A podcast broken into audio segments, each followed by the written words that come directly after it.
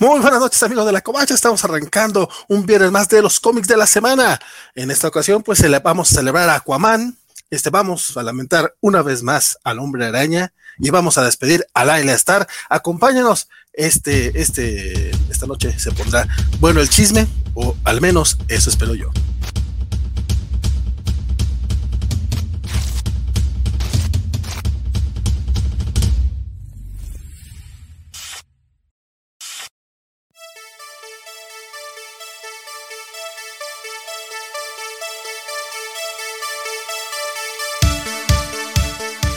¿Cómo estamos todos? Mi nombre es Valentín García. Estamos arrancando esta nochecita de programa, nochecita lluviosa en varias partes, particularmente en la Perla Tapatía, donde, se, donde está mi estimadísimo. ¿Cómo se encuentra? Buenas noches, Fernando queda por acá y bastante despeinado, me acabo de dar cuenta. Se lo van a tener que aguantar las cuatro horas que se vienen. Despeinado, ajá, ajá despeinado. Oye, hoy estamos empezando un poquito tempranón, también aprovechando. y me alegra verte de tan buen ánimo, Valentín, qué alegría bueno, pues lo que pasa, güey, ya después de un par de semanitas pesaditas, y pues ya también este, sobreviviendo un poquito a la, ausencia de Francisco, que me tenía muy, muy deprimido. Pero bueno, ah, pronto volverá ya. Pronto volverá, mándale amor a ya, ya no sé, ya no sé, ya no tiene ni dónde mandarle, porque ahorita ya, ya está descansando de sus redes sociales el muchacho. Pero bueno, este saludamos a Félix Farsar, que hoy, hoy renovó su membresía al canal de YouTube de la Covacha. nuestro estimadísimo Félix, que aparte. Se sacó el miembro. Se sacó el miembro, el muchacho, y aparte, pues él sí. me toca verlo en, todas partes, que, que, si en la Covacha Anime, que si en las noticias, que si con, hasta con los de Covacheando anda ahí saludando. Entonces, saludos. Voy a sacar un programa de cocina ñoña a ver si se mete. Oye, ese me interesa a mí. no, más para, nomás para ver, nomás para ver. Y también saludamos a Blanchucho Chucho Monroy, que dejó un, muy buen recado cuando todavía estábamos antes de empezar. Dejen su like en cuanto lleguen, lo agradecemos muchísimo. Por favor. Y saludamos también a Fer Cano, que ya se conectó, Arturo Guti, este Gonzalo, Gonzalo Bogarza también anda por acá, nuestro queridísimo Diego Brizón y Adrián Coy, que pide que Bartiak le dedique su review de Laila Star porque te agradece mucho la recomendación, compadre. Ah, muchas gracias. Yo también. Pues, la... a Rambi que no la cagó. Oye, sí, la verdad es que eso, eso se le agradece. María Alberto Rodríguez también llegó a tiempo. Eh, llegó a tiempo, dice. Yo, yo la verdad es que no, nunca veo que llegue tarde, pero está contento que llega a tiempo. Y obviamente Golde también dice: ¿Saben si, si saben de Francisco? Si saben de Francisco, díganle que aquí lo queremos mucho. Dice Golden. Le, pasamos tu recado, compadre. Y él dice que él se vería la covacha gourmet. Ya hasta le pusieron nombre, fíjate. pues haríamos platos de será del Señor de los Anillos y ahora la rueda del tiempo que ya tuvimos trailer, qué belleza, Dios mío, el montón de cosas que se ven allí. Por favor, no se la vayan a perder. Y si tienen chance de leer ese primer librito, a unos 10 capítulos por semana de aquí a, a, noviembre llegan leyéndose eh, El Ojo del Mundo, que es el primer libro. ¿Qué es el 19, de noviembre? 19 de noviembre. Entonces, pues sí, ya. En Prime Video. profetizado el próximo Game of Thrones. No, mentira, no sabemos. Vamos a ver. espero que no la, no la caguen demasiado. Vamos a ver. ¿Va a ser de Binge Watch o va a haber estreno semanal? No, siendo de Amazon, estoy muy seguro que quizá liberen los tres primeros capítulos, algo así se me ocurre. Y luego, es que ya saben, con la experiencia de The Voice. Y a esta serie y a las, lo que están haciendo del Señor de los Anillos le han metido tantísimo dinero que, que imagino van a ir precisamente, van a querer construir ese hype. Vamos a ver. Bueno, con, con el Señor de los Anillos sí ya confirmaron que sí, ese iba a ser estreno semanal y ya estamos a un año del estreno. Se estrena justamente para inicios de septiembre del próximo año esa, esa serie. Este dice Gonzalo Gogarza que también, que no antojen con la covacha gourmet. Ya también se reporta eh, nuestro queridísimo Humberto Meléndez y Don Mr. Max. Hello, hello, hello, hello. Pues bueno, este, hoy, hoy no, no recuerdo muchas. estoy aplaudiendo, no sé por qué, como boca. Uh, uh, uh, este, no. Hoy, no recuerdo, la verdad que haya muchas notas. Y si quieren ver ñoño noticias, recuerden que este miércoles regresó. Regresó ñoño noticias. Entonces, la, las descubrieron todas el miércoles, así que vayan y, vayan y lo ven. Pueden ir a checarlas por allá.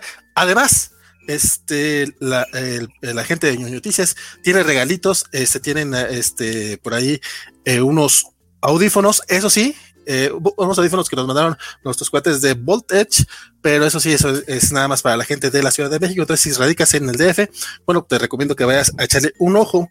Eh, primero a la covacha.mx, donde están las bases, y vienen, vienen unas preguntas que tienes que responder con base en el video de el pasado miércoles de Ñoño Noticias. Entonces, pues echen, le echen el ojo al videito y lo responden y manden su eh, manden sus respuestas al correo que, ahí se les indica. que tienen posibilidad, posibilidad de ganarse unos audífonos.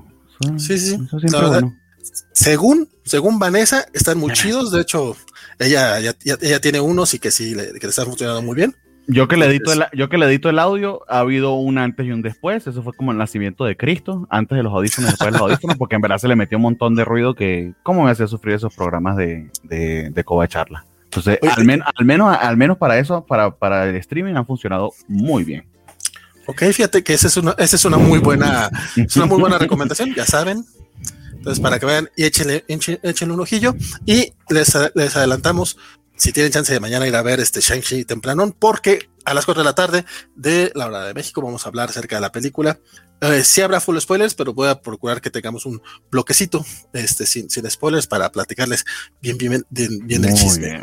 Yo espero dentro de un mes, como hice con Black Widow, cosa de la que no me arrepiento. Te recomendaría ver otra vez Black Widow porque eh, Sí, porque es que me dormía a la mitad, pero estoy seguro que. No, no, no solo por eso. En experiencia de varias personas me han dicho que en segunda y tercera vista les ha ido gustando más y más. Ay, se parece a mí con las mujeres. Mm, ok. ¿También, eres gusto adquirido, compadre? Pues sí, como el cigarro, amigo. Dice Mr. Max, ¿cómo se llama eso que recomiendas, Bernie? No sé si se refiere a The Many Deaths of Layla Star. Ajá, puede ser. Aunque se la recomendamos todo acá. O en los audífonos de Voltage. Que... Los audífonos de Voltage. Eh, la rueda del tiempo. Ah, la rueda del tiempo. A lo mejor se refiere a la rueda del tiempo. Pues Diego Bison, The Voice llega este año también. Eh, no estoy seguro si llega este año The Voice, pero la tercera temporada de Luis Miguel sí estrena este año, entonces a lo mejor tendré mi cobacharla. Ahora sí. No lo sé. Cómics, cómics, cómics. Sí, vamos ya los cómics. Del, sueño que me dio la segunda temporada, aún no me he recuperado. Entonces, quién sabe si me despierte para la tercera, porque uy, uy, uy, la, mal. La verdad es que sí, la segunda estuvo malita. Muy, muy. Pues que ya, sin Luisito Rey no, no, es igual. No, pues sí, deberían resucitarlo. Lo que espero que haya es Covacha en vivo de Superman y Lois, porque me chuté 15 capítulos de esa madre. Yo necesito hablar de eso. Este, este martes, ahora sí sin falta, ya, ya, ya convencí a dos personas más. Dice Fernando Cano, ah. me dio, mucho gusto el regreso de las noticias. Este, pues la próxima semana me toca a mí conducirlas. Espero que te siga gustando, compadre, porque esta, esta, este pasado, este pasado no estuve yo. Eh, aquí estoy buscando de The Voice y hasta ahora no hay fecha. Decían que mediados del 2021, pero imagino que la pandemia lo mandó todo al carajo. Así que hasta ahora, up in the air. Todavía no hay. Es bueno, Félix Farsa, sí, si eres del Estado de México, el chiste es que te puedas este, desplazar, que puedas recogerlos. Este, se va a hacer una entrega eh, grupal de esos de los de los audífonos en, en, el centro de la Ciudad de México, bueno, zona, zona céntrica. Zona céntrica, yo creo que va a ser por Buenavista realmente. No está en el centro centro, pero algo así que sea fácil llegar. Yo este, desde México conozco el aeropuerto, la central de camiones y las tres cosas que visité. en metro no te pierdes de, manera. Ah, eso, sí me dijeron que. Dice quién los patrocinó, se llaman Voltage, compadre. Ah, yo pensé que nos patrocinaba ahora Valentín y ustedes a, a veces se hacen miembros y se suscriben al canal de YouTube y también a Twitch. Que mire que necesitamos el dinero para que Stringer se mantenga, porque Stringer barato no es. Sí, no, de hecho, eso es lo sufro. Deja, deja tú como, como quiera como quiera el, el, host, el hosting, que ya ahora en octubre, noviembre se, se, tiene que volver a pagar, o lo del dominio del sitio, que eso como quiera. La verdad es que ahorita el stream ya es lo que nos está, nos está ayudando muchísimo. y, entonces, ayúdenos por favor a pagar el stream, suscríbanse. Se pueden suscribir gratis a través de Twitch. Bueno, no gratis, pero no tienen que pagar adicional. De hecho, vamos a aprovechar y agradecemos a los que están eh, suscritos, que son Adrián Coy, Javier Saurio, Jorge Villarreal, Virginia y Andrea Cárceles, Rodrigo Díaz, eh, Diego Brizón, Jorge Villarreal, Richard, Richard Olea, Humberto Meléndez, Gerson Obrajero, Joao Carlo, Alex Guerra, Alejandro García, Félix Farsar, Carlos Villarreal, y probablemente hay otros por ahí que no tengo ahorita en el radar, pero a todos los que lo hacen eh, les, les agradecemos muchísimo. Sí, señor. Dice Humberto Meléndez que él también espera a Disney Plus para ver Black Widow, así planeo con Shang-Chi y Spider-Man, ese sí planea ir al cine. Bueno, la verdad es que eso sí. en ese momento ya eh, probablemente tengamos nuestra tercera vacuna, sea la variante Lambda, eh, y, ya hayan desarrollado unos trajes de, de, esos de Hazard todos amarillos que no va a haber pedo, así que tranquilo. Para diciembre. Dice Diego que Shang-Chi le dejó mejor sabor de boca que Black Widow. Yo quería decirles ahorita mi opinión, pero la verdad, mm. mejor, mañana, echados bien el chisme, para que nos metemos ahorita en temas que eh, ahorita los temas que tenemos que hablar son comiqueros. Sí, señor, por favor. Entonces, arrancamos, compadre. Que hoy, hoy que tenemos, tenemos de DC Comics. Yo digo que salieron pocos cómics, tú dices que no, tan, no son tan poquitos, pero ¿sabes cuál es la bronca? Que muchos fueron números especiales o números unos. Entonces, por eso siento que fueron series regulares. De, números regulares fueron pocos, tres de DC, cuatro de, de, Marvel, de los que usualmente leemos. Pero parece que Valentín dice que son pocos cómics y la, la lista, la, la, lista de lectura sugerida era de 32 cómics. Entonces, wow. de los cuales saqué cuatro de la lista. O sea que. Lo que pasa es que también de, los independientes sí eran un poquito más. Sí, sí, vamos a tener bastante independientes. no me acuerdo quién fue el que se queja siempre de que no hablamos de los independientes. Esta vez no va a tener nada que decir. Espero que eso valga, valga mínimo un super chat de unos 50 pesos para decir lo lindo que soy. Por lo menos, eh, don, Chucho Monroy es el que le gusta que hablemos de los indies. Ah, muy bien. Y le tocará escucharlos, escucharnos mañana cuando vaya camino a donde vaya caminando en carretera este, ah. que nos vaya escuchando. Dice Adrián Cuecal si le gustó Black Widow. Compadre, a mí también. Yo no sé por qué la gente se queja, pero bueno. no, a mí no, a mí no es que eh, no me gustó Black Widow, es que me dio sueño. Pero bueno. y Luchamex dice que Shang-Chi la, la, ve y, prepara entierros. Uy. Oh. No, no, no, sé si eso es bueno o es malo, compadre. Pero bueno, ¿con qué nos arrancamos? Bueno, con, con DC Comics, porque aunque no esté Francisco Espinosa, pues vamos a. Pues sí. Y me van a tener que. Su eh, sí, su orden. De hecho, el primero que tengo en la lista es un anual, el de, Mid, el de Midnighter, eh, que yo no lo leí, tú sí lo leíste. Entonces, para que comencemos con ese. Vamos a decir que lo leí. Mira, uh, tengo, tengo, una bronca con Midnighter. No, no, así está bien. Arrancamos con Midnighter. Oh, tengo una bronca porque también fue, fue medio tontería mía. Midnighter es, es, es un anual parte, eh, bueno, este, en, la copia recién venía que era como parte de los de Superman, creo, o de Action Comics, y es que hubo una serie de Midnighter de backup en esos títulos. Honestamente, yo no, yo no los iba leyendo. A mí me convenció porque vi que escribía Becky Clunan y dibujaba Michael Avon Oeming, que el güey de Powers. Y dije, ah, pues suena, suena chido. La portada la vi y dije, qué horrible portada. Sí, fue así como que, güey, ¿qué pedo con esto? Este, pero los, auto, pero pues los autores, los autores, dije, vamos a, vamos a echar el ojo, ¿por qué no? Y qué cosa tan más fea. yo, yo, yo, yo, no sé, yo no, yo no sé qué le pasó, honestamente, a este, a Michael, a, él tiene un estilo muy, vamos a llamarle brustimesco, a lo mejor a lo mejor estoy cometiendo alguna barbaridad porque resulta que el estilo realmente es de él y Bruce Timm se lo fusiló, no sé, o pero me, recuerda mucho a Bruce Timm o, al, a, nuestro querido y ya fallecido Darwin Cook, pero aquí no, aquí parecía una mala copia de Michael Abomin, o sea, se nota un, un estilo, unos trazos muy, muy, muy feos, muy rápidos, muy toscos incluso, eh, dije, bueno, pues Midnight y Apolo, este, vamos a ver qué tal. también llegué al último capítulo de, la historia, entonces no sabía por qué había como cierto problema entre ellos. Este, la historia la, trataba de seguir y me, rechazaba, me rechazaba. Eh, la, intenté leer tres veces, intenté tres veces. Este, y la verdad es que no, no sí logré terminarla pero ahorita, si me preguntas de qué trata esa fregadera, me acuerdo que empezó. Este, de Midnighter al menos, ¿no? Eh, Midnighter sí. eso, es un hecho. Este, están peleando contra cosas extrañas, este, y Apolo que podría derrotarlos así en fa, este, pues no hace nada porque tiene este problema con, con Midnighter, que traen un problema de, de pareja y si lo resuelven durante la, durante la historia. Este, de hecho, hay una escena de cama bien coqueta, eh, pero no, el cómic sí fue así de que, que, que, leí. La neta es que pude haberle dedicado tiempo, no sé, a Demon Days de, de Peach Momoko, que, que, nada más leí el, el, el, primer capítulo, pero también creo que este es el tercero o cuarto, y también me di cuenta que, no, o sea, aunque dice número uno, no es un número uno, o sea, realmente tienes que leer todos los one shots. Entonces, por eso fue así como que, pero pude haberle dedicado tiempo a otras cosas que, que no se los dediqué por culpa de Midnight Anual 2001, que no se los recomiendo. Este, ese es mi, mi comentario. La verdad es que no creo, no, no, no considero agregarle poco, poco más. Este, si tienen chance luego de, echarle un ojo a, los dibujos, van a saber a qué me refiero, la verdad.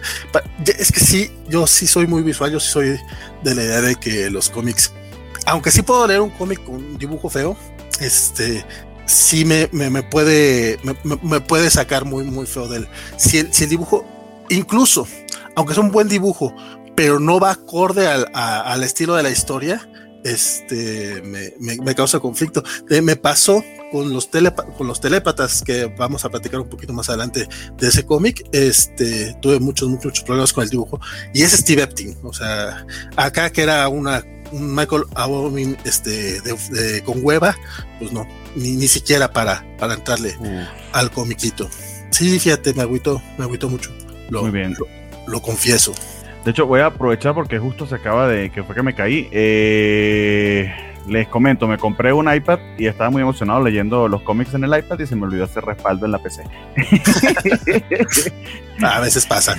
A veces pasa. Entonces aquí tienen las imágenes del, del Midnight solamente para ilustrar lo que, lo que Valentín había comentado. Los que están en la versión en audio, pues ya saben, tienen que ir a... Ah, ya te entendí. Sí, es que es, que es un, en serio, es un dibujo eh, muy, muy parece hecho la carrera, este, o sea, sí notas que es este Oemin, pero, pero no es él, o sea, es más o menos como... Pero que será, el, entintado no funcionó, el coloreado. Fíjate, ah. que también puede ser, ¿eh? porque se notan unas, unas tintas muy fuertes, muy, muy, que se, nota que están muy sobre el dibujo, eh, como que no le permiten respirar tanto, y, el y también el color son, son colores muy sólidos. Entonces no sé si también pueda ser esa la razón de que, de que me saca un poco de, de, la, historia. Sin embargo, eh, pues este Oemin, bueno, es que también él está, él está muy, bueno, muchos de sus cómics yo los, he leído incluso en blanco y negro y funciona muy bien. Entonces, a lo mejor es el color. Yo creo, yo creo, o sea, sobre todo aquí que tratan de hacer noche, pero básicamente pareciera que tengo que subir la saturación de mi monitor, o sea, eh, y, ahí es un problema cuando piensas que no, no, no te das cuenta que es a propósito. Eh, sí, ciertamente, ciertamente eh, entiendo tu, tu queja. A mí no me molesta tanto, pero sí, sí puedo entender por qué a alguien le, le pudiera chocar, porque se choca en toda la lectura. Sabes que la, la bronca es que también a mí me, me, emocionó el artista. Entonces fue, así como un poquito de ah, mm. más o menos cuando, cuando Phil Hester en Superman, que estaba emocionado porque iba a ver a, a ah, Phil Hester otra vez y de repente lo vi así todo feo. Dije, ay, güey, qué pedo. Y sabes que ahorita que eh, reviéndolo, ahorita que estamos este, eh, analizándolo un poquito en, en video, este, las tintas están pensadas para blanco y negro. O sea, sí, cierto, está el, el, trabajo artístico no está, no está bien dirigido. O sea, se nota que está pensado para que fuera blanco y negro y pues no, por eso está la saturación, los negros, por eso las sombras están tan, tan, marcadas. Pues, imagínate el blanco y negro se vería un poquito mejor. Ahora sí el estilo está, creo yo, muy apresurado para, para él, pero, pero bueno, pues ya, qué triste. Nos, nos comenta Luchamex este, que si revisamos Wonder Girl 3 y esto, y esto es horrible por 3. Wonder Girl Ay, bueno, ahorita lo, ahorita lo platicamos, compadre. Sí, sí, de hecho, yo, yo, yo hice catch up, ya me leí los tres números esta semana. Eh, vamos a, a, verlo. Y ah. vamos a revisar Batman por el mundo en pocas semanas. Este, sí intentaremos echarle rojo, claro que sí.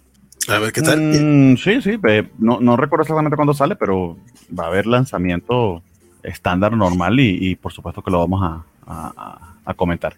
Muy bien, el, el, siguiente de la lista, si no me vuelvo aquí luego con todo lo que estoy bajando, eh, eh, ah, bueno, es Harley Quinn, el anual. Eh, que honestamente a mí sí me, sí me latió, sí me gustó. Fíjate que a mí también. Digo, nuevamente es un cómic de Harley Quinn sin, sin Riley Rosmo. Exactamente. Pero, pero el, el, arte funciona bien y nuevamente está Stephanie Phillips, está, está brutal con, está con, con la historia. Pues sí. Eh, básicamente no, no, no, no, nos narran lo que el setting donde, donde ya estamos en la, en la serie regular de, de Harley Quinn. Eh, aunque pareciera como un side quest o una aventura paralela, pero digamos que es el mismo status quo que ya nos habían eh, comentado luego de la Joker War. Harley se básicamente está tratando de redimirse, si no como héroe, al menos como no sé si la palabra antihéroe sea la más correcta, pero al menos que, que ayuda, pues que no jode, básicamente. este, y tiene un equipo bastante, bastante curioso porque está conformado, de hecho aquí están en, en, en esta, primera, en esta primera página, eh, Solomon Grundy, que tiene cierta afinidad muy cercana con, con, Harley. De hecho, tiene unas conversaciones bastante profundas ambos. Eh, de alguna manera, o, Harley logra comunicarse con él, o, o, al menos completa lo que piensa que él le dice. Y este chico eh, llamado, si me acuerdo, David, que es un eh, básicamente un henchman de, de, muy bajo nivel del Joker, que tiene tatuada sí. en, la, en la papada eh, una sonrisa de Joker y que básicamente se vio obligado en, en, en todo el frenesí de la Joker World pues a volverse parte de este, de este crew malvado que hizo desastres en Ciudad Gótica y, que ahora pues está ayudando a, Harley pues en cierta medida para redimirse. Lo chido es que son Solomon y, Kevin, perdón, David, perdón, Kevin, que están buscando a Harley desesperadamente. Y uno de sus últimos, de sus últimas pistas es precisamente con el doctor, uh, con el doctor Frío, y le narran por qué es que están buscándola, de dónde, de dónde salió esa, esa necesidad y es precisamente porque fue secuestrada por este villano que honestamente parece un chiste que se llama Keepsake eh, o, o, cómo sería esto como como recuerdito sería el nombre sí sí, sí más o menos y básicamente sí, su, su, su, gimmick su superpoder es que eh, pues se roba gadgets o, o, cosas importantes del resto de los villanos. Eh, y aparentemente estaba bastante celoso de Harley porque él quería que el Joker lo amara a él y no a ella. Entonces, es, es esta aventura. Como pueden ver, eh, el arte es muy diferente al de Riley Rosmo, pero tiene el mismo, el mismo carácter desenfrenado, muy pop, muy moderno, rayan, rayano en, en, en, la caricatura, pero que creo que le queda muy bien a la historia que está tratando de contar Stephanie Phillips. Eh, déjame buscar el nombre del artista para no decir una, es, una borrada. Son dos artistas, de hecho, es David Lafuente, quien yo personalmente lo recuerdo por eh, Ultimate Comics Spider-Man, que es este eh, uno, uno, de los uno de los títulos en los que está Peter Parker en, en el universo Ultimate. Y también es John Somariba. La verdad es que no lo no, a, a él sí no lo conozco. Eh, veo que pareciera que es una, una, pareja de Marco Falla y John Somariba. Imagino que dibujante en tintador. No sé si en ese orden. Es lo que intuyo porque está, está el crédito de David Lafuente y luego Marco Failia y Johnson María. O no sé si fue David Lafuente con tintas de ellos dos. No lo especifican, pero el arte por sí. estos tres. Sí, de hecho sí está un poco raro porque lo manejan así, este, un poco, o sea, como no, no, no claro, no, no te ponen qué página es eso cada quien. Este, pero la verdad es que eh, tienen un estilo muy parecido, ¿no? O sea, de repente no no, no, no, distingues este, en qué momento cambia. Este, eh, Johnson María, lo que estoy viendo es que él ha trabajado mucho en cosas como eh, las tortugas ninja de, de Nickelodeon, en los cómics basados en las caricaturas, pues, y en Marvel Action, que también son como estos que son eh, como de corte infantil, uh-huh. de, de, los Vengadores.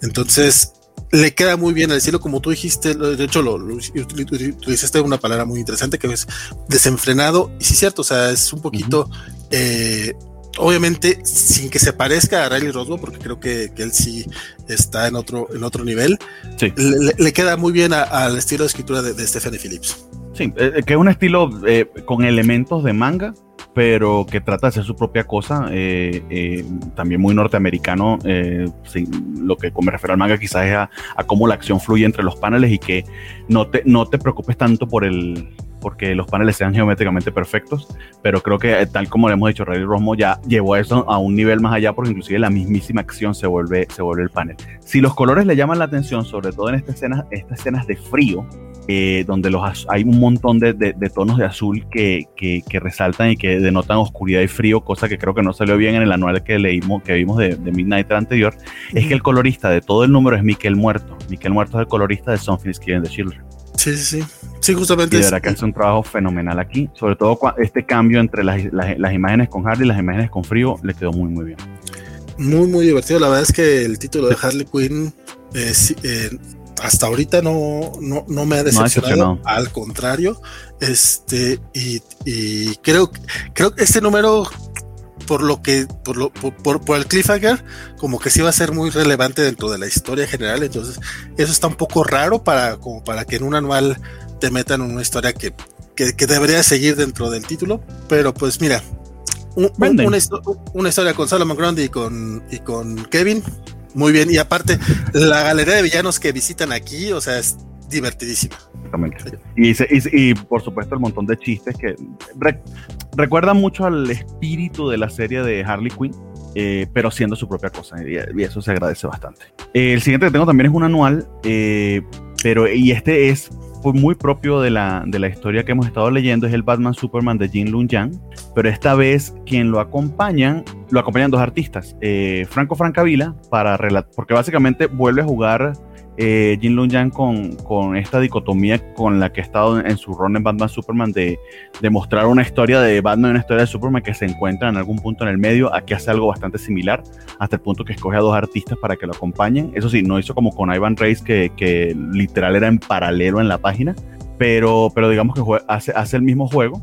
Las portadas se las sigue haciendo eh, bueno, no, este, este, creo que es Brian Hitch, no no es Evan Rice. Sí, es Brian Hitch porque de hecho está bien raro el pecho de Superman, pero bueno. Este, pero bueno, el, le quedó, le, quedó mejor, que, los, que las portadas que hace para Sinister War, ¿eh? Ahorita vamos a ver la portada que hizo de Sinister War, a ver qué te parece. Al menos no se le ven ahora eh, el pie de atleta a, a Spider-Man.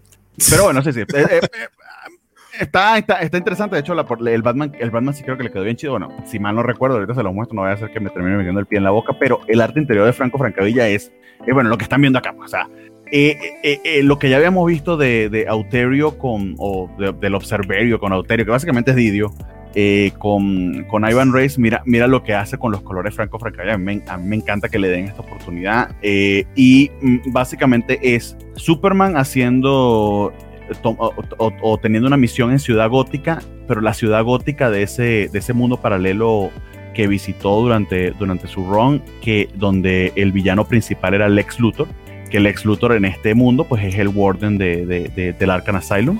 Este, y a la par, y mira, mira esta belleza, este Superman de Francavilla. Es, es que ese vato, este, yo no sé por qué no lo contratan más seguido. es una belleza. Porque yo en Twitter veo que hace fanarts a lo pendejo este hombre. O sea, se la pasa dibujando. Y sí, qué, qué, bonito. Es más, déjame le quito el banner nada más para que sea un poquito mejor. Porque además es el Superman de la. Ah, puede que me equivoque, creo que es de plata, o sea, este logo o era de bronce, no recuerdo.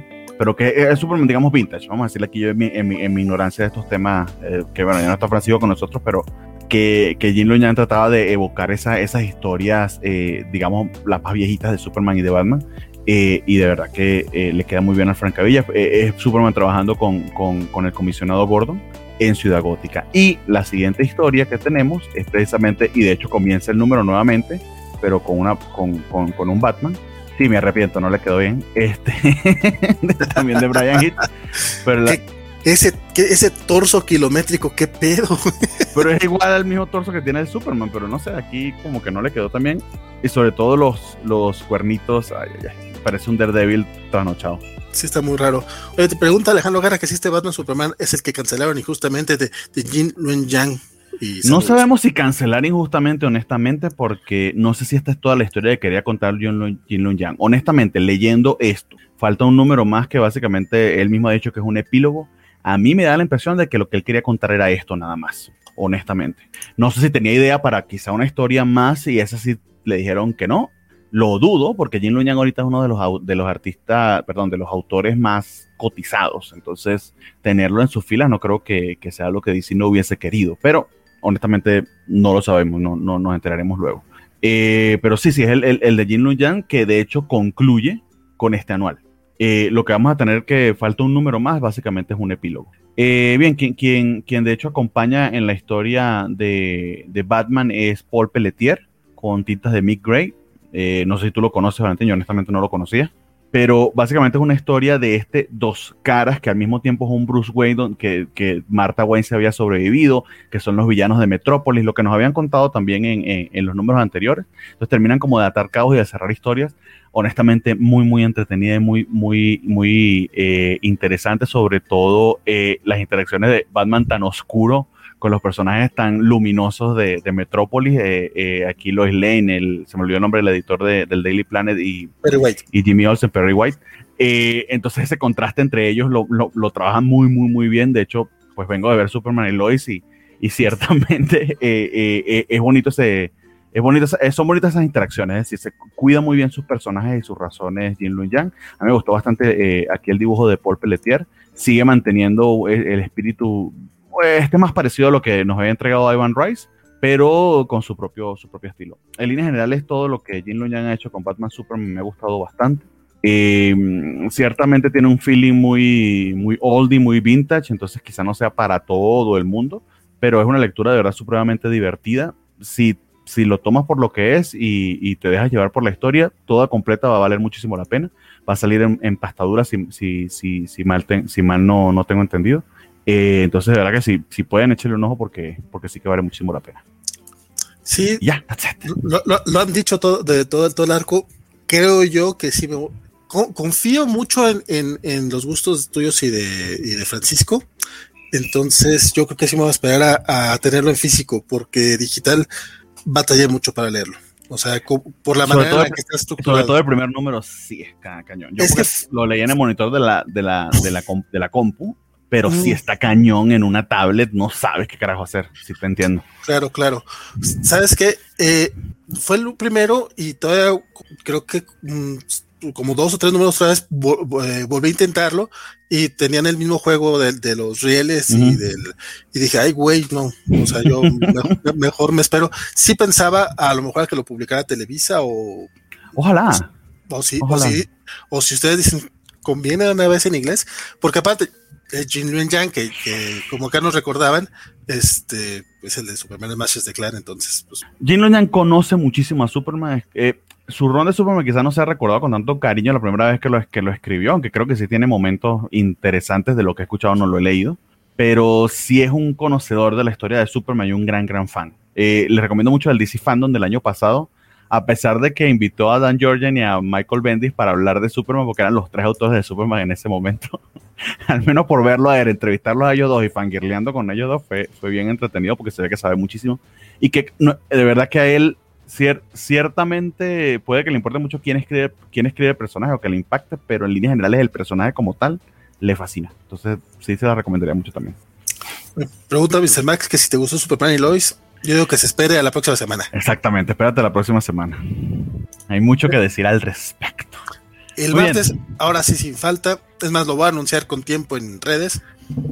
Y sentirse comprometido. Y tener que disculparse en redes también cuando no pase me voy a tener que este, meter en bunker y todo el pedo porque sí. bueno, luego te cuento. dice Félix Falsar, nos recuerda Félix Falsar que la próxima semana este, eh, Televisa va a publicar Shang-Chi de Don Jin Ren Yang. A mí la primera miniserie no ah. me gustó mucho.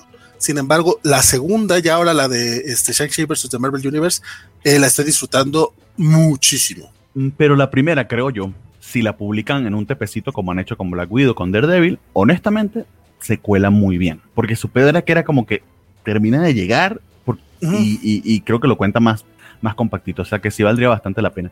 Y la recomendación es siempre, si les sobran 150 pesos, de verdad, háganlo para que, aunque sea, aunque sea, no publiquen tantísimo Batman.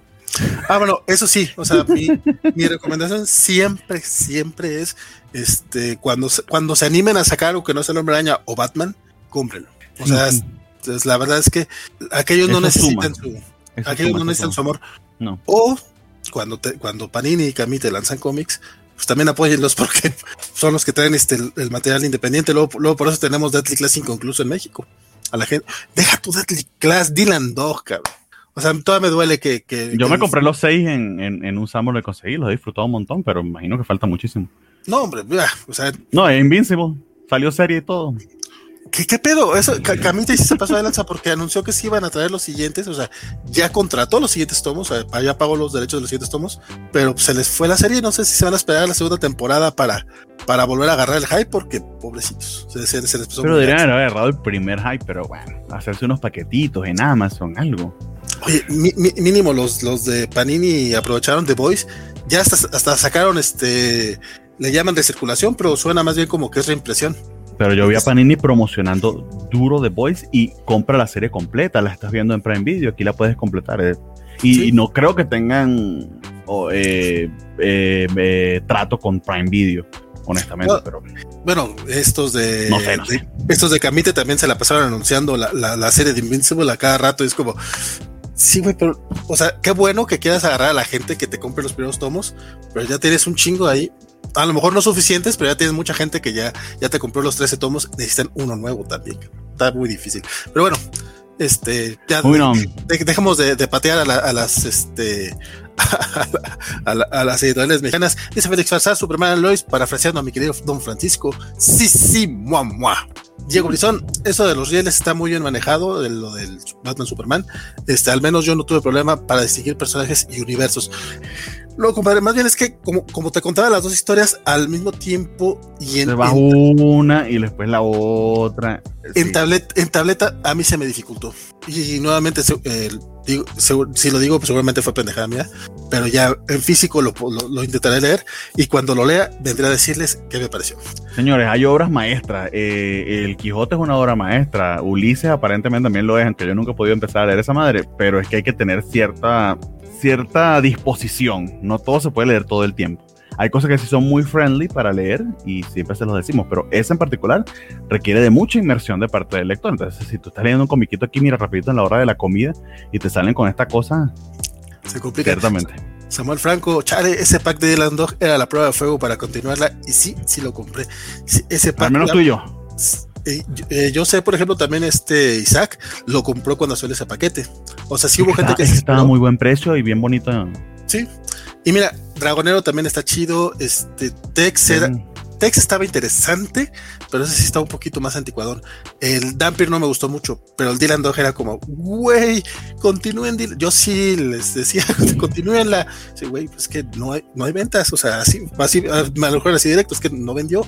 Estamos intentando, lo llevaron a Sudamérica, está, lo vendieron en Argentina y en Colombia, a ver si, si entre todos. tiene, un feeling de cómica argentino, me recuerdo muchísimo a. ¿Cómo se llaman los argonautas? ¿Qué se llama? Este es un cómic argentino que es súper mega clásico.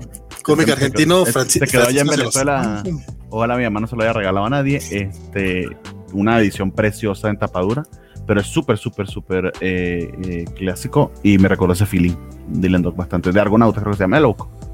Sí, no, eh, Francisco es el que lo, se lo sabe, dice Félix Fazar, este, de Panini viene, este, Dear Becky, sale la sale esta semana también. De hecho, creo que salió ya esta semana, o sea, salió el pasado miércoles. El Eternauta, perdón.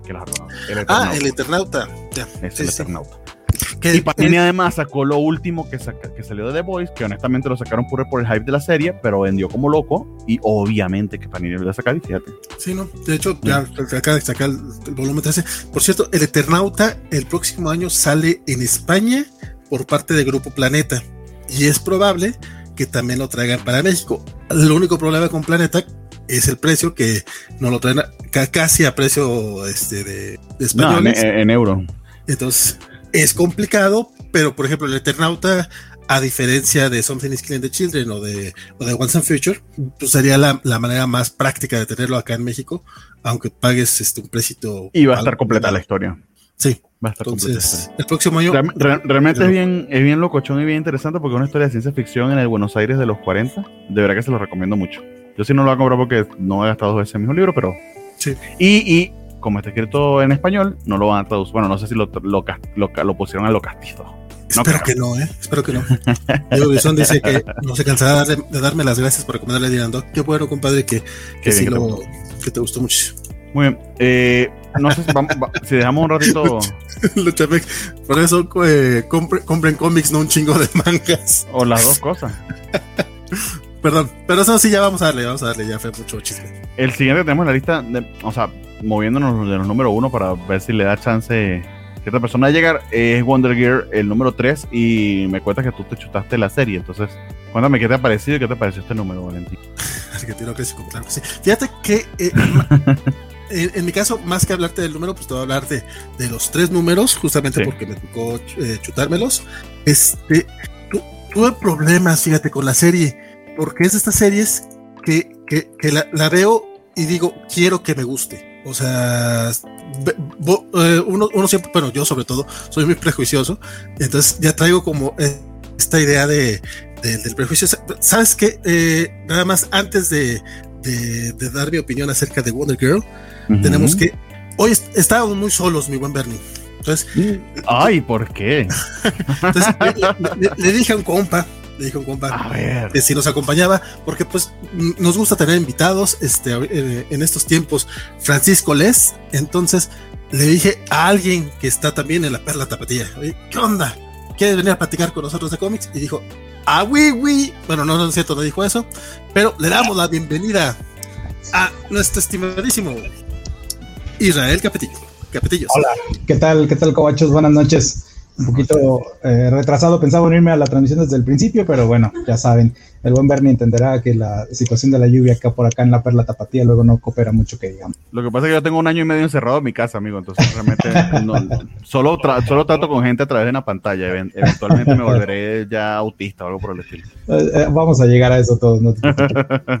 Don Isra, para quien no lo conozca, este es Cobacho eh, pues, pues ya, ya, tienes más, tiempo colaborando. Eh, participó en varias, en varias convenciones como, como representante cobacho y aparte tiene algunos artículos en el sitio. Este, apenas el miércoles se animó a participar en un videito, estuvo, él estuvo en las noticias del, del, miércoles y pues está acá con nosotros para echar el chisme de comiquero. Muy bien. es todo. Bueno, ya dicho eso, ahora sí. Fíjate, 43 minutos, 43 minutos vamos por DC, entonces espero que hayas preparado tu pañal porque esto va para largo. ¿Sabes qué? Eh, es más porque yo, yo, me he puesto a platicar porque eh, traigo la idea de que son pocos cómics y ya está acá chismorreando la chingada. Wonder Girl, vamos a hablar de Wonder Girl.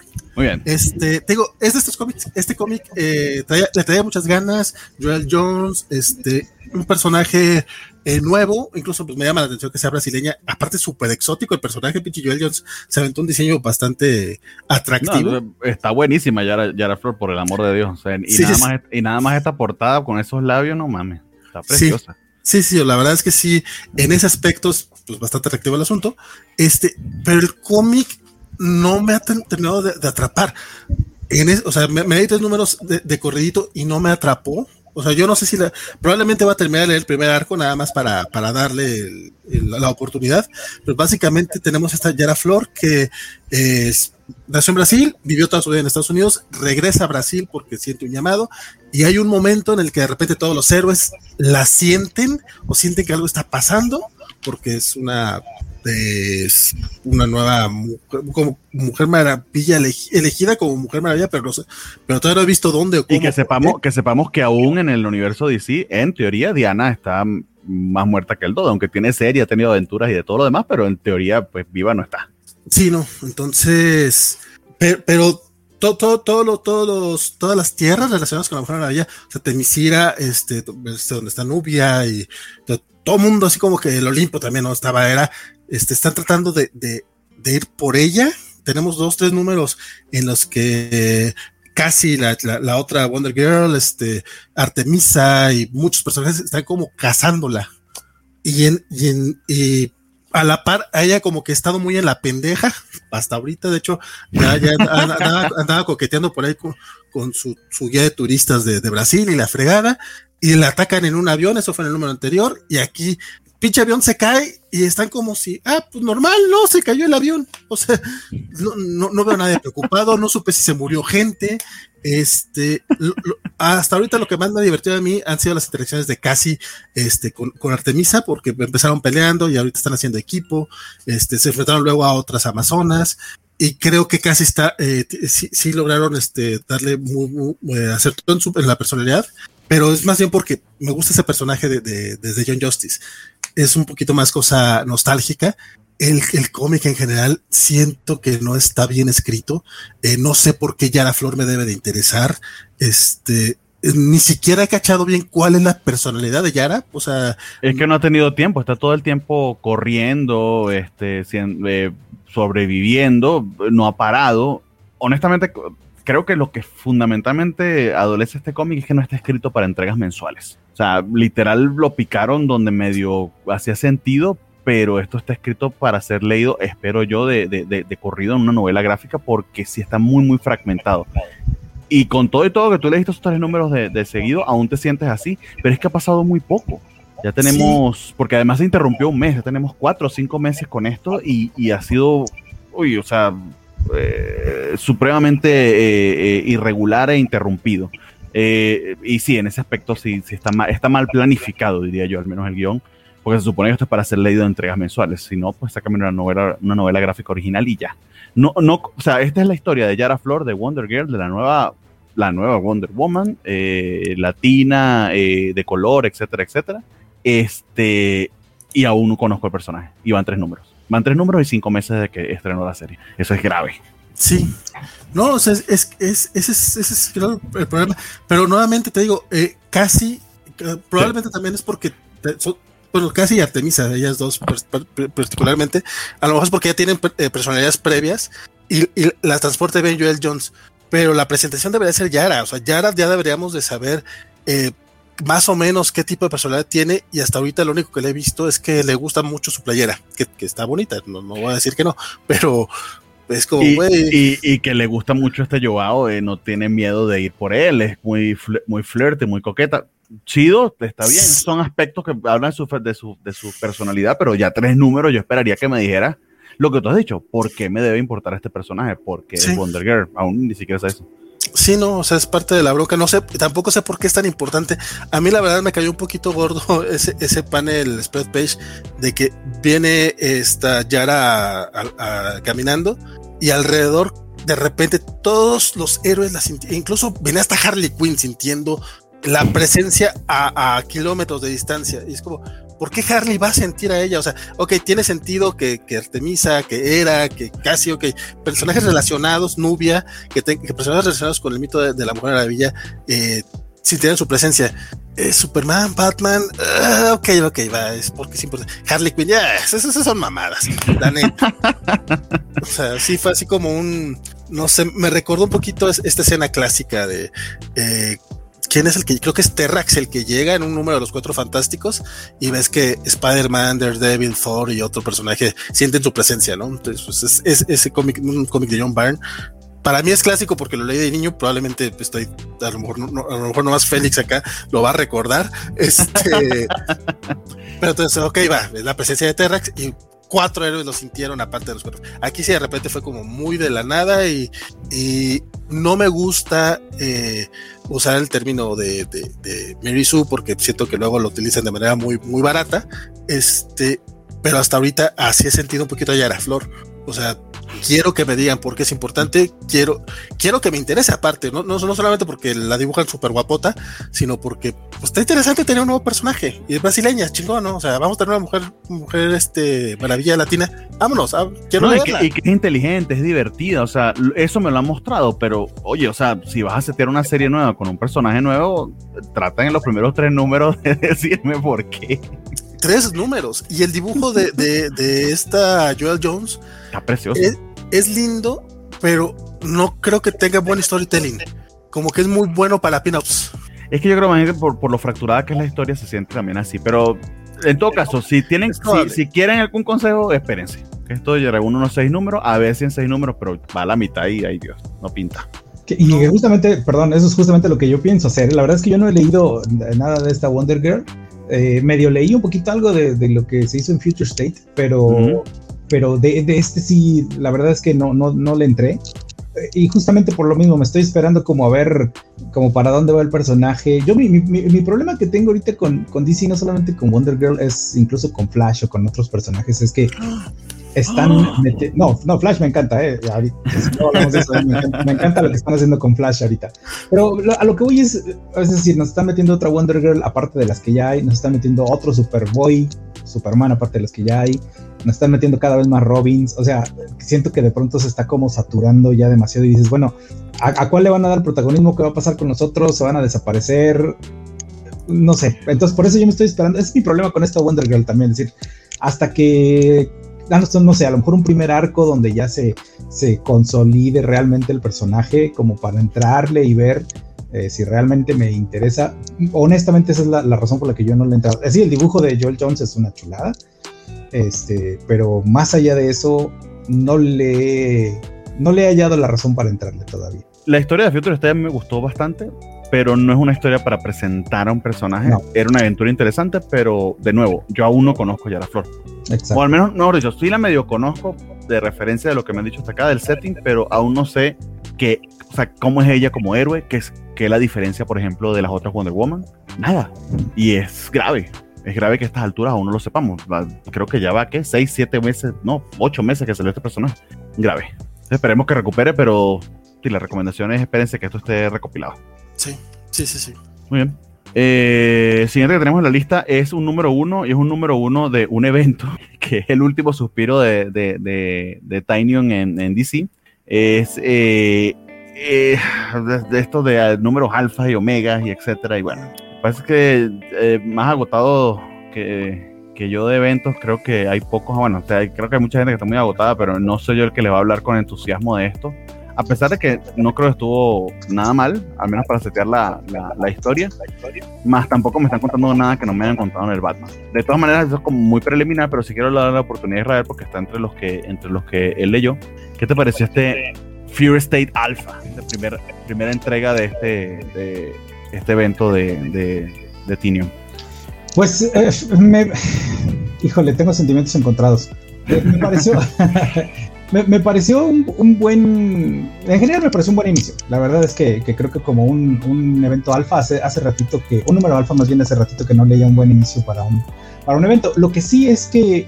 Obviamente, bueno, construye sobre mucho de lo que se estado haciendo un Batman en los últimos, que serán 3, 4 meses ya que tiene este, todo este asunto con el, con el Scarecrow.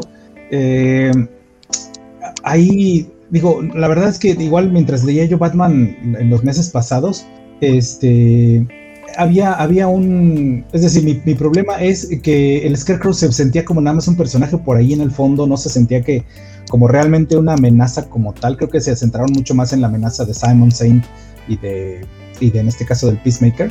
Y creo que ya hasta este número nos explican un poquito más de realmente cuál es el, el punto con, con, el Scarecrow, ¿no? ¿Cuál es el, el objetivo? Esta idea de que él quiere hacer un mejor, una mejor ciudad gótica eh, atacando no a Batman, sino a la ciudad como tal, ¿no? Eh, su lógica es, si a Batman lo hizo el héroe que es una tragedia, pues vamos a hacer que Gotham sea una mejor ciudad, este, pues con una tragedia, ¿no? o sea, lógica republicana ahí. algo así, algo así.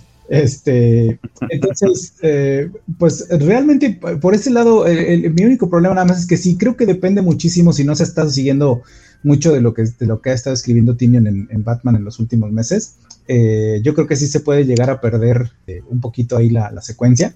Eh, porque además de, todo esto, pues también ya nos, plantean ahí algunas otras situaciones con, con Poison Ivy, que aparentemente hay una situación donde son, dos, donde son dos Poison Ivies este, diferentes. Vamos a ver cómo, cómo, este, cómo, cómo fructifica ese, ese asunto. Eh, creo yo que este deja muy bien establecido el, evento. La verdad es que sí me gustó. El dibujo se sale un poquito de lo que habíamos estado viniendo, viendo en los últimos meses. Eh, con Jorge Jiménez, que es, espectacular el, arte de Jorge Jiménez, pero aquí no me molestó. Creo que, aunque es algo muy diferente, este, creo que para el, el estilo que tiene la historia, para lo que está tratando de narrarnos, eh, que es como establecer justamente esta idea de un estado de miedo en Ciudad Gótica. Creo que el, tipo de arte, algo un poquito más realista, más oscuro, este, la verdad es que me, me gustó. Este, me gustó el cambio, creo que le ajusta bien. Siento que, Jorge Jiménez, eh, digo, con todo lo bonito que es su arte, se presta más para estas secuencias de acción, tipo blockbuster, tipo un poquito más, este, más espectaculares, digamos, ¿no? Pero para un, para este, este número que tiene un sentido como más de, digamos, de miedo psicológico, por ponerlo de alguna manera, creo que este estilo de, dibujo le acomoda, le acomoda mejor. Este, así que digo, en general creo que es un, buen inicio de, ¿Qué, te, ¿Qué te, pareció el, nuevo diseño del Scarecrow? A Valentín le, le fascina. Sí, la verdad. a mí, a mí me gusta. ¿Qué pasó? Se, me hace, se me hace que está, está padre el cambio, pero no sé, o sea, es decir, vaya, este diseño para esta historia creo que le, le, acomoda, dado que es un personaje que está como más en el fondo, como más nada más observando todo desde, vaya, su, su, disfraz no se me hace nada práctico, ¿no? Este, no, y que literal con un fósforo lo puedes matar, o sea, parece para arrancar una parrilla. Se tomaron, se tomaron muy en serio lo que debe ser un personaje, ahora sí, porque se muchísimo. Y aquí, la verdad es que en el, en el arte que vemos en este número, lo, lo pues como que se le baja un poquito, pero si ves el diseño como lo hace Jiménez, este, sí, o sea, son, son paja por todos lados, ¿no? O sea, Eh, aquí creo que sí se le, bajaron un poquito más. Sí, se me hace muy impráctico el, diseño. Me gusta, honestamente, la verdad es que me gusta. Creo que por lo menos nos están dando algo, algo un poquito diferente, más. Eh, pues más como que realmente. Va, chido de disfraz de Halloween. O sea, la cosa. Ah, a, mí, me, o sea, pues, ese tipo te lo consigues en la noche en la calle y da miedo. Da más miedo que el otro, ¿no? El otro te da risa. O sea, el diseño clásico, digamos, todo, pero pues dices, ah, o sea, no, como que mucho miedo, miedo no te inspira. Pero... A como que sí le da miedo. Eh, mi, mi, mi, bronca con el personaje está, está, muy, muy exagerado. Me parece una versión eh, Todd McFarlenska del Espantapájaros. o sea, eh, sí. Y algunas versiones del Espantapájaros más, clásicas podrían, podrían también generar cierto terror. Depende del, depende del diseño, porque también es de estos personajes que cambian muy, muy seguido. Sí, sí, eso, eso es cierto. Aunque, aunque también este, luego, bueno, como con todos terminan regresando muy seguido al, diseño original. Creo que ahorita para el, para el tipo de historia que va a ser Fear State, eh, creo que le, acomoda. O sea, la verdad es que el diseño es más adecuado para el tipo de, para el tipo de historia, por esta idea de generar una, una, imagen de, de, un ser como eh, que lo sabe todo y que está detrás bambalinas moviendo todo, nada más detrás de todos estos monitores que vemos ahí en ese sentido sí ser como el, como el, que está moviendo todos los hilos. Creo que para, para eso sí le acomoda el, traje. No estoy tan casado con la idea de estas agujas que trae ahí en, las manos, eso se me hace como medio fuera de lugar, pero el resto del, disfraz, creo que para la historia le acomoda en general. Sí, ha de ser incomodísimo ir al baño casi. Ah, no, sí, no me imagino. Bueno, pero no, no van a necesitar nunca papel también. Eh, bueno, en, una de esas, para eso son también las, las agujas, ¿no? O sea, algo, algo de sacar por ahí. Ah, no, bueno, si las agujas se supone que es para poner su. Pero sí. Sobre todo lo de la aguja es lo que está raro, que parece ser más bien. Eh, eh, se parece a Rosalía. Em, coincido, bastante en tu, en tu apreciación en líneas generales. De hecho, es una lástima porque el ron de Time aquí está resumido perfectamente. Si quieren saber ah. qué pasó después, después de Joker War, pues léanse un resumen de Wikipedia y este número. No tienen por qué leerse los otros. ¿Cuánto vamos? En el 118, algo así, los últimos 18 números. No es necesario. Con lo único que medio me perdí es con Catwoman, pero aún así tampoco es que sea sumamente importante. Sabemos que se separaron porque, bueno, la idea de casarlos era nada más de Tom King y a, y a DC nunca le gustó y lo primero que le pidieron a Tyner es que lo separara.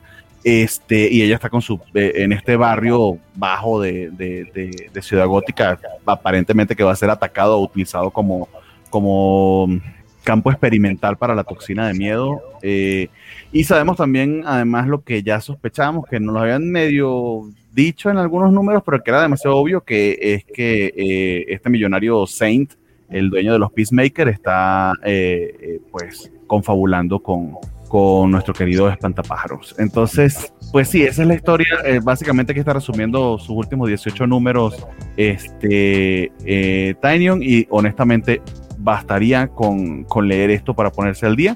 En ese aspecto sirve, está bueno para arrancar el evento como para hacer el catch-up pero lo que me da muchísima lástima es por quien se haya comprado los 18 números anteriores, porque se pudo haber ahorrado una muy, muy buena lana, desafortunadamente. Bueno, en todo caso, el harto de, de, Jorge Jiménez valdría, vale muchísimo la pena, pero en términos de historia, Batman ha estado de verdad muy, muy pobre. Batman, no, no necesariamente Detective Comics, ahí sí yo hago una, una salvedad. Pero vamos a ver qué pasa, porque básicamente esto es lo último que va a contar Tinyon en, en DC.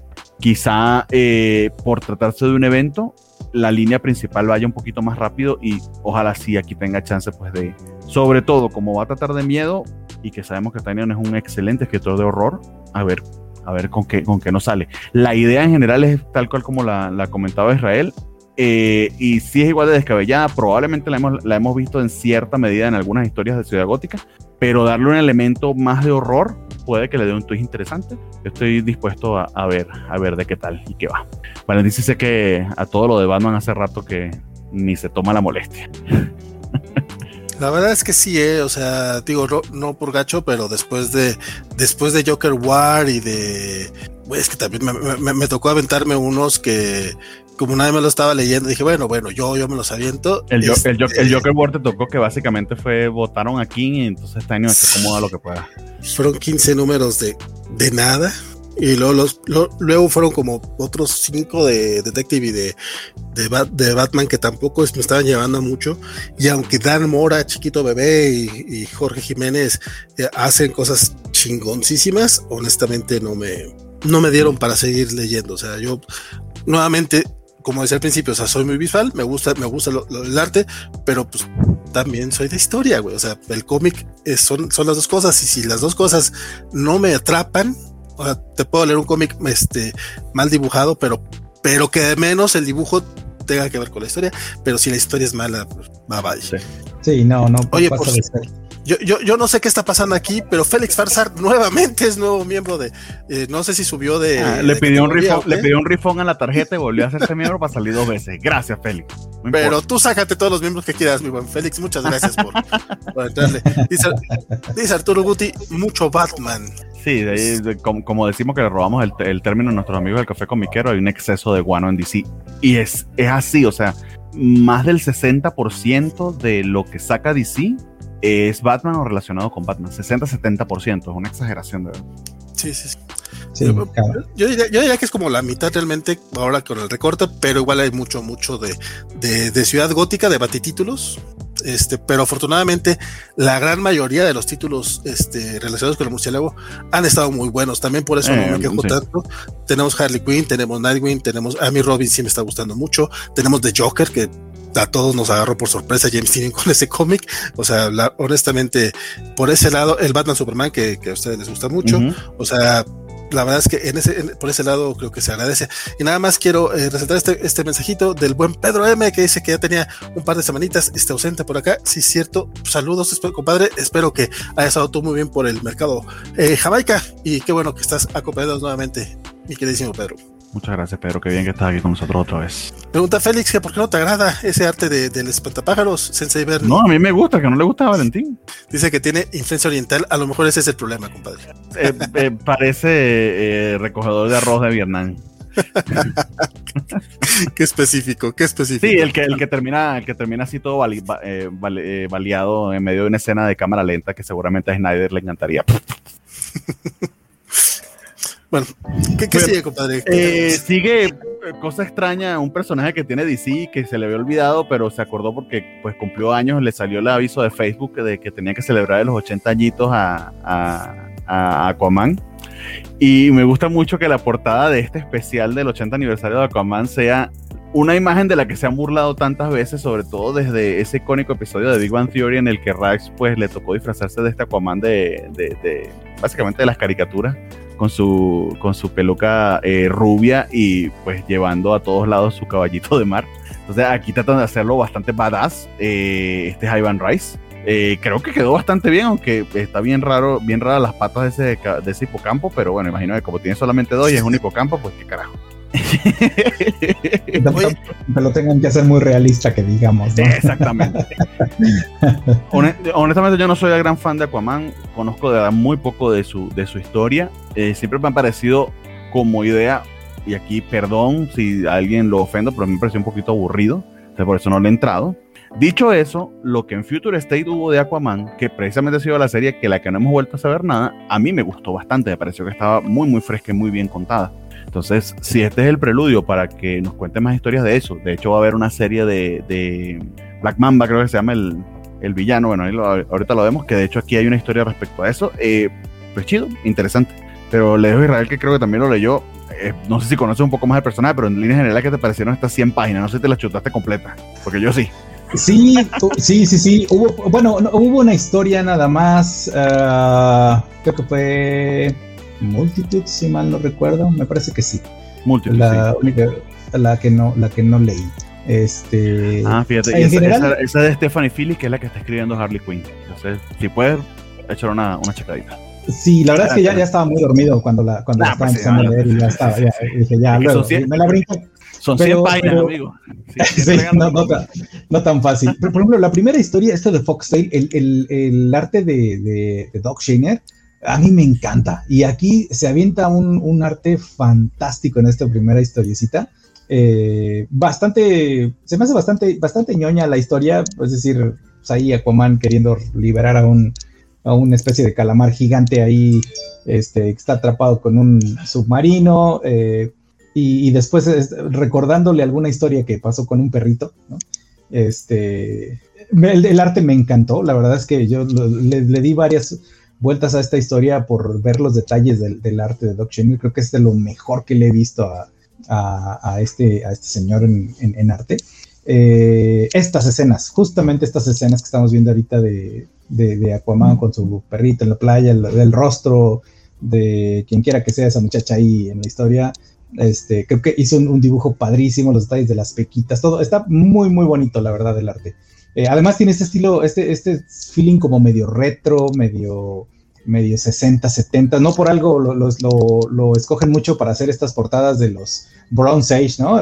hay por ahí una portada del Omnibus de Green Lantern Bronze Age, este, dibujada por Doc que es una chulada, de verdad, su arte me gusta mucho. Y aquí esta historia, además de, ser medio ñoña, este, nos deja mucho ver este papel de Aquaman como, pues como lo que es, ¿no? El rey de los siete mares y en un, de pronto en algún momento me recordó medio a Namor, de decirle a los habitantes de la superficie ahí, pues, párenle a su mitote, este, porque se meten con los mares, se meten conmigo, ¿no? Eh, y en esta ocasión, ya por, por primera ocasión, vemos que la bronca no es con, con Estados Unidos, sino ahora ya se mete con los rusos, ¿no? Este, sí. Entonces ya por lo menos ya nos dejan ver que ya su bronca. Muy, la muy ochentosa la historia. Ahí me pregunto, ¿quién es copia de quién? ¿Namor de Aquaman o como un Namor? No es, que sean, copias, en todo caso son arquetipos, hombre. Así. De hecho, en sobre todo, eh, Aquaman y, Namor como que sí tienen personalidades muy, muy, muy distintas. Digo, sí son mal encarados los dos, pero... Sí, pero Aquaman es mucho más heroico. Namor es... Es un mamón. Es un bastardo, es un mamón. Sí, sí, sí, sí. Digo, nunca vamos a ver a Aquaman a lo mejor queriéndole bajar la esposa a Superman, ¿no? amor es lo primero que hace. Este, pues sí son personajes muy, muy diferentes, pero sí, bueno, esa historia fue muy buena. La historia que escribió Geoff Jones eh, sobre el nuevo Aqualad, que entiendo que va a ser como ya perfilado para el nuevo Aquaman, este, está muy padre. Toda esta, esta interacción de, de Aqualad con, con Black Manta, que es su papá, este, se me hace bastante interesante, es decir, se ve ahí como esta, esta relación tirante de amor-odio que se tienen los dos. Este, y pues vemos a, un, a una cualidad que sabe que tiene que hacer lo correcto, sea quien sea, aunque sea su papá, ¿no? Y el papá, pues igual de testarudo como buen supervillano que es. Eh, y, creo que es, bastante desgarrador lo que nos platican ahí. Eh, esta historia de Lady in the Lake, que es la tercera, me gustó bastante. Eh, me gustó el toquecito que le dieron ahí de, encontrarse con una, bruja del lago, a tratar de relacionar a, Arthur con justamente la leyenda del rey Arturo. Este, me gustó ese, ese, toquecito y está escrita además por, además por Michael Moretti, que Michael Moretti escribe Barbaric, que es un cómic del que ojalá pueda hablar más al ratito que son este, de estos, están ocultos por allá en los últimos rincones del catálogo de previews. Eh, pero que Michael Moretti está, hizo una cosa muy padre con Barbaric y me gustó mucho el estilo que tiene aquí. He visto que ha escrito pocas cosas para Marvel y DC, justamente historias de este tipo muy cortitas. Este, pero me gustó en general la historia. Creo que en general el especial trae bastante buenas historias, muy entretenidas. Este, no hay ninguna que, que yo pudiera decir este, que, se me hizo. Ah, esta, por ejemplo, ver a Arion. No recuerdo yo haber visto a, Arion de Atlantis en alguna historia moderna. Eh, después del protagonismo que tuvo por ahí en Crisis on Infinite Earths, creo que no se hizo mucho con el personaje después. Al menos en los últimos años yo no recuerdo haber visto alguna mención de Arion. Me gustó que lo hayan recuperado aquí junto con ese traje ochentero totalmente de, de Aquaman. este, y creo que, creo que, este, este me gustó bastante. No fue esta entonces la que no leí. Hay otra. Ah, esta es Stephanie eh, Phillips. Quizás sea esta. Ah, no, hay otra. Es la, creo que es, hay, hay, hay uno donde se ponen ahí Aquaman con un traje como de marino, no sé cómo se está. ah, ya, ya. Eh, ok, esa fue de. De. Este es, de Jordi Beler, creo que fue. Esta, esta fue la que sí, creo que. Margaret, Margaret Benning con colores de Tron Lin huyendo. Margaret sí, Benning, sí. Sí, que, era su propia cosa medio extraña. Es muy rara, la verdad es así me la, me, la salté, la empecé a leer, me estaba durmiendo, mejor me la salté, dije, tal vez regrese a esa, pero terminé el Yo, Mi favorita fue esta.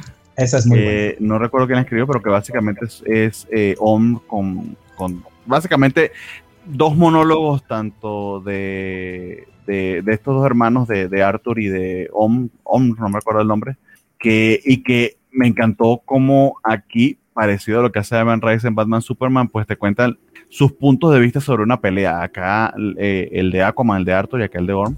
Eh, y los efectos que ella tiene. Es de, de hecho, es de Dan Waters, el, quien escribió los, los, los, el arte de Miguel Mendoza. Eh, en líneas generales está, bueno, esta de Dan Georgian me dio demasiada flojera, pero es Dan Georgian. creo que está tratando de su, de su run, algún tema allí político, pero lo sentí como un resumencito y, de hecho la gran revelación de la historia, así como que se veía venir desde hace millones de años. En todo caso es bastante resumida y, llega al grano, pero imagino yo que más que ver con lo que con lo que sea que Dan George cuando escribió Aquaman escribió que ni, lo conozco ni creo que lo voy a leer nunca. Y esta historia de Chuck Brown eh, con el artista Valentín Delandro es básicamente la introducción a esta a esta, a esta serie de Black Manta que, que nos prometen una miniserie de seis números por entregarnos, que es, interesante que el, lo primero que vamos a tener este de, de, de, Aquaman no va a ser ni, ni una serie ni de Aqualad ni de Aquaman, sino de, de Black Manta, ¿no? No sé qué, eh, si, si, hay algo más que quieras comentar, Israel. No, pues en general, eh, de, todos estos especiales de, de 100 páginas que han estado sacando para celebrar a diferentes personajes, creo que este de Aquaman es, es de los que me he leído en una sola sentada, es decir, no se me hace que tenga, salvo este par de historias que son un poquito más este, lentonas, pero creo que en general está bastante entretenido. Esa portada de verdad me encantó. Yo estaba muy, muy a la expectativa de ver portadas de, otros artistas, especialmente la de José Luis García López, por ejemplo, que también está bonita, pero creo que ninguna ahora sí le gana a, esta portada regular de, de Ben Reis, que es además eh, lo que hizo desde que lo hizo, desde su arte en Green Lantern, yo la verdad es que me quedé muy, muy este muy apegado a su arte. Eh, después lo que hizo en el propio ron de Aquaman con Jeff Jones también me encantó. Y pues yo creo que era la elección novia ahí para, para hacer esta portada regular, ¿no? Sí, o sea, e, está cumplidor el número en el sentido de que de, las, bueno, ¿cuántas historias son? Ya no, las he contado, 1, 2, 3, 4, 5, 6, 7, 8, 9, 10. De las 11 historias, creo que 10 corren sin ningún problema. También lo leí de una sola sentada.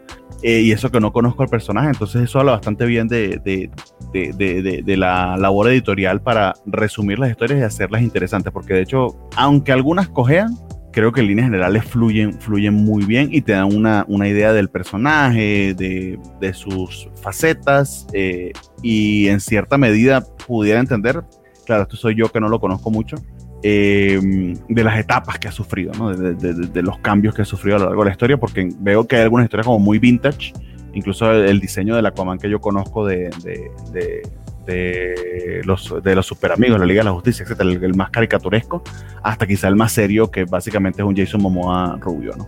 El que vemos últimamente. Entonces, es interesante, entretenido el número, como para en un en un aniversario de Fantástico, a ver si se cuela y le dan su, buen, su buena rebaja, pues sí, sí valdría bastante la pena. Porque no va a estar barato, esto debe ser como unos 10 o 11 dólares compradito ahorita recién salidito del horno. Yo me, quedé con, una, con la impresión, no sé si a lo mejor fue idea mía, pero yo pensaba que iba a haber una historia como póstuma de, de Robson Rocha, que fue quien lo dibujó, dibujó el título por una buena cantidad de números no sé, yo por ahí me quedé con la idea de que, iban a incluir alguna historia dibujada por él, como que fue lo último que alcanzó a, hacer, pero no recuerdo haber visto ahí la historia. Probablemente lo leí en algún lugar, yo creo, y lo interpreté, pero hubiera estado padre ver algún algo de, del dibujo de, del buen Robson Rocha, que tal vez yo lo conocí en Green Lanterns, antes de eso no, no había visto nada de su arte, eh, me gustó lo que hizo con Aquaman, es, es muy, muy bueno su dibujo, y pues lástima que se nos fue antes de tiempo, ¿no? Sí, de hecho, ni un pin-up ni una historia. Quizás había algo planificado, pero no se pudo, no se pudo dar. Pero si estoy leyendo ahorita los, los, créditos y no, desafortunadamente no. Sabes que yo este cómic, eh, cuando me enteré que no traía ninguna historia de Peter David, eh, yo dije, no me interesa leerlo. Y ahorita que lo estoy platicando, me quedé con, híjole, igual si le echo el ojo, pues total, suena que no están tan mal. Ah, no, no sabía que iban a meter al, al eh, Aqualad de John Justice a la continuidad eso, eso me latió y pues ya, ya le echaremos el ojo. La verdad es que lo, metieron desde, desde Brightest Day, desde antes de los New 52, ya ahí lo habían presentado.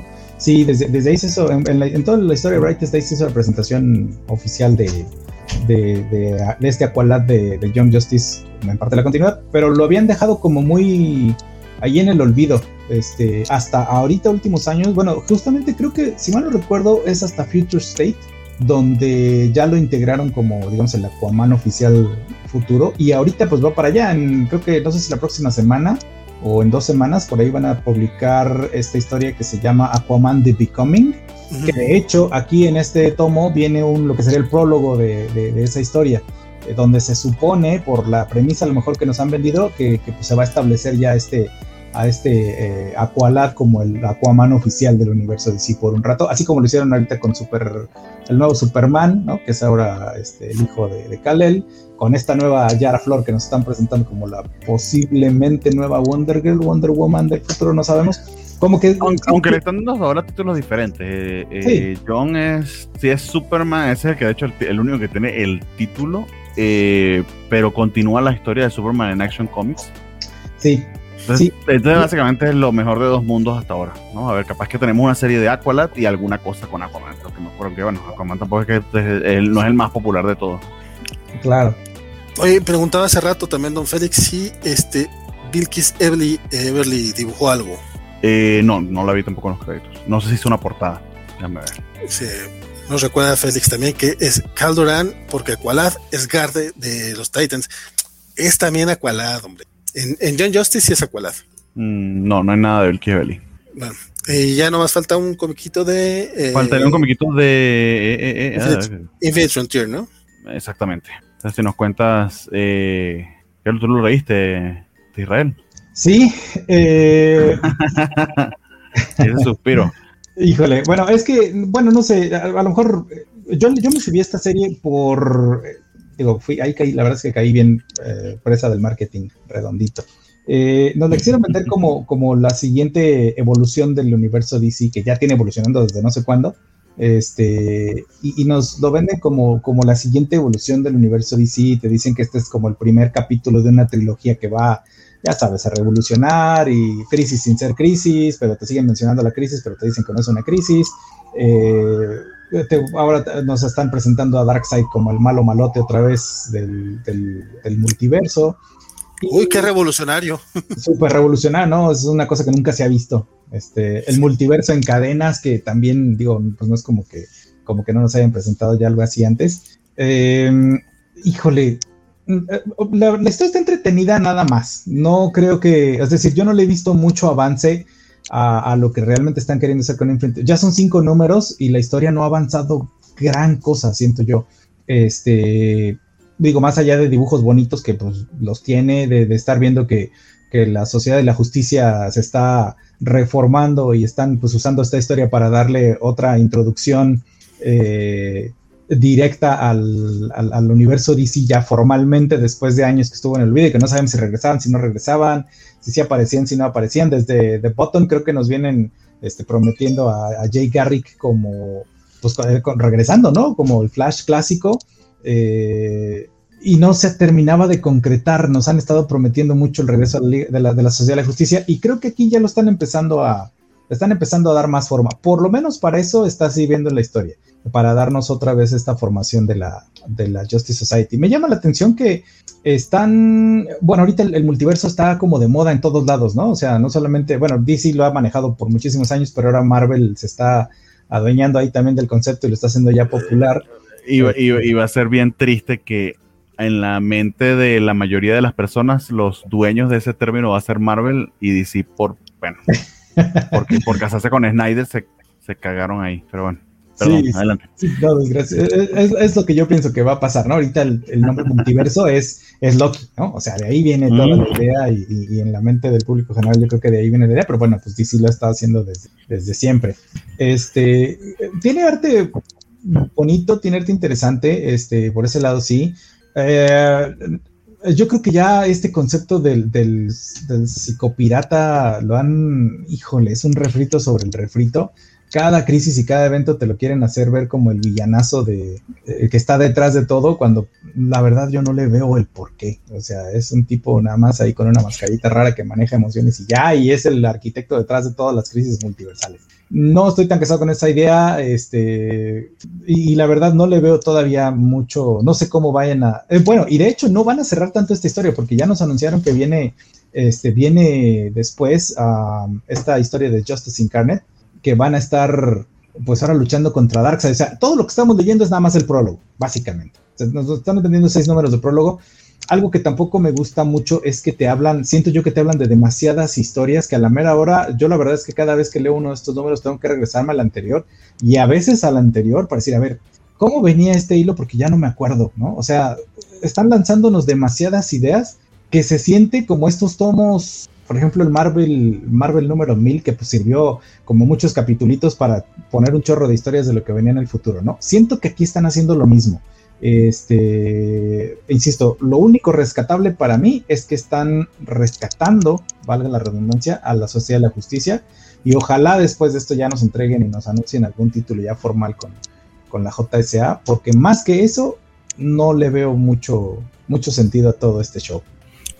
Oye, pero fíjate, justamente eh, parece que sí hay como una dirección al respecto en, en DC a nivel general, pues, a nivel Warner, lo comentábamos con, con Isaac, creo, de hecho creo que Isaac lo comentó en las noticias, digo, aparte lo he platicado con él este, en persona, porque, eh, bueno, ahorita en Stargirl tenemos una nueva versión del, de la Ciudad de la Justicia y está fregoncísima y aparte respetan a los anteriores, neta, Chino no jugaba esa serie, este, sacaron, este año salió una, una película animada, parece que en, en, en, Black Adam justamente viene Atom Smasher y vienen otros personajes de la sociedad, o sea, todos esos personajes que, que durante la dictadura parecía que los tenían enlatados o prohibidos, este, llámese Tim Drake, llámese este, toda la sociedad de la justicia, eh, acá el Wally, que también lo tenían por ahí, Wally, West, Wally, o sea, Pobrecito, lo que le habían hecho en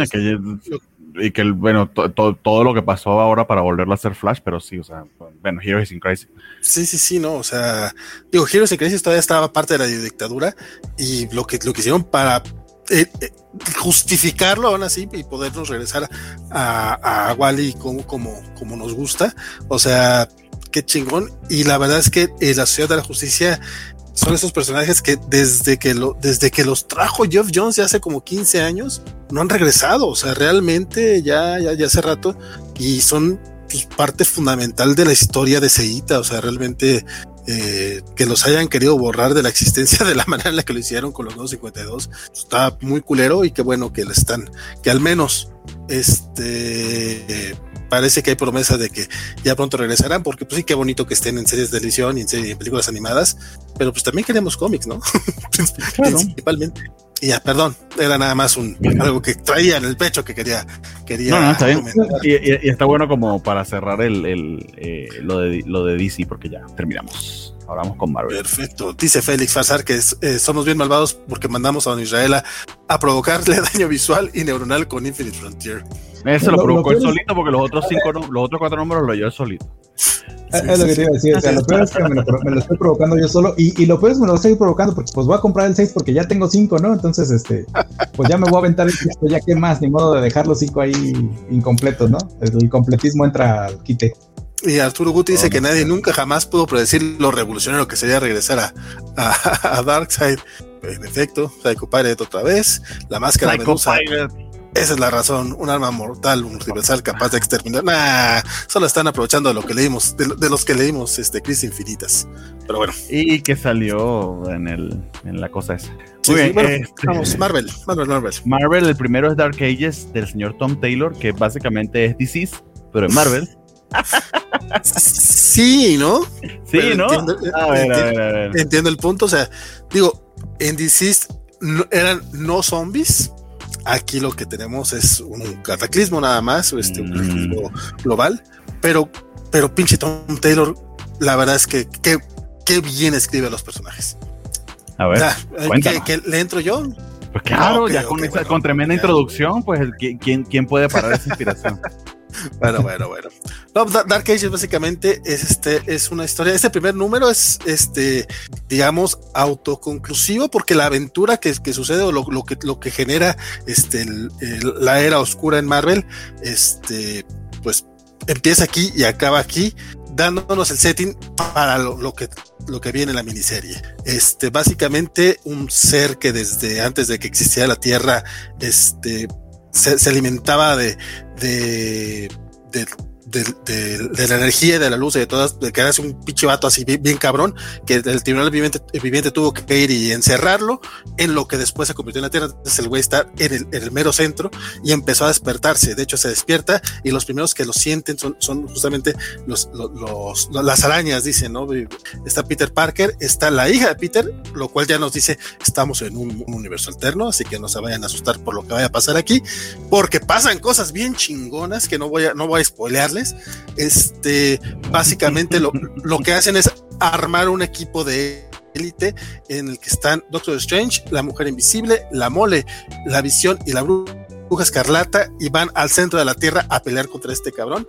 Este, eh, eh, la, historia está contada desde el punto de vista de Peter Parker, que empieza él echando el cotorreo con sus amigos Jessica y Luke, y eh, que es casi como una playdate con, con, la hija de ellos y la hija de, de Mary Jane y de Peter. O sea, está todo bien bonito. Este, tenemos participación de los cuatro fantásticos, tenemos participación este, de, del hombre araña, este, del Watchmen, que ahorita este, U-Auto es este, bastante, ya está empezando a ser popular entre, entre la gente mogul, lo cual a mí ese tipo de cosas me encantan, que de repente ya puedas llegar este, con tu sobrina de 15 años y ya sepa quién es el vigilante, qué chingón. Sepa quién es, este viejito hidrocefálico mirón.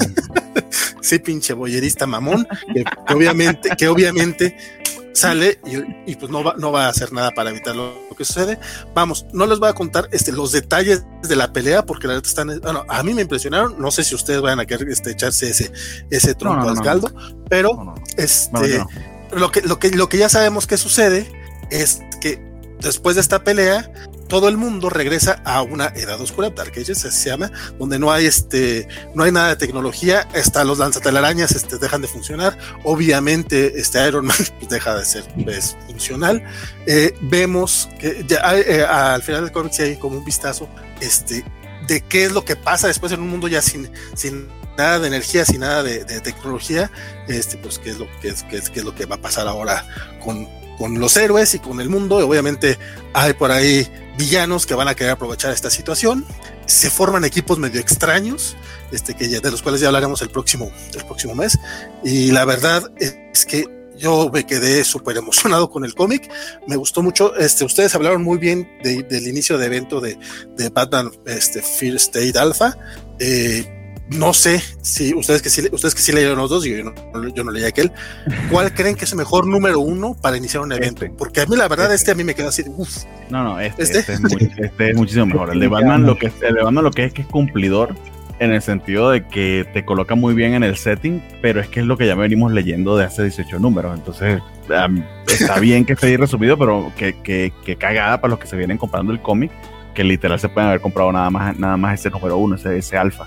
Eh, Tom Taylor, al, como lo que hizo en DC, como lo que hizo en Justice, creo que aquí es lo que está, está intentando hacer algo similar. Le dieron su universo aparte para que haga desastres. Eso significa que, tipo Escuadrón Suicida, pues aquí nadie se salva de la posibilidad de que. Eh, y algo, algo así pasa, entonces vas a poder ver, eh, como en toda historia What o, historia paralela. De hecho, fíjate que no es un What literal es un Elseworld, pero en pues Marvel. Entonces. Lo, lo que pasa es que ese, es un detalle que mucha gente eh, como que no, no toma en cuenta. Eh, vamos a sacar el, el, dato ñoño, ¿no? O sea, los what ifs son muy específicos de qué pasaría si algo dentro del canon de Marvel pasara distinto. Eso no quiere decir que Marvel no tenga sus Elseworlds.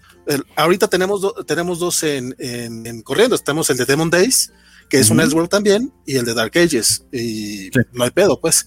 Pero aparte, Pero no, no, tienen, ese nombre porque digamos que eso espera propio de DC. Sí, no, no, no. No, y aparte, A, mí, a mí me, me causa mucho conflicto que DC ya no lo use. Es como, güey, tienes tu marca ahí bien chingona y no lo usas, no sé por qué. Este, y en cambio, ahorita tenemos corriendo un What If. Bueno, ya se acabó el, mes pasado, el de Hombre Araña Spider Shadows. Este, que ese sí era como muy específico y ese sí era What If. Entonces, como que Marvel sí tiene sus AdWords, pero eso no, los tiene como catalogados como por alguna razón. Pero bueno, está interesantísimo, eh, divertido. Eh, sí, hay, se pasan unas cuestiones bastante emocionantes y choqueantes, aunque sí sentí el número como muy número cero, porque el gimmick de la historia es este tema de que se quedan en la oscuridad y aquí nos están contando es cómo pasó eso. Entonces, si ténganlo en cuenta si, si, si se esperan ya como empezar a ver ese, ese Iron Man steampunk o, o este hombre araña con lianas y, imagino que un, un, un calzón de paja este, pues aún no. Eso, eso probablemente venga más adelante. Probablemente, estoy inventando, ¿no? Este, pero el gimmick como tal no lo vemos en este primer número, pero interesante que se tome el tiempo para presentarnos a los personajes, qué es lo que está en juego. Eh, bien interesante que sea precisamente Peter Parker el corazón de la historia eh, y un Peter Parker maduro, adulto eh, y, con cosas que, que tiene que arriesgar y como sabes que es Tom Taylor y sabes lo que hizo en DC, sabes lo que pasó en Justice, pues siempre estás todo el tiempo temeroso de, ay, qué cosa horrible me va a mostrar. Esa tensión se siente a lo largo del número y me gustó, me gustó bastante. O sea, está, está entretenido como, como una historia aparte. Entonces, sí, como, primer, como primer paso, bastante bien. No sé, Israel, ¿a ti qué te pareció? Sí, yo, yo concuerdo con, con, todo lo que han dicho. Creo que este hace mucho, creo que este, sin ser un evento propio Marvel, como nos tienen acostumbrados a hacer cada año, o bueno, ya creo que ya son cada dos veces al año, ya, ya no son eventos anuales, pero se siente mucho más evento que los eventos de Marvel, ¿no? Es decir, los eventos oficiales, digamos, del universo 616. Eh, tiene todo este feeling de, sí, como, como dice este Bernardo, yo coincido con él, se siente como un número cero, pero un número cero que de verdad te introduce a toda la, a todo el peligro que se viene en el, eh, este, en el fondo, ¿no? O sea, toda la batalla que se viene, se siente como un evento muy clásico. El arte de Iván Coelho está espectacular. Yo creo que este, este muchacho ha ido de, bueno a, mejor cada vez. Eh, me, gustó mucho lo que hizo Venom y ahorita lo que está haciendo en, con este, en este número de Dark Ages está fantástico. Su Spider-Man me encanta, su Doctor Strange lo dibuja de una manera excelente. Este, me da también la, la, mole, sí, o sea, están, está padrísimo el arte de él y creo que le acomoda también muy bien a la historia porque, insisto, se siente como este, un evento clásico como hace mucho no veíamos eh, por un, digo, lástima y no que está, que no está en la, en la continuidad principal.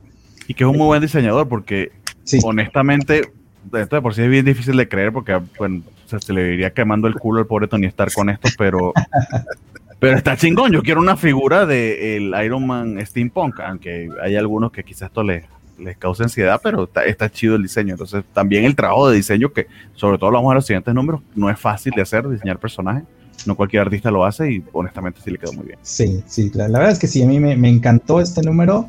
Me, gusta mucho lo que hace Tom Taylor, justamente por este lado de los universos este, no oficiales, ¿no? Es decir, lo que hizo con DC me gustó bastante. Eh, y qué bueno que le dan su, su, espacio aparte para que haga lo que quiera con los personajes y rompa todos los juguetes que quiera romper, al cabo que no cuenta, ¿no? Este, entonces, por ese lado está padrísimo que se lo den así ojalá y alguna, algún día le pudieran dar chance de hacer algo en el universo Marvel o DC principales. Y con esta magnitud es difícil que, lo vayan a dejar a romper tantos juguetes, pero pues mientras nos divertimos de lo lindo con lo que está haciendo. Sí, no, la verdad es que de Tom Taylor, eh, yo soy, yo, a mí sí me gustó mucho DC, me gusta, me gusta su, su mundo ahí, este, y pues lo, poco que le he leído, porque me falta todas cosas, yo lo disfruto mucho, o sea, lo que es Nightwing, lo que es Escuadrón Suicida. Ahorita estoy leyendo el All New Wolverine, yo sé que voy muy tarde y voy lento, pero ya unos 15 números, pero estoy disfrutando lo que hizo con Laura. Este, y la verdad es que es ya es de estos escritores que eh, veo algo de él y eh, lo tengo, o sea, es mínimo voy a leer el primer número. Sus X-Men Red fueron buenísimos. X-Men Red. No leí, todavía no los leo, son, son, nueve números, ¿no? 11, algo así. Ah, chiquito, pero está buenísimo lo quiero leer, lo tengo, lo tengo pendiente, lo voy a leer después del, de Wolverine, porque neta, está, hace cosas muy, muy chidas, se nota que quiere mucho a los personajes, este, y aparte la vena izquierdosa que, que, trae, a mí me gusta mucho, la, verdad. Este, dice por acá, eh, nos recuerda Luchamex, que esta era una, una serie que iba a salir en diciembre del año pasado, incluso en el Free Comic Book Day del, año pasado salió una pequeña historia con, con Iron Man justo en el momento en el que eh, su armadura deja de funcionar Dice, la, cancelaron, pero la revivieron. Lo que pasa es que durante, por la pandemia, hubo muchos títulos, muchas series que quedaron como en pausita, en pausita. Este, recordemos que de Empire quitaron como 20 detallines, que qué bueno, porque pinche tipo Empire, paleo, papu, eso. este, pero está bonito. Estos van a ser que seis números. Probablemente si funciona, van a hacerle como con Deceased y van a expandirlo y haber este, algunos, algunas secuelas o lo que sea. Ya veremos hacia dónde van. Pero así como con Deceased, eh, en eso sí estoy de acuerdo con, con Bernardo, o sea, si tiene ese pequeño feeling. Este, aquí sí vamos a temer por los personajes. O sea, neta, lo que, lo que pasa en esa pelea, o sea, yo, yo sí me quedé así, güey, no mames, güey, no mames. ¡Ay, no mames! O sea, sí, no, yo sí estaba súper emocionado. Eh, Bernardo Arteaga nos, nos presume sus eh, emojis. ¿Quién es ese? En YouTube. Eh, un cuate por ahí que nos sigue y que aparte es, es, es miembro, miembro activo de la covacha. Se, se saca el miembro. Se Bien. sacó el miembro. Y Arturo Guti, este, nomás para que luego no digan que luego uno no, no, no, no lee estos comentarios, eh, no estoy muy de acuerdo, porque dice, da gusto ver a un Spider-Man que no diga, no me quiero ir, por favor, señor, no quiero. Está bien, Arturo, a ti no te gustan los niños, te gustan los hombres adultos. Está bien, te felicito. Es, yo, yo tengo mucho, mucho, mucho tema con, con ese, con la crítica de ese momento, porque güey, es un chavito de 16 años, o sea, está de, si, yo, yo, yo, yo lloraría, chillaría peor. O sea, neta, es un Spider-Man que está aprendiendo. A mí sí me gusta el Spider-Man de Tom Holland, aunque también estoy de acuerdo con Arturo. Sí da gusto ver este tipo de hombre allá, porque también está padre. O sea, Exactamente. Y probablemente lo vas a ver porque vas a tener Tom Holland toda tu vida. Ah, no, lo de Tom Holland, sí, probablemente. ojalá, ojalá Sony, Disney mantengan su acuerdo y podamos ver a este, a este chavito crecer en el personaje de la araña. Ya que tanto falta, ocho años. Ya, ya, ya lo vivieron Robert Downey Jr. y este Scarlett Johansson y muchos. Déjenle, Tom Holland, hombre, que crezca el, el, personaje. Llegará, llegará el momento en que sea el hombre araña. Exactamente, el hombre araña maduro y, y, viejito como a ustedes les gusta. Y ojalá tenga, y ojalá tenga su bebé May Parker. Wey, ¿Eh? me, me, encantó ver a May. Yo la no? verdad. Muy bien. Dice, dice Goldet que le va a echar un ojo a Dark Ages, no la tenía en la mente. Compadre, sí, sí, echarle el ojo. Y hablando de, de, de historias de alternas. De historias alternas, sí. Está, eh, continúa Pismo Moco, pero esta es continuación de su número anterior, pero parece que todos van a ser número uno. Eh, de hecho, la única historia autocontenida hasta ahora fue eh, la que nos contó básicamente con, con esta, esta historia de los Onai, de los, de los Okai, perdón, y, y, y Venom. Eh, esta sí, sigue siendo, aún no termino de entender si precisamente es Black Widow eh, a quien está haciendo referencia, pero básicamente es esta, esta chiquilla que eh, fue criada sin saberlo, eh, alejada, alejada de sus antecedentes demoníacos, por así decirlo.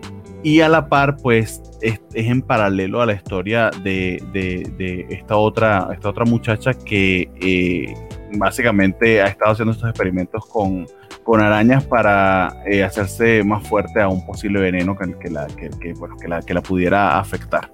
Eh, honestamente, se ha separado muchísimo la historia. Se supone que va a salir cada tres meses. Eh, no leí el número anterior porque no me dio chance, pero sí me, me chuté este completo para poder este, hacer la, la reseña aquí en el programa. El arte de Peach Momoko sigue siendo espectacular. Eh, tenemos aquí a, a, a algunos mutantes eh, eh, interviniendo, pero eh, en esta versión de folclore japonés que poco o nada tiene que ver con el universo, con el universo Marvel. Eh, entretenidísimas las peleas, entretenidísima la historia eh, y el estilo eh, tan artesanal de, de, de, Momoko y sobre todo que no se toca el corazón en cuanto a las escenas de acción, tal como pueden ver en este panel. Sigue siendo interesantísimo, pero aquí sí les digo que esto mmm, para comprarlo mensual, no, no, no. Entonces muchísimo, va a ser muchísimo mejor este coleccionado. El hecho de que se llamen números uno es supremamente engañoso. De hecho, están abusando demasiado de ese, de ese recurso porque es una historia eh, continuada. Eh, en general me está gustando, pero este número es verdaderamente transicional. Lo peor es que la continuación es otro número uno, entonces después dicen por qué la gente nueva que, que no sabe de cómics se, se, aleja un tanto de, de esta historia, que de verdad es bastante confuso. Pero eh, aparte de todo ese tema, vale muchísimo pena la historia, vale muchísimo, muchísimo por el arte, eh, pero sí, yo me esperaría que esto esté coleccionado para, para poder recomendarlo por completo, aunque hasta ahora, por la sesión de ese one shot que leímos hace ya seis meses, este, eh, la, la, esa historia en particular está muy buena y esta historia como historia continuada, pues hasta ahora va bastante bien, pero tendría que ver cómo termina para poder dar un veredicto completo. Entonces, Demon Dates allí continúa, transicional, eh, pero se va a leer muchísimo mejor de, de corrido para nada vale la pena leerlo separado. Básicamente, ese es mi reporte. Fíjate que yo intenté leerlo, o sea, sí, sí quise darle chance. Eh, uh -huh. Leí el primero, creo. ¿Este es el tercero o el cuarto? Este, este sería el tercero. Tienes el primero que es un one shot y luego tienes El primero este fue el de que es la saga de Ashida. El primero fue Psylocke, exactamente. Ok. Ah, va, va, va. O sea, sí, el, es- el- se, supone que, se supone que esta Mariko Yashida es básicamente eh, Natasha Romanoff. Ok, pero Mariko Yashida sí no era la novia de Wolverine, pero es una Natasha. Eh, pero, le, pero es una Natasha. ok. Ah, porque yo la sentí como una Black Widow, entrenada para ser Black Widow, pero que realmente no la es. O, o yo estoy confundiendo eh, la gimnasia con la magnesia y no lo sé. En todo caso, ahí está. Lo, lo que, lo que sí es que eh, los elementos, al menos en el primer número, sí estaban este, muy, muy cambiados. De repente, como que si no estás familiarizado con el folclore mutante, se te podrían ir lo- lo- las referencias. O sea, eso también es cierto. Eh, yo, yo, justamente al, leer este cómic, bueno, al intentar leerlo, sí me quedé con la onda de que, no sé, yo- yo- es que ah, yo no tenía bronca con, con, con el estilo japonés, te lo juro. O sea, me aventé varios mangas que me gustaron mucho, me los terminé y todo. Yo un momento en el que no me, no me es fácil entrar en, en el estilo. Y aparte que, que me di cuenta que, que no era un número uno, dije, "Buah, no mames, no voy a leer el otro. Y lo dejé como por ahí del... de- de- después de, eh, como en la cuarta página, o sea, después de que te saluda al, de, de fist bump al, a la arañita. Es que segunda, Sí, es tercera que- página, una cosa así. O sea, Es que sí tiene está- que, o sea, de nuevo, de corrido es que vale la pena. O sea, está, eh, está muy, muy separado. Bueno, y, e inclusive tú que lo estás leyendo te vas a quedar a mitad de camino. Sí, no, pues sí, yo creo que mejor este, no sé si cuando vaya rumbo al final haga el catch up, ya veremos, este, eh, si me animo o no me animo, eh, pero eso sí, el dibujo está muy bonito. O sea, el- el- eso, por ese lado, el dibujo bonito sí está. Sí, señor. Muy bien. Dice Eh, Samuel Franco Demon Days y Luchamex dice duerman a Spencer como los perritos. O sea, no tanto, compadre, pero sí. Tampoco así. Muy bien. Eh, el siguiente eh, es un número de Lewin con básicamente con su, su evento de The Last Annihilation. Este está dibujado por Jan Basaldúa eh, y se centra en Wiccan y Hawking, que de verdad que son dos personajes que les han estado dando protagonismo, pero como que no les terminan de dar su serie. O sea, Sí, y hay muchas cosas padres para contar de ellos, sobre todo ahora que, que, que Hulkling es el emperador del imperio Scroll Cree y tiene a su príncipe consorte, y entonces tienen que hacer un montón de PR, de atender a, eh, por ejemplo, eh, una de las cosas interesantísimas que, que Ali ha cuidado aquí en su, en su historia. Ah, perdón, este no es Ali Wen, es Antonio Oliveira, discúlpeme, el, el, el guion es de Antonio Oliveira, el, el evento sí es de Ali Wen. Ah, mira, no lo había leído sino hasta ahora, no me había dado cuenta. Bueno, está muy bien escrito porque me hizo pensar que era Ali Wen. ok. Entonces, el, el guion es de Antonio Oliveira y, eh, y el arte es de Jan Basaldúa. Hacen un muy bonito paralelismo entre los primeros momentos en los que se conocen eh, Wiccan y Hulkling, antes de, de siquiera de ser amigos, o sea, y mucho menos pareja. Eh, el bullying que, que eh, eh, el, el pobre de, de, de Wiccan sufría, bueno, en fin, porque, porque hay un montón de homofóbicos que, que se aprovechaban para burlarse de él.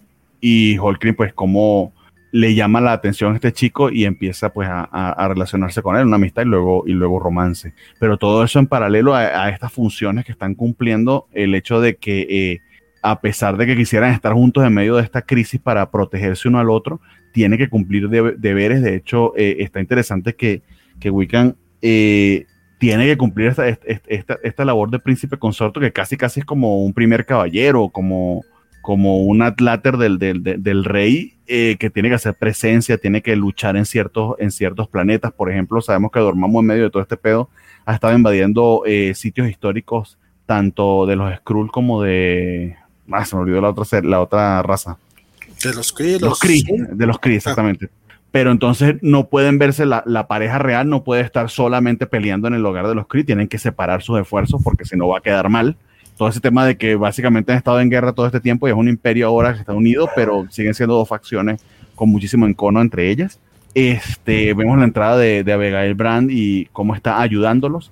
Se mueve bastante la historia, pero hay muchas escenas de acción. Me dio mucha risa cuando eh, pues, eh, llegan a ayudar los, los Guardianes de la Galaxia y Avalanche, la primera que se lanza, eh, se, le, se, se le va la mano y, y hace que caiga por un precipicio Hulkling. Entonces les grita como porque sabe que la cagó. Bueno, si- si cualquiera pregunta, mi nombre es Rictor, ¿no? Por si acaso.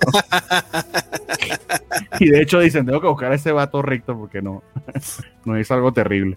Eh, y de hecho tenemos un enfrentamiento interesante o, llegamos a la raíz del problema. De hecho, este es el penúltimo número del evento y creo que estuvo bastante interesante, bastante eh, emocionante.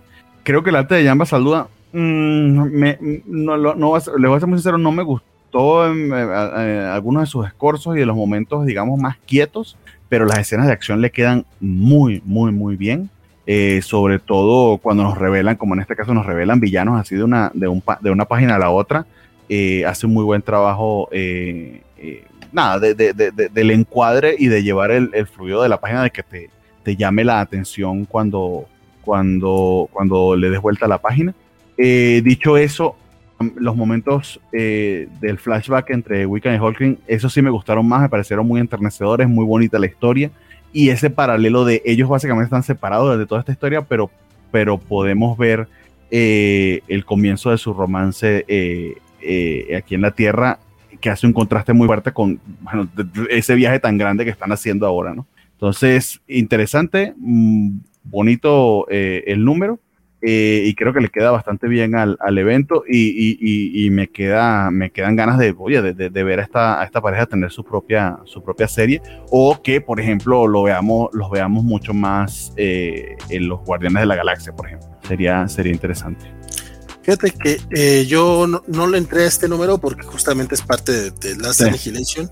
Entonces, no, no lo he estado siguiendo mal, malamente porque me estaba gustando Sword. Este, pero como dices, sí se, sí, sí se requiere un poquito de, de más de Hulkling y de, y de Wiccan. Son grandes personajes y de repente como que, aparte ahorita, eh, Wiccan debería estar un poquito más cerca de Krakoa, ¿no? Digo, por lo que acaba de pasar. Sí. Ah, y está bien culero que han pasado meses y nadie le ha dicho a Wiccan que a su mamá la mataron. Debe, deberían de avisarle, pobrecillo. Pero... Y que el abuelo está preso como principal sospechoso, el tío es un desmadre, o sea, todo ese, todo ese pedo nadie le ha contado nada, no, porque él está muy ocupado aquí. Pero pues, está, medio lo mencionan en Trial of Magneto, ¿no? O sea, en el sí, pero, pero, la misma Abigail Brand le dice, bueno, príncipe consorto, luego hablamos de tal cosa, o sea, está sí. manipuladora Sí, sí. como ella sola. Este, y, lo, y por lo que veo, sí se nota un poco apresurado el arte de, de Jan, porque suele ser mucho más, mucho más precisa y mucho eh, da, más detalles. Este, incluso en, en, la, en las escenas de, plática, aquí sí se ve un poquito apresurada en su arte. Sí, que, que quién, sabe lo, los interlingües de, cómo le tocó este trabajo. a mí me da, o sea, cuando veo algunas de estas cosas, sobre todo con artistas que sabemos sólidos, como el caso de Jamba Salduda o, o, o, lo que hemos comentado del Superman de, de Phil Hester, que sí creo que hay veces en los que, en los que realmente los ponen, tienes que entregar las páginas de un momento a otro y, y puede, puede que se haya visto, se haya visto ella en esa situación. Sí, sí es posible. La, 4, 5, 10, sí, ay, güey. Este, sí, eh, bueno, pero, perdón, este, este, estaba contando otras cosas. Este, ojalá que Don Israel se, se, se nos sume nuevamente porque est, est, estaba, estaba y de repente tam, también se salió. Ay, ay, ay, ay, bueno. es que eh, cuando hablamos de, de Pismo Moco. Ah, no, ya, mira, justamente ahí está, ahí está, ya regresó el buen, buen Isra, que de repente me sacó de onda porque ya no, ya no lo había visto. Perfecto. Este, ¿con, ¿con qué seguimos? ¿Qué sigue? sigue ya seguimos sigue... ahora, ya terminamos los números uno y viene Capitana Marvel. Te, ah, la, te, la dejo a, te, la, dejo a, ti porque sé que has estado siguiendo la, la serie de hecho este es un arco nuevo. Es arco nuevo y aparte, pero, pero tiene justamente como un poco de, de backstory porque en uh -huh. los números, creo que entre el como entre el 14 y el 18, algo así, este, hubo una miniserie, bueno, un, un arco que se llamó eh, The Last Avenger, que básicamente era Carol Danvers con este, con este nuevo traje, eh, que la obligaron a matar a los Vengadores. El cómic, obviamente, de repente la ves este, con, con una cabeza de Thor eh, y te, dices, ok, esto no, no, no, hay manera que esté sucediendo porque pues, sabes que todos los Vengadores tienen sus propias este, sus cómics en, en, paralelo, pero el, muy entretenido ese arco. Eh, lo menciono porque justamente apenas los leí, este, preparándome para, para, esta, para este nuevo arco. En, en, este caso es al revés. Carol tiene que enfrentarse, vamos, se la ponen, este, pues sí, todo, eh, al revés, ¿no? O sea, de repente llega esta figura femenina en un traje, es este, alguien que no sabe quién es, pero con el mismo traje que ella traía en The Last Avenger, que de hecho este se llama The Last Marvels. Y. Uh -huh la, empieza a atacar y obviamente no, no, no, sabe qué onda. O sea, ella, sabe que, que, con ese traje la persona puede no estar en control de sus acciones o puede estar siendo eh, obligada a atacarla. E incluso llega un momento en el que, bueno, no sabe si es incluso, no sabe si es alguien que conoce, si es una amiga, es una enemiga. Por ahí está, incluso menciona, pues, puede ser Rock, puede ser Mystic, puede, ser cualquiera.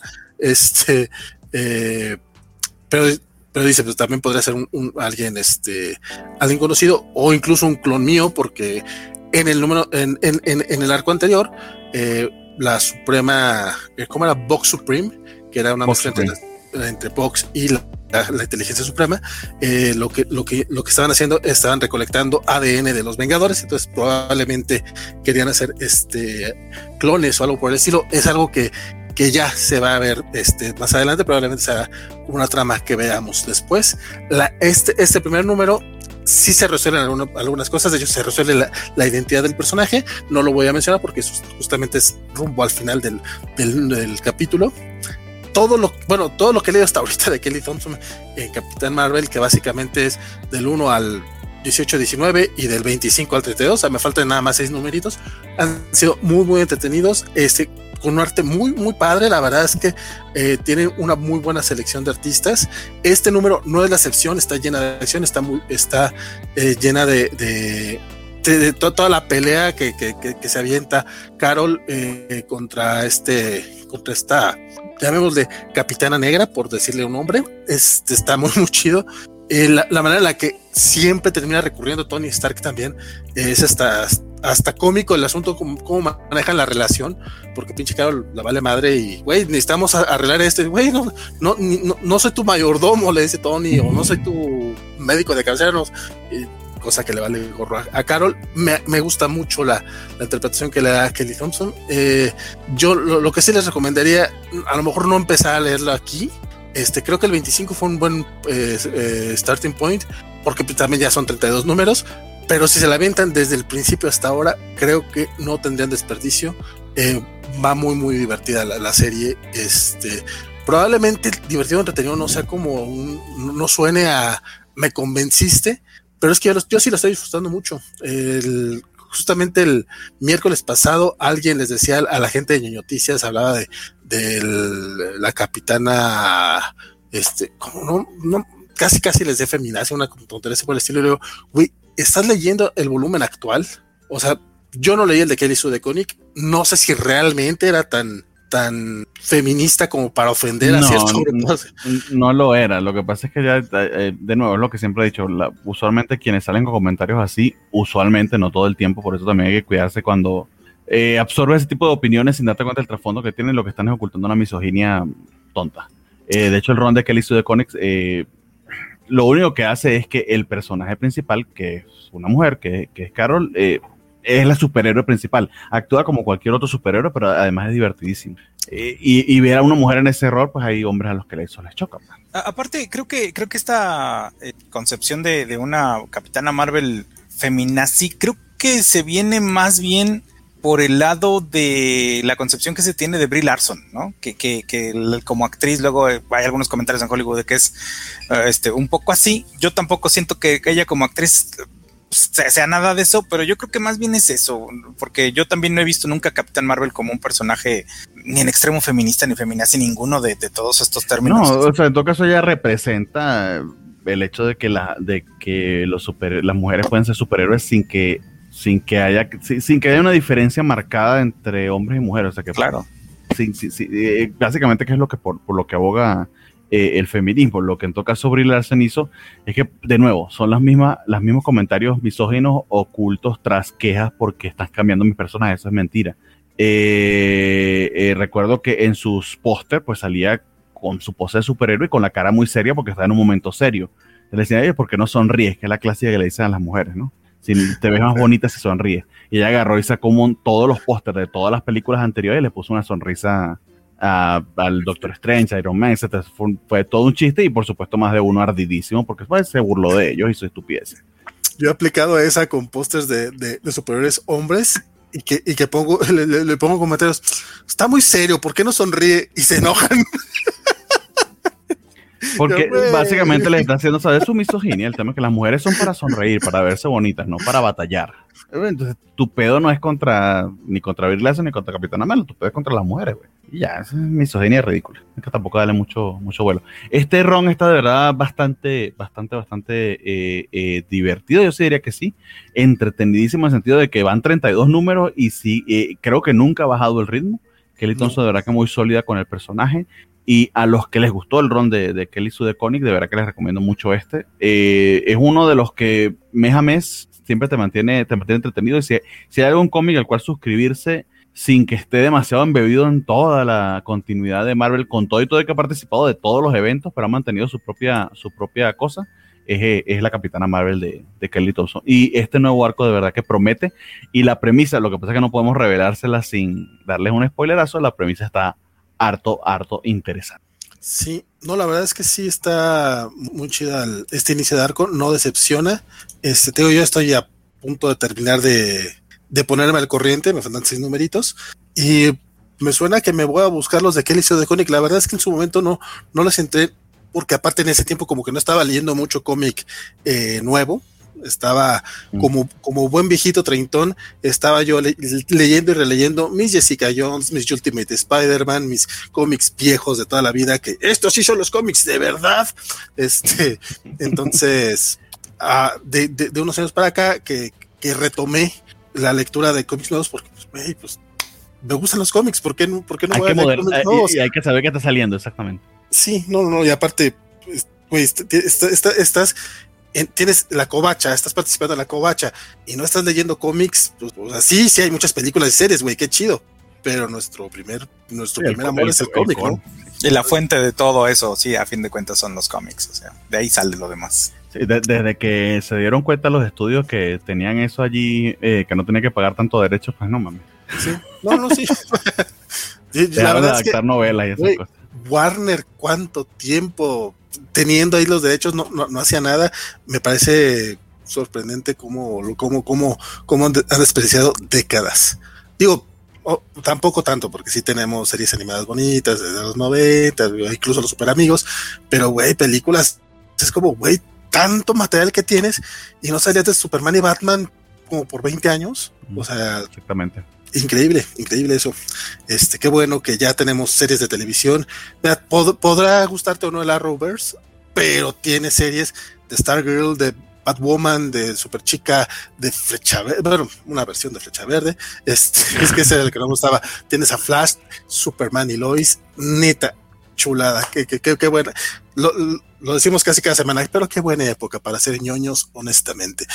Oye, por, cierto, nada más despedimos al buen Oscar Alfredo, que bueno, ya, ya, ya, ya se retiró, para, pero si nos escucha después en, en repetición, pues esperemos que haya descansado y que haya despertado temprano. Es, dice y que, y que, nos dice que se suscribió con Prime, uh, imagino que a Twitch, así que muchísimas gracias. Dice que nos dejó el Prime, no, no, no lo veo, pero a lo mejor lo hizo hace rato. Ay, y por cierto, no, no leí un comentario destacado de Félix Farsar que, que, nos decía que surgió primero de Submariner. Perdón, creo que sí lo pasé ah, en, el video, pero no lo leí en voz alta, no me he dado cuenta que era comentario destacado. Disculpe usted, joven. Dice Luchamex, eso, eh, en eso que volví a ver la película de Capitana Marvel, el comentario de mi madre que fue el, el caballo de Troya para lo que está pasando en la fase 4. Mm, Más o menos, sí, sí, sí. Este, Samuel Franco, ¿qué onda, chavos? Ya se echaron el nuevo cómic de la Capitana Marvel God. Pues ya te lo echaste, compadre, ¿sí o no? pues sí, esperemos que sí. No, y aparte, ya, ya había dicho lo de Captain Marvel God, yo me imagino que sí le gusta al buen Samuel Franco. ¿Qué, sigue, compadre? Sigue eh, Helios, súper rápido. Eh, de hecho, eh, estaba también New Mutant esta semana, pero ya New Mutant no lo estoy leyendo. Este. Eh, nada, continúa la historia, verdad que de hecho está atando aquí cabos Seth Wells pero digamos que el clímax de lo que nos había estado contando, eh, la traición de eh, la traición de Mr. Sinister contra todos los eh, contra todos los Helions, es tratando con sus clones, que es divertidísimo, pero a su vez también nos recuerdan un loose thread que se quedó de este, este bebé de, de Araco que, que Nani había adoptado y que no debería haberlo hecho que lo dejó abandonado en su nave, pues ahí, está ese, pequeño detallito que parece que Orchid está involucrado. Eh, y también se revelan a los verdaderos planes o que era que lo que estaba esperando Mr. Sinister, que bueno, es el ególatra por excelencia. Era, le dieron este equipo de Misfits, este Suicide Squad de Cracoa para, para supuestamente hacer misiones y liderarlo y básicamente los usó de carne de cañón y los sigue usando de carne de cañón. Eh, y, nada, o sea, eh, eh, sobre todo por, su, por el Mr. Sinister, por los, las capas de malevolencia y de, y de capacidad estratégica que, que le está poniendo Seth Wells y los chistecitos desgraciados que se tira de número en número. Ha valido mucho la pena Helions y este número no es la excepción. No les cuento más para no entrar en mucho detalle porque sí está bien lleno de revelaciones este, este número. Entonces creo que para los que hemos estado leyendo el rock completo, de hecho, ah, eh, desde el número 1 hasta ahora, eh, este, este número fue bastante, bastante satisfactorio. Eh, espero ya en el número 16, cuando, cuando haya pasado un mes, pues sí contarles exactamente de qué va, porque ya imagino que allí estará por, por cerrar la historia. Pero Helions, de lo mejor que ha estado en este nuevo ciclo mutante que no está escrito por, por Jonathan Hickman, y este número no ha sido la excepción. Entonces sí que se los recomiendo muchísimo y que además afortunadamente se lee muy bien por sí solito. No tiene por qué estar leyendo nada de lo demás y eso es bastante afortunado. Incluso los de Tenos Force dicen, yo me bajé justamente con ese crossover y me arrepiento un poco, tengo que retomarlo y lo digo mes con mes, pero en algún momento, como ya ven, si lo cumplo, luego, luego me pongo al corriente con series, Helions es una de las que voy a tener que retomar. Por favor. Y de último, pues la joya de la corona, Sinister World número 4 yo que a Valentín le ha encantado. Pero a ver, creo, creo que también lo leyó este, el, buen Isra. Entonces yo cada semana vengo a hablar eh, muy decepcionado de, lo que hace de lo que hacen este Spencer e incluso Mark Bagley. Entonces, quiero que Israel nos dé su opinión en general, o sea, de este número y, y, y de la etapa de Spencer, porque es la primera vez que nos acompaña. Entonces, a lo mejor, a lo mejor él tiene una opinión distinta a la mía, entonces pues, estaría chido escucharlo. Pues sí, pero yo lo primero preguntaría por esta portada en Tai de Baden Hitch. no mames. Mira, no, bueno, ahí sí, ahí sí, no, ahí sí no creo, ahí sí no creo que vayamos, vayamos a tener opiniones diferentes. No. Yo, Brian Hitch, como portadista de esta serie, ha estado de la chingada. Sí, no, no, horrible. Yo, la verdad es que yo me he ido. Yo soy, yo soy muy fan de, de, Bagley. Este, tiene mucho que ver con, con que yo me enamoré de, de Spider-Man desde los 90, que con todo lo que publicó Marvel México, Intermex, este, digo, y Bagley para mí es, hasta ahora es el dibujante de Spider-Man. Sí creo que su, su calidad ya no es la misma con la que yo esperaba verlo, a pesar de, de que, bueno, me emocionó mucho cuando supe que iba a ser el dibujante de Sinister War eh, y la verdad es que he seguido la historia. El Rendo Spencer en general se me ha hecho palomero. Pues es decir, creo que no ha pasado. No creo que me haya gustado tanto esta parte de, que hayan regresado a, Peter Parker a, sus, a sus inicios, pero sus inicios, inicios, o sea, de ser otra vez un pobretón, batallando por dinero después de ser un multimillonario, este pseudo Tony Stark, eh, eh, no sé, empresario internacional y todo esto digo, ah, también eso era una exageración, pero pues un punto medio hubiera estado, hubiera estado mejor, ¿no? Darle más desarrollo al personaje más que regresarlo otra vez a, toda esta parte del Peter Parker con mala suerte, malísima suerte, sin trabajo, sin dinero. Me gusta que estén tratando de regresarse a, al status quo de antes de One More Day, es decir, esta parte de, querer regresar al matrimonio de, de Peter Parker y de Mary Jane eh, en cuanto a Sinister War, pues yo creo que no, no pasó de ser un, pues, una película de acción, nada más. O sea, fueron trancazos tras trancazos. Creo que no pasó nada muy relevante en la historia, eh, salvo en este último número que hubo por ahí eh, alguna muerte más o menos, este, pues digamos importante. sobre todo creo que ahí sí se vio un poquito el desarrollo no quiero decir mucho para no, no spoilear a quien no la han leído, este, pero creo que sí se vio mucho la relación en particular de, de Spider-Man con este personaje, de Peter Parker con este personaje que, que, muere, sí se nota que le duele este, que lo maten, porque a lo largo de todo este run de Spencer pues, se ha hecho una especie de relación amorosa entre los dos, y creo que, creo que estuvo, estuvo padre esa parte. Este, por otro lado, digo, más que ver batallas, creo que se resolvió de manera demasiado rápida. No podían hacerlo de otro modo, porque pues eran también 36, 38 villanos, no sé cuántos contra Spider-Man en un solo momento. O sea, pobre si le ponen una buena rastriza. Este... Cuentan, 36, pero debe ser 37 porque el, el sindicato siniestro de las chicas eran 7. Trae una más, ¿no? Exacto. Sí. E- Entonces, este, sí, o sea, son treinta y tantos villanos contra Spider-Man y la verdad es que sí le ponen una buena rastriza y que es lo que ha estado pasando en los, en los cuatro números realmente, ¿no? O sea, hemos estado viendo al pobre Peter Parker ahí, este, apaleado por, por villano tras villano tras villano. Eh, y, y- pues yo creo que no lo podían terminar de otra manera que como lo terminaron. Se me hizo un cierre un poco apresurado, pero no, no creo que había de otra.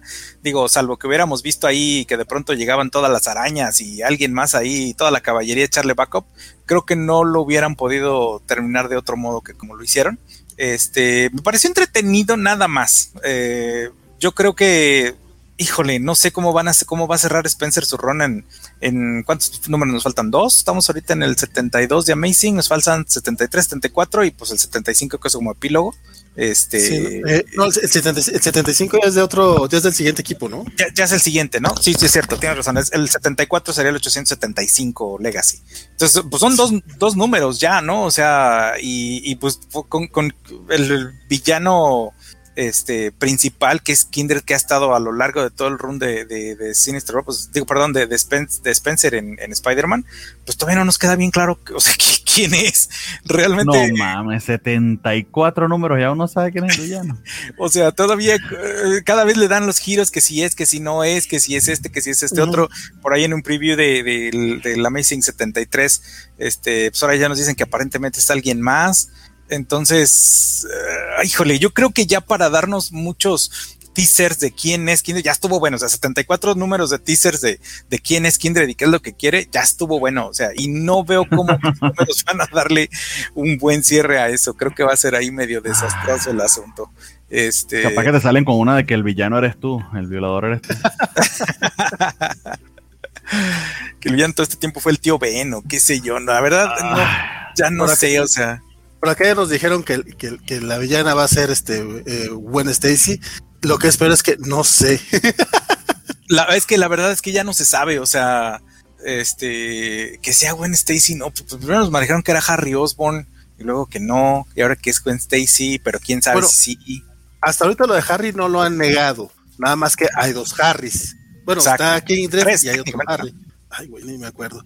Este, no, la verdad es que yo, yo sí, yo creo que creo, que se la dejaste barata este a Spencer al llamar este pa- Palomero la, la, la, la- su etapa, eh, porque yo, salvo dos o tres arcos de, de, seten- de- de- no, no son 75 números, compadre, porque acuérdate que muchos eran, tenían el punto How- el punto Who, el punto Ah, sí, sí, o sea, son como ya, 100. o sea, son como 100 números realmente de Nick Spencer.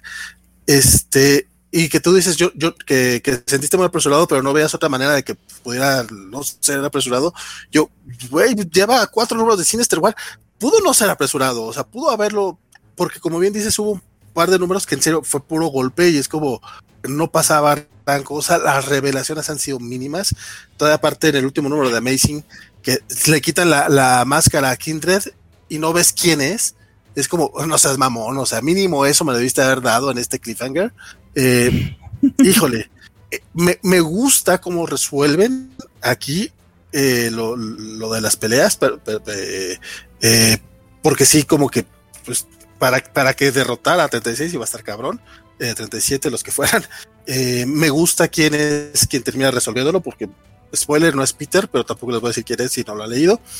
Y mira, la verdad me estoy guardando los spoilers porque estás tú aquí, Isra. Yo aquí cada semana con el hombre araña me ha valido gorro y me aviento los spoilers porque, porque neta, creo que, creo que no vale la pena leer tanto. O sea, yo soy fan de la araña, lo leo semana a semana. Híjole, cuando, cuando, cuando estaba leyendo cosas que me gustan, porque me gustó la, la- cuando andaba de, de influencer, me gustó el, el arco con, con el azar y con el hombre araña 2099 también me gustó. Me gustaron esos tres arquitos. Y era cuando decía, güey, sí, es que Spencer a huevo, conoce a los personajes, puede hacer gran cosas. Eh, lo decía Francisco, ¿no? O sea, se nota que quiere al personaje, se nota que está haciéndolo con mucho cariño todo esto, pero es como cuando llega alguien con un bebé feo y, y que tú sabes que quiere mucho a su bebé, pero ey, no está bonito, o sea, te entiendo que lo quieras, pero ah, eso decía Francisco, concuerdo con su opinión. Híjole, yo sí la he sufrido, pero así como tenemos que leer Batman, tenemos que leer Hombre- el Hombre Araña, porque pues son parte de las cosas que hay que leer y, y comentar aquí. Yo así, a mí sí me ha dolido. ¿Tú, tú, tú, tú tienes fe en el final de Spencer, pues, como bien dices, quedan todavía dos numeritos antes de que se, antes de que se vaya a Substack. ¿Le tienes fe? Híjole, no, la verdad ya no. ya le o sea, ya así como, como, como se sintió apresurado el cierre de Sinister War, por ejemplo, siento que así, así va a estar el, cierre de todo su ron. En dos números no puede cerrar lo que no ha cerrado en 74. Era para que esto de la identidad de, de, de, Kindred nos lo hubiera ya dado, digo, ya cuando muy tardado, desde el 30, 31, si quieres, a la mitad del ron, este, y, y pues de ahí conclúyelo, ¿no? O sea, pero hasta el ahorita 73 números y más los que llevan de los extras, como dices. Sí, porque la revelación de Harry fue por ahí del cincuenta y tantos. Ajá. O sea, fue tarde y ni siquiera sabemos todavía si sí es Harry. Eh, exacto, todavía no se sabe si eso no es. Eh, por ahí lo decían en los comentarios, ¿no? O sea, en el, en el preview que tenemos es que, que del, siguiente número es que aparentemente es Gwen Stacy, pero otra vez estaría totalmente sacado de la manga y de no sé dónde si fuera Gwen porque ¿por qué? O sea, y Harry, no, no le entiendo. La verdad, no creo que vaya a cerrar muy bien este su ron, este señor. Kindred es el Judas Traveler. O sea que sería mejor si fuese sería mejor si fuese Mephisto entonces. Ya de plano. Compadre, a lo mejor es Judas Traveler. Eh, lo que lo que lo que sí ha hecho Spencer es sacarte pinches tramas de los números más escondidos. Esto lo vimos en el pinche 255, ah, güey. O sea, sí, de que le investigó, le investigó, de que conoce su hombre araña, lo conoce. Cap, no ha mencionado otra ayuda hasta quién sabe. Con eso de que viene Ben Daly. Puede que, una de esas por cierto, no mencionamos el numerito este de Ben Daly del Free Comic Book Day. Está rarito, ¿eh? También está rarito porque básicamente lo presentan como el hombre araña de una corporación pero al parecer está muy alejado de lo que está pasando con, con Peter Parker. Entonces, no sé si. Bueno, pues, muchos dicen que a lo mejor muere Peter, ¿no? Pero por, porque está en cama de hospital en la portada, yo lo que asumo es que nada más lo dejan bien jodido. Entonces, quién sabe cómo va a ser ese reemplazo, ya veremos. Sí, pues digo, pues, la, cosa es que ya, se va a terminar. Creo que, bueno, es, yo creo que no es un, no es ningún secreto que las, los como que las tendencias se van repitiendo en los cómics, ¿no? Ahorita estamos viendo toda esta tendencia noventera, pues otra vez a dejar a Peter Parker de lado y ahora vamos a darle protagonismo a Ben Reilly. El Peter Parker va a seguir por ahí viviendo su vida con Mary Jane, seguramente lo van a volver a casar, es como que va, creo que para allá va pintando ya la cosa. Este, lo van a dejar descansar, mira tu baby, vive tu vida tranquilo, mientras acá tenemos a otro Spider-Man que es el que se está ocupando de, de, todo el negocio y en algún momento evidentemente va a regresar, ¿no? ¿Qué van a hacer con Ben Reilly otra vez? Quién sabe, pero que regresa Parker va a regresar. Ah, eventualmente sí, eso sí sabemos. O sea, es, esto de Ben Reilly eh, va a ser una etapa. En algún momento regresa Peter, porque pues así son los cómics. Este dice eh, sobre Franco, Spider-Man Spider de Nick Spencer, alta, alta cagada, pretencioso, sobrevalorado, una carta de odio al cómic, menos 20, 10 no sé si es eso pretencioso ni sobrevalorado, porque creo que nadie lo está sobrevalorando, al contrario, creo que todo el mundo lo ha criticado bastante. Tampoco creo que sea una carta de odio al cómic, sí creo que le ha salido muy mal. Y me pregunta Emilio que si me enojaría si nunca revelan la identidad de Kindred. Me acompañaría a esas alturas, estoy más allá del, enojo. Ya no ya el odio. Ya nomás estoy así, ya nomás estoy en el rollo de ya que acabe. Ya cuando nos lo revelen van a ser de meh. Pero no te creas, es que sí, sí estaría muy mamón que no lo revelaran. O sea, probablemente sí me enojaría. No, la verdad es que sí, si, si no lo revelan, sí, se va a quedar así de no chingues. O sea, neta. Me imagino yo que eso va a ser la primera página del siguiente número, del de la próxima semana. Tiene que, ojalá. Pero si no lo revelan, sí va a ser una jalada. Ah, lo, que, lo que no saben es que su run acaba en Mario. En nada. Tan, tan, tan. Diego Brizón, de, de, flojera lo que pasa en estos números, solo más apreciar más lo que ha hecho Peter David en Symbiote Spider-Man. Diego Brizón, tienes toda la razón. Eh, Peter David, mis respetos. Y sí, Samuel dice, dice lo mismo, el único Spider-Man que vale la pena es el de Peter David. Ahorita sí, la verdad es que increíblemente esas, esas miniseries yo no les, yo no, yo no les esperaba nada y qué bruto, qué buenas están en estado.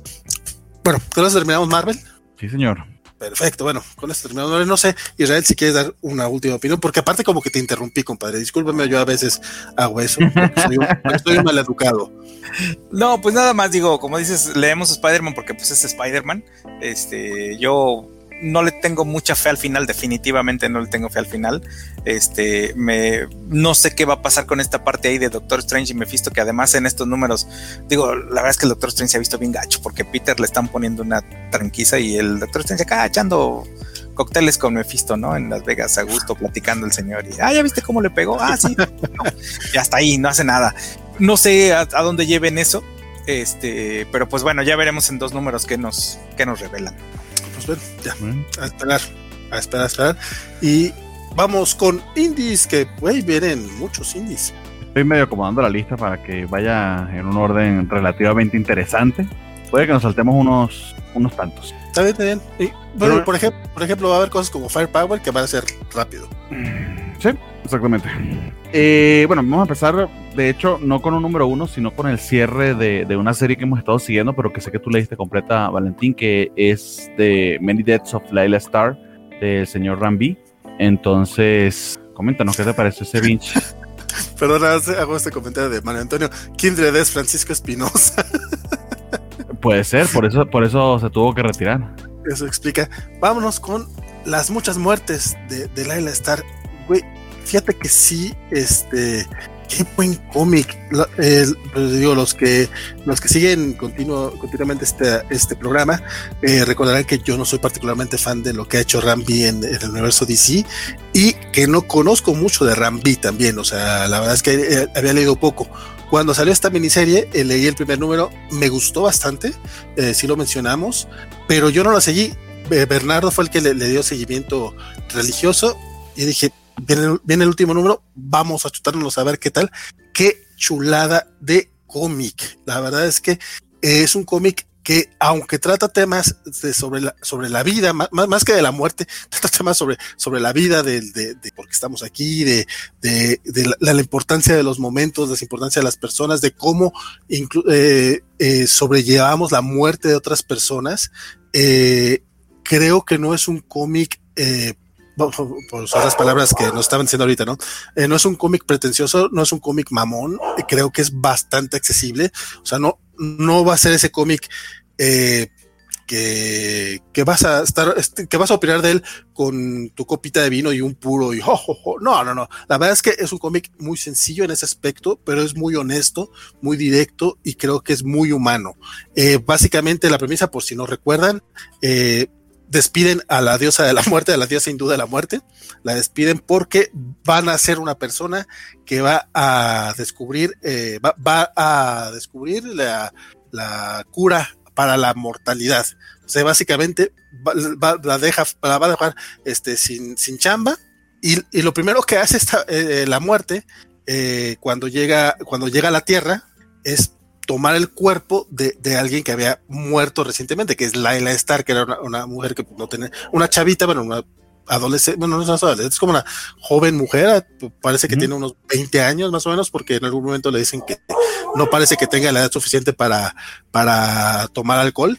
Eh, sin embargo, eh, lo que vemos de ella, eh, lo, primero, lo, lo, primero que hace cuando toma posesión de este cuerpo es intentar matar a, al bebé que acaba de nacer, que en algún momento de su vida va, va, va, va a curar la inmortalidad.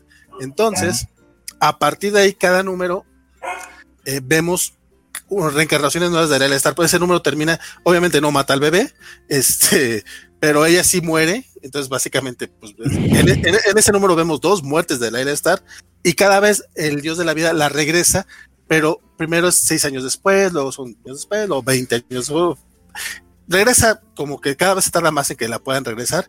Ella siempre regresa como Laila Star y en todos, en todos los momentos tiene un contacto con esta persona que es la que va a curar la, la, la mortalidad. En todos, en todos estos momentos también vemos eh, cómo esta persona de chavito eh, tiene, su familia tiene a un empleado que, que, que, fallece y cómo, cómo, cómo, cómo, él de niño ve esa muerte. Después eh, le toca que, que, muera a su mejor amigo en, en, un momento en el que estaba peleado con él. Este, y en, en, esos mismos momentos, Laila Star va aprendiendo también lo que es la mortalidad para, pues, para nosotros, los mortales. Y, y qué bonito está la manera en la que habla con el, con el humo de, con el humo de los cigarros, con los templos este, eh, religiosos. Esos son los números anteriores. Este último número llega, eh, esta última resurrección es cuando, eh, recuérdame el nombre del, del cuate que cura la, la, mortalidad, compadre. ¿Cómo se llama? Mm, tampoco me acuerdo. bueno, la cosa es que en este momento llega cuando él ya es anciano. ¿Mm? Este, en algún momento incluso le reclamó porque había dejado morir a su esposa en, el número anterior, que todavía estaba joven, tenía unos 40 años, ahorita ya tiene 70, 75 años y aparte eh, pasó toda su vida tratando de curar la, la, inmortalidad. Llega un momento en que sí la, la, descubre, sin embargo, ya llegó un momento también en el que el cuato ya, pues ya grande, ya, ya, ya después de haber tenido muchas experiencias, de haber cometido muchos errores y haber tenido muchos ciertos y haber conocido muchas personas, platica con ella. Son, son números, básicamente son de, conversaciones, pero son conversaciones de un humano con, con, la diosa de la muerte en distintos momentos de la vida y vemos cómo los dos van aprendiendo uno del otro. Ya, ya no quiero contar más porque creo que ya conté demasiado. Porque, conté de los números anteriores, trato, de no contarles lo que pasa en este, ah, eh, porque es un, un cierre chingoncísimo. Es un cómic redondo de, de, de, principio a fin. Eh, creo que lo, lo, vas a disfrutar muchísimo. Además, el arte, qué bruto. En serio, el, dibujo de, de este de Felipe Andrade. es hermosísimo. El diseño, el diseño de, que tienen de estos personajes eh, tan estilizados, sobre todo el, del empleado de, de, este chavito, que, que lo veían súper distinto, porque como era, era pues, un negro grandote, pero pues, que parecía, el, niño lo veía casi casi como, como un dios, o sea, lo, veía como una figura mítica, y de repente que se da cuenta cómo lo trata su familia, que al, ser unos riquillos mamones, pues lo trataban con la, o sea, ni siquiera lo dejaban comer los frutos que recogía. O sea, neta, eh, chequenlo, léanlo, creo yo, eh, pues, repito, que, no, no, que no es un cómic para nada pretencioso, creo que es muy directo en su, en su narración. Y este Rambi, bueno, qué bruto, o sea, le voy a dar eh, todas, todas, todo, todo el beneficio de la duda a todos los títulos de él que sean independientes por este cómic, que es una cosa hermosa. Y nuevamente, la, la conjunción del arte con la historia creo que quedan perfectísimo. No sé quién, no sé quién fue el editor que, que los juntó, no sé si sean un equipo creativo que venga desde antes, de hecho voy a tener que investigar eso, si han hecho otros trabajos juntos, tengo que leerlos. Chulada de cómic. Ya dije mucho, Perdóname, Bernardo, tú dame tu opinión del último número. No, pues es que esa era la idea, ¿no? Que tú, que tú comentaras porque no, no habías tenido oportunidad de leerlo y además lo leíste de corrido, que creo que va a ser una de las mejores experiencias. Y creo que este es uno de los mejores cómics del año. Se merece los Heiner que se va a ganar. Este. Tienes que ganarte. Está, de verdad que está a la altura de las mejores, de los mejores arcos de, de, de, historias, por ejemplo, como Sandman, lo digo en verdad, eh, sin, sin tapujos. Eh, es una reflexión bastante profunda sobre la, sobre la vida, la muerte y nuestro tránsito como, como humanos. Eh, pero sin, sin, ser, eh, sin ser snob, sin ser eh, extremadamente metafísico. esa cercanía que sientes con los personajes, a pesar de que estamos hablando de dioses y de, y de temas hasta medio mitológicos, es lo que, lo que le da ese, ese carácter tan especial, pero, pero al mismo tiempo tan, mágico. cierra muy, muy bonita la historia.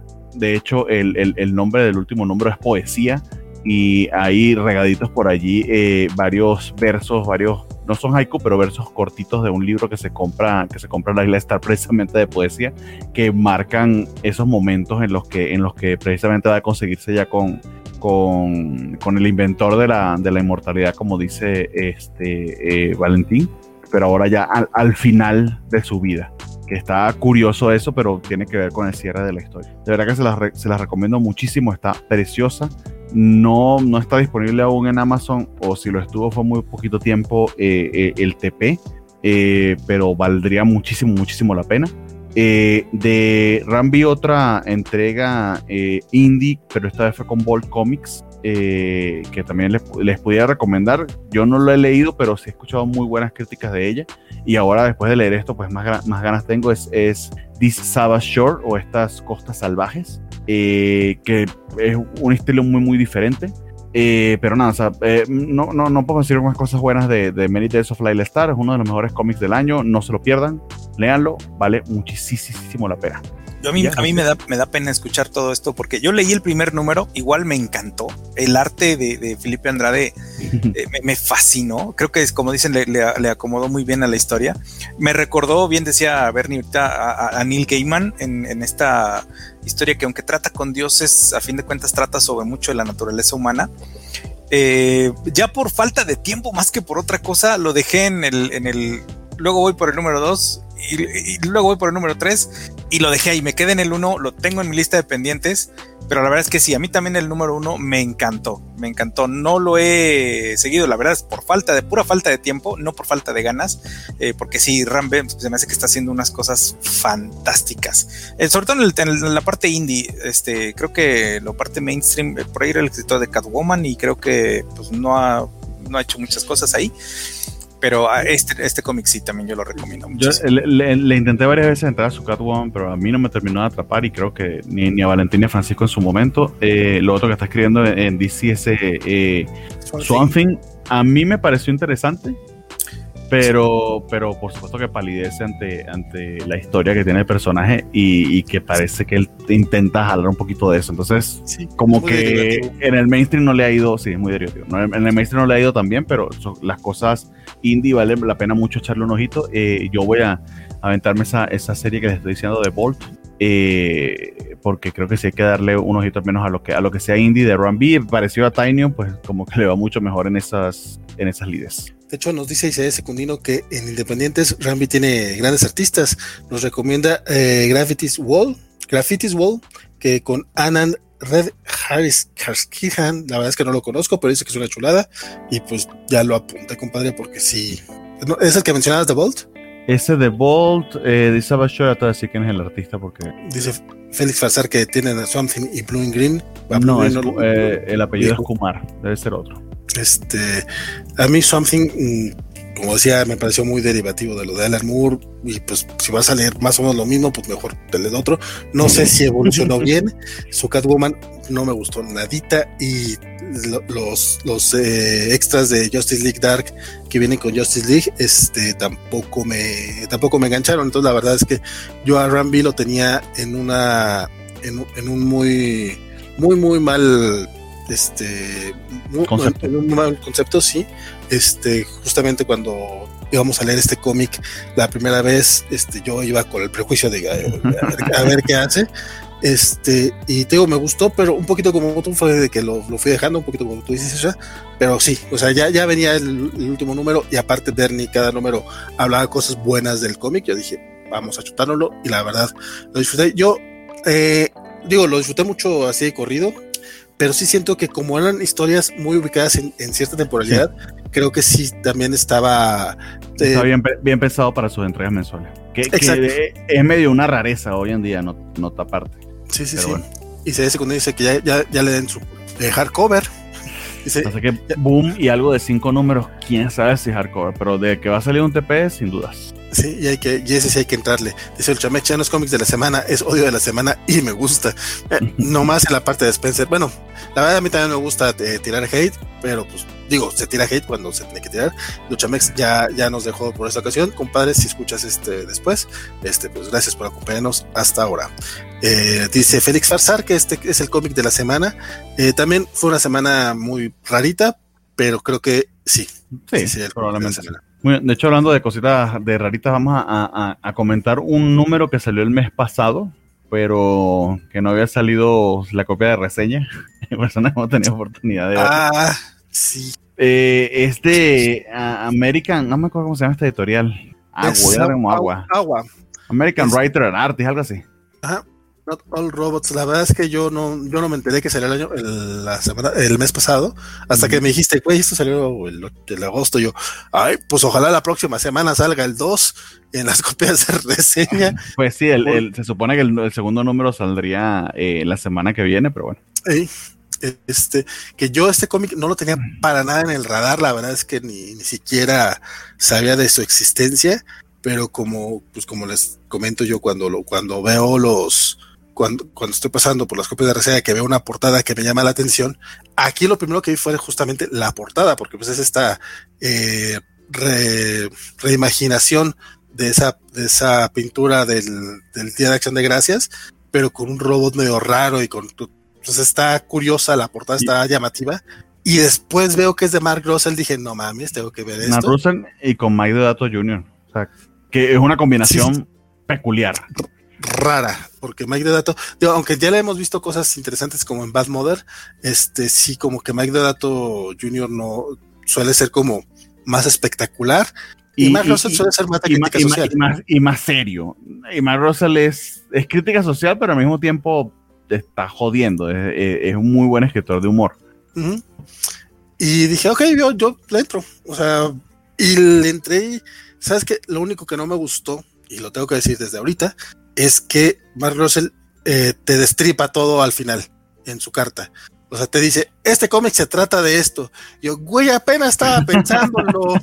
o sea, ahora ni siquiera voy a poder sonar inteligente cuando, inteligente, este, a poder cuando, mencione los paralelismos, porque sí llegó, hay un momento en el que te dice, ok, esto va, va de esto, ¿verdad? Y sí, o sea, Russell te dice, esto va de tal cosa. O sea, este cómic es básicamente una, una metáfora del Not All Men, o sea, es este de cómo cuando salió el Me Too, este, eh, salió mucha gente a decir, güey, pero pues yo no soy violador. Sí, güey, cuando se, cuando se está quejándose del, cuando los grupos feministas se quejan de los machos, si tú no eres el violador, entonces no están hablando de ti, güey. Pero sí. Ahora sí, ahora sí te molesta y tienes que salir a poner un hashtag y a tener que decirlo. A tal vez si eres tú, o sea, tienes que checarte. Básicamente, esto es lo que nos, nos, nos habla este, este hombre. Me gustó mucho lo que, eh, eh, porque se dice, o sea, eh, vamos a hablar de una distopía, pero hay muchas veces que las distopías se están viviendo, nada más que como tú no la vives, tú no crees que es una distopía. Entonces, esa, esa, parte me, me, agradó mucho porque ahora sí ya vamos a entrar en el terreno de la historia. Es, esta es justamente una distopía en la que eh, los robots ya son, ya son todo un grupo básico, un grupo social que básicamente se encargan de hacer todas esas cosas que los humanos pues no queremos hacer.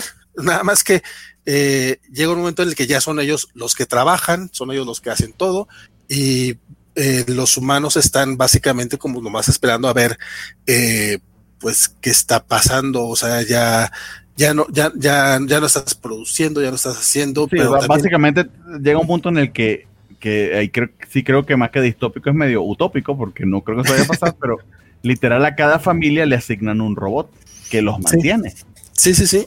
Este, en, en, distintos momentos del cómic, este, vemos incluso eh, estos eh, programas de, charla donde están hablando, donde tienen incluso le dicen, tenemos el token humano, o sea, el, representante de los humanos, a ver qué, qué, qué, qué peteja opina, y es justamente en, esas voces donde te das cuenta de qué trata realmente el cómic, porque dice, güey, lo que pasa es que pues nosotros queremos trabajar, pero es que no necesitan trabajar porque nosotros ya los estamos proveyendo. Sí, güey, pero pues es que o sea, pues estás trabajando tú porque a ti te pagan más por lo mismo que yo, yo hago. O sea, o sea, no hay una igualdad ahí de, de temas salariales, no hay una igualdad incluso de, oportunidades. Eh, y está muy, muy interesante. O sea, y vemos que los robots también tienen esta, este problema de que como son los proveedores, se sienten infelices porque pues básicamente, güey, llego a la casa y lo único que me dicen es, ¿cómo fue tu día? Pues me fue mal, güey, estaba trabajando para que tú estuvieras feliz. Y está ese resentimiento del, del robot por un sistema, que, un sistema social que existe que no es culpa tampoco del robot. O sea, está interesante porque de inicio sí empiezas a ver los paralelismos que nos quiere dar Mark Russell, pero no, no, no, uh, no, son tan, obvios a buenas y primeras. No, yo, por eso es que la caga tanto con esa carta. Sí, yo, digo, yo apenas lo estaba digiriendo, justamente cuando hablan de, la brecha salarial, fue donde yo me quedé. Y aparte, si le pones atención, el Not All Robots, ya sí te queda claro, ah, claro, o sea, tiene sentido. Pero yo todavía como que lo estaba digiriendo cuando empecé a leerla y ay, güey, ya me lo. No, o sea, qué bien que me lo explicaste, pero pues también quería llegar yo a esa conclusión. Sí, ya con ese, con, con, eso en mente, ya puedes leerlo, ya puedes leerle todas las capas. Este está súper interesante este primer número. Eh, incluso el arte de Mike Dodato es muy efectivo. Eh, incluso me chocó un poco porque de repente es más realista de lo que me gustaría, pero creo que eso funciona muy bien. Y su diseño de robots, eh, y también lo menciona dentro de su carta, fue, fue, para él fue como de, lo, de, los, de los retos, porque obviamente tienes que tener robots que son que tienen sentimientos o que, tiene, que, tienen emociones, pero pues no puedes hacerlos humanos. Pero tiene, la cara, tiene la cara como una cafetera, entonces está cañón. Sí. Y lo logra. Y, lo logra con base en, lenguaje corporal y muchas cosas. Está, la verdad es que el trabajo también artístico está bien chingón. Este, los cómics de agua hasta ahorita no me habían estado gustando. He estado leyendo, no, no te voy a decir que he leído muchos, pero el de Red Water no me gustó, el de Hotel, o como era, Hotel, pero con doble L porque tenía era el juego de palabras con gel. Ese tampoco me gustó. No he leído el de Resistencia, este que es de Deodato y Straczynski. Eh, pero dije, bueno, este me atrapó por la portada. Después vi quién era el autor y dije, me lo chuto. Que la verdad, yo te, digo, yo lo agregué y dije, Dice Bernardo, ¿por qué no lo puso? Pues ya, ya me enteré por qué no lo puso después. ¿Por qué no lo tenías en el radar? pues la verdad es que, pues porque no, no había estado en el radar, pero qué bueno que salió. Eh, ojalá sea fácil conseguirlo. La verdad es que los de agua son un poco dificilillos. Panini está trayendo algunos. No sé si tengan este en el radar. Ojalá que sí, porque neta estaré bien Solamente con el nombre del equipo y ellos que ya tienen esperanza, eh, experiencia con Mike Dato Jr. porque se trajeron eh, Berserker. Acaba, de traer Berserker Unbound y la resistencia. de repente fue eh, mucho amor la, a la, combinación Mark Russell, eh, Mike Dato, pues es una combinación extraña, peculiar. De nuevo, Mark Russell es un, es un escritor usualmente de parodia eh, de hecho, me da la impresión de que, por supuesto, eh, era muy probable que Steve Pugh haya sido su primera, su primera, eh, su primera opción, pero creo que, que el reto de dibujar tantísima maquinaria que no a, no a todos los dibujantes se les da ni les gusta. Por ejemplo, este panel le quedó pero brutal.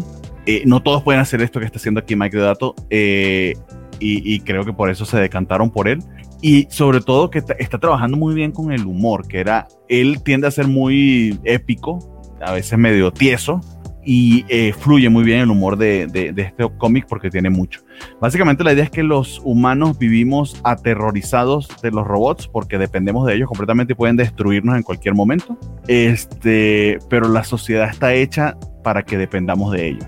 Y es una gran metáfora de la situación en la que muchas mujeres se, se, ven actualmente, la, la, sociedad paternalista en la que vivimos. Eh, hay un chiste de, de, mm, de Dave Chappelle que creo que describe muy bien eh, eh, para quienes quizás no, no, no, no conecten con, con, con, con, cómo muchas mujeres se sienten en el día a día. Él una vez dice que una vez le pagaron un show de comedia cuando era muy joven, que se ganó como 10 mil dólares y literal se los dieron en, en, efectivo. Y él andaba con una mochilita en el metro con 10 mil dólares y andaba paranoico de no mames, me van a matar con esto. Y ahí pensó, no mames, se sienten las mujeres todo el tiempo. Sí, sí, es terrible, que tienes que estar pendiente de que, de, que cualquiera pueda atacarte, de, que el peligro está alrededor de ti. Sí, es algo, es cañón. entiendo la risa, pero sí es, es, humor muy negro. Eh, eh. sí, sí, Dave, Chappelle. Este, pero bueno, eh, buenísimo el cómic, de verdad que eh, recomendado. Ojalá que el, segundo lo podamos eh, reseñar que sale la semana que viene, o si no, que ojalá la gente de Panini le eche, le eche un ojito. De verdad que está, está bien interesante y de, y de Mark Russell hasta ahora, pues es raro que decepcione. Sí, oye, nada más acá nos dice Elizabeth Ugalde que si nomás de venganza yo se los iba a estipar a ustedes, pues es que la cosa era analizar el cómic, pues igual, igual iba a comentar algo, aunque no hubiera venido la, aunque no hubiera venido la, la, explicación, pero ya con la explicación así tal clara, pues a lo mejor ya cuando lo leas vas a poder verle todas las capas, que me imagino que esa era la intención de, de, de Mark Russell al, al decírtelo tan así. O sea, güey, checa las capas y, entiende de qué estamos hablando. Este, te digo, yo, yo estaba como que todavía medio procesándolo cuando empecé a leerlo. Dije, ok, entonces lo de la brecha salarial no fue idea mía, porque fue lo único que caché. Ya cuando leí lo de él, ya capté la parte del vato resentido con, con el sistema, con la familia, cuando debería ser con el sistema, de, de, las pláticas que tienen los robots acerca de, mira, te están viniendo a, a a, quejarse de ti, de todo ese tipo de cosas que dices, güey, no mames, o sea, pinche guion. La verdad es que lo último que veo de Mark Russell era, creo, lo de los gemelos fantásticos, que sí traía crítica social, pero estaba medio, medio no, eh, está, el, está, el Lex Luthor, el Lex Luthor que se tiró en Future State, que está chido, y él está haciendo el Fantastic Four Life Story, ¿no? sí, sí, me no le está quedando muy bien ese está muy, muy flojo. Sobre todo porque lo que esperamos de él es justamente este tipo de, de historias. Digo, pues su culpa por hacer Snuggle Boss y los los picapiedra tan chingón. Exactamente. Pero bueno, este, entonces pues es su culpa, pero qué buen pinche cómic. Espero que no baje, o sea, que, que, que, que cierre bien cuando, cuando cierre. Este, y ya, nada más. Muy, muy recomendado. Muy bien. El siguiente de la lista eh, también es de. De hecho, no salió esta semana. El, último número salió la semana pasada, pero ha pasado un poquito bajo el radar porque eh, con Bolt Comic eh, hay un tema respecto a las copias de reseña. Yo sí estoy suscrito a algunos números. De hecho, este había comprado ya el primer número y no lo he leído aún. Lo tengo entre mis pendientes. Bolt Comic es la misma editorial de, de Money Shot. Y fue Israel el que, el que nos comentó que lo ha estado siguiendo, que es este Barbaric. Entonces tengo aquí nada más el primer número, este, Irra, pero si nos puedes contar más o menos de qué va la serie y qué te ha parecido hasta ahora, y, eh, yo voy gustando unas páginas del primer número. Vale, sí, la verdad es que yo, yo, híjole, a lo mejor ahí insistí mucho en, que reseñáramos este, porque yo lo descubrí por, por pura casualidad, nada más por una cosa. A mí me gustan mucho los, los, los cómics de Conan, soy muy fan de Conan, y por ahí en mi, en mi visita semanal a la tienda veo la portada del número uno, pero la variante, que homenajea al número uno de Conan de, Marvel, que aquí lo mm. tengo, por cierto. Cuando veo esta portadita dije, ah, caray, ese no, como que es, ¿no? Me llamó mucho la atención la portada, me gustó. Vi el arte interior del, del, cómic y dije, bueno, pues se ve interesante, ¿no? Y se ve como, un, como una especie de Conan, no sé, vamos a, vamos a darle chance a, esta historia. Y qué buen primer número. Me quedé, la verdad, muy, muy gratamente sorprendido de, de este cómic yo no tenía en el radar ni el título ni al autor, Michael Moresi, que lo comentaba hace ratito, tiene una historia por ahí en el, en, el eh, especial de, de, Aquaman de aniversario. Eh, al, dibujante mucho menos, pero los primeros paneles, las expresiones que tiene en, los rostros me, capturaron. Dije, este es un, cómic al que le tengo que dar una, una, una, vista por lo menos, ¿no? Ya por curiosidad. Y sí, qué buena historia. Este, eh, la, la, historia va básicamente de este, de este bárbaro que, para empezar, ya su nombre es muy peculiar porque se llama Owen, que pues no es un nombre como muy bárbaro que digamos. Este, es, es, uh, es un nombre bastante pues, americano, ¿no? A fin de cuentas se llama Owen, el, bárbaro. No, y que tiene un diseño según bárbaro, pero este que escucha Mastodon y, y, Dark Metal, porque con, esto, con estos piercing y esta, esta hacha que tiene además esta calavera, está no, y, y, su hacha es, es uno de los personajes que conozco porque el hacha habla, ¿no? El, hacha es, es, este, es un personaje ahí que no terminan de contarte realmente cuál es el origen de esta hacha encantada pero esta hacha encantada funciona como el, el, como la, brújula moral de, Owen, el bárbaro, que su peculiaridad es que este es un bárbaro que está, tiene un hechizo y el hechizo lo obliga a siempre hacer el bien a quien lo necesite. Eso es, eso es una curiosidad. Haga lo que tenga que hacer, mate a quien tenga que matar, pero siempre tiene que hacer el, el bien, ¿no? A quien lo necesite. Son unas brujas las que le ponen este, este hechizo y pues él sin ganas, pero lo tiene que hacer. La, su hacha, eh, que pues se llama nada más, Axe, eh, es, una, es una hacha que está además, tiene un humor, un humor negro buenísimo. Este, está siempre sedienta de sangre, siempre está buscando que, que Owen se desate y que mate gente, pero la gente que tiene que matar, es decir, solamente la gente que lo merece, ¿no? Eh, hmm. Eh, entonces está, está, está bastante curiosa la premisa porque no es el simple bárbaro salvaje este, que se acuesta con medio mundo. No, este es un bárbaro que por mucho que quiere hacer lo que él quiere, no lo dejan porque tiene este hechizo este, por el cual está obligado a hacer siempre el bien. Y, y, esa es una peculiaridad. Tiene un humor, un humor negro, tiene, tiene bastante acción, tiene una, una historia bastante interesante. Eh, hay bastantes semillitas de misterios que nos dejan queriendo leer más. Esta es una miniserie nada más de tres números, ya terminó la semana pasada. Salió ah, mira, ok. Eh, por ahí en noviembre viene el hardcover eh, donde lo van a coleccionar y ya está anunciado un, segundo volumen para el próximo año donde seguramente van a retomar muchos de los eh, de todos los misterios y por ejemplo el origen del hacha que hay un, hay varios puntos en, en, esta miniserie donde como que ya te lo quieren contar Owen quiere decir ah como tu hacha cuando eras y cállate y no te dejan que lo cuenten. Este, entonces te quedas como esperando, bueno, dices, ¿quién es esa hacha? ¿O qué era, no? ¿De dónde viene esa, esa hacha encantada y por qué está tan sedienta de, sangre? Eh, el, diseño sí se me hace, se me hace el diseño de, este bárbaro bastante peculiar. Me recuerda mucho a Ron Perlman. Creo, quiero pensar que el, dibujante que es, uh, es, ahorita les digo, es Nathan Gooden. También de él nunca había escuchado yo nada. Estuve por ahí tratando de ver eh, si tenía arte en alguna otra alguna otra serie y realmente no, no reconozco eh, de ningún lado su arte, pero me encantó. Yo creo que este es uno de esos artistas que a lo mejor pronto lo vamos a ver por ahí en títulos más mainstream porque es muy, muy bueno. Eh, y, bueno, fuera de, fuera de lo que es Owen y su, y, su hacha, la historia nos cuenta eh, su encuentro con una, con una muchachita que es una, una bruja, una, una nigromante, a la que tiene que ayudar, ¿no?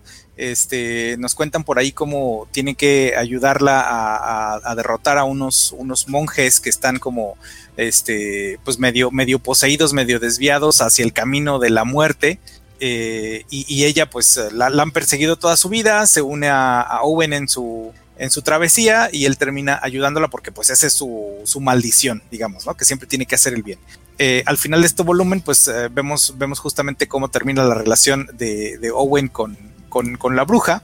Eh, pero la verdad es que me gustó mucho. Yo esperaba ver pues, un, símil de Conan, ¿no? Es decir, un intento más de, hacer a Conan, pero, pero no, me quedé muy gratamente sorprendido de que, de que, del, del giro que le dieron a la historia del bárbaro. Eh, igual que Conan, este es uno que odia la magia, no le gusta, pero aquí le encuentra un uso. El propio origen de Owen no te lo dejan bien claro. Igual en varias ocasiones te lo tratan de contar y él pide que no digan nada. Entonces nos deja deseando saber qué, qué, onda con este, con este bárbaro, ¿no? O sea, eh, por ahí en algún punto nos dicen que no está ni vivo ni muerto y no te dejen más. Cuando justamente te quieren medio explicar qué es lo que pasa con él y cuál es su estado, eh, no te dicen más. Entonces, eh, la verdad es que es una serie que yo disfruté mucho. No me alcancé a suscribir, ya lo sé, cuando lo quise hacer, por ahí ya me decían que ya estaba fuera de tiempos. no, es que, y además Ball Comic es escaso en Estados Unidos tuviste suerte que esa copia llegó aquí a Guadalajara. Sí. Sé de gente que se ha suscrito, por, eh, eh, imagino que fantástico, allá en Ciudad de México y eh, le ha costado conseguir sus copias. Recuerdo que yo sí logré suscribir a Money Shot y recibí ese primer número, pero, pero precisamente Bolt es medio complicado. Sí, la verdad yo también pensé que desde el y además una variante conseguiste, ¿no?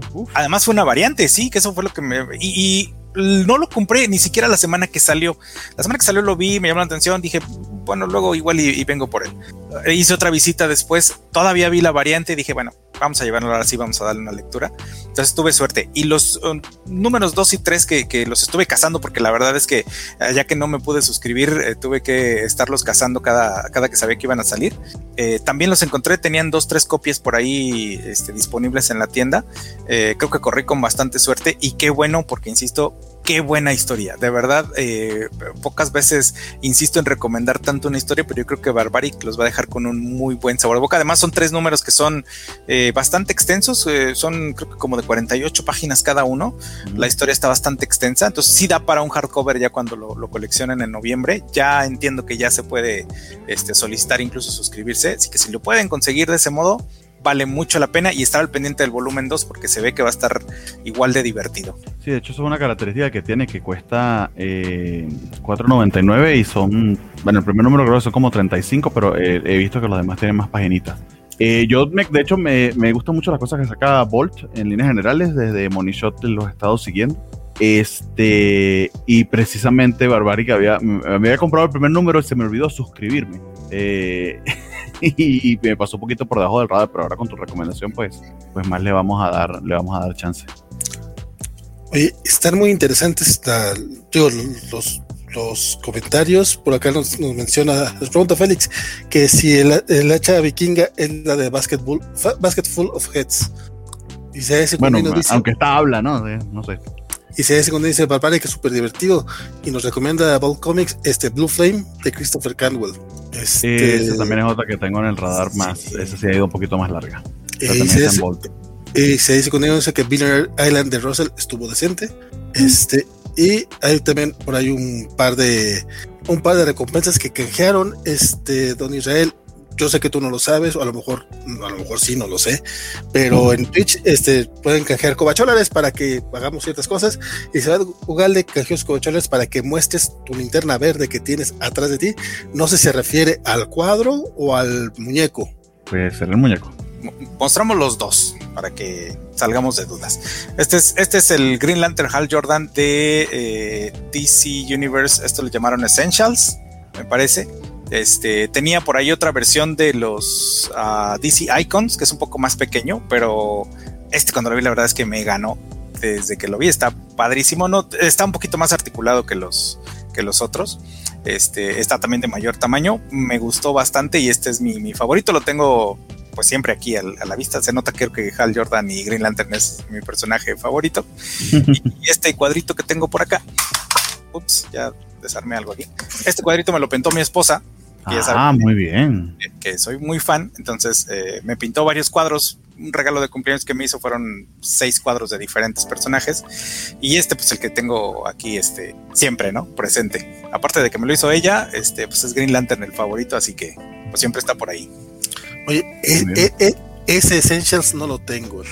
Está padrísimo. Creo que salió junto con Sinestro y con, si mal no recuerdo, Batman y Catwoman de Nightfall. Algo así. Salió esa serie con los cuatro. No ubico esa wave. Se me pasó. Porque ustedes no están para saberlo, pero Israel luego me ha conseguido algunos que dificilillos de conseguir. Y de, suerte. Sí, ah, sí pues, no, sí, la verdad es que ese buitre estuvo chingón. Este, y eh, Félix ya se había tardado porque dice, fíjate, dice que si voy a tomar, este, voy a, a, tomar captura porque luego yo no canjeo, este, porque Pregunta si esta ya era nueva, Sensei Bernie. No. Bueno, pues quiere verla. Pero ya había canjeado, ya la había visto. nueva, para el, nueva para él, yo creo, lo nunca la había visto. Sí, la había visto. Todos los programas me hacen hacer esto. Esta es la de Venom con Morbius, ya la habíamos visto. De hecho, yo no recuerdo haberla visto, no sé si fue en algún Kobacha anime. No, que Kobacha anime, eso fue aquí. Y si, claro que sí, ya te la busco. y luego te preguntan, Isra, que, si estás leyendo la serie actual de Linterna Verde y si sí, ¿qué te está pareciendo? Ah, buena pregunta. Sí, la, sí la estoy siguiendo. Este, la verdad no, no sabía qué pensar al principio porque no está centrada en Hal Jordan, que es mi personaje favorito. Este, por otro lado, también, bueno, qué bueno que le están dando protagonismo a, algunos otros personajes. Me gusta que estén integrando a, a, Joe Mulane de Far Sector ya como un personaje más mainstream. Eh, creo que está llevándolo no me acuerdo el escritor cómo se llama, ahorita se me fue eh, de la mente su nombre. Este, pero creo que lo está llevando por un, por un buen, por un buen camino, o al menos un camino diferente. Este, están ahora integrándose por ahí los Green Lanterns a, todo este conglomerado de planetas que es la, ¿cómo se llama? La, los planetas unidos de United Planets. Entonces ya dejó de ser como que todo esta corporación independiente y policía del universo a ser ya un miembro más de los United Planets. Eh, pero pues bueno, ahorita la corporación está totalmente destruida, ¿no? Para quien lo está siguiendo ya a lo mejor ha visto todo eso. Se están centrando mucho en, los personajes de John Stewart, que es el, principal ahora, eh, de John Mullane, y están integrando a esta, esta monita que, creó Bendis, este, eh, ¿cómo se llama? Teen Lantern, gracias. Teen Lantern, este, Jeffrey Thorne, gracias por ahí el comentario, pusieron el nombre. Este, creo que lo está llevando por un buen, por un buen, por un buen camino. La verdad es que hasta ahorita me, ha parecido interesante, no me he bajado del título. Eh, ver a Jessica como uno de los miembros, un miembro de la corporación Sinestro, se me hace interesante.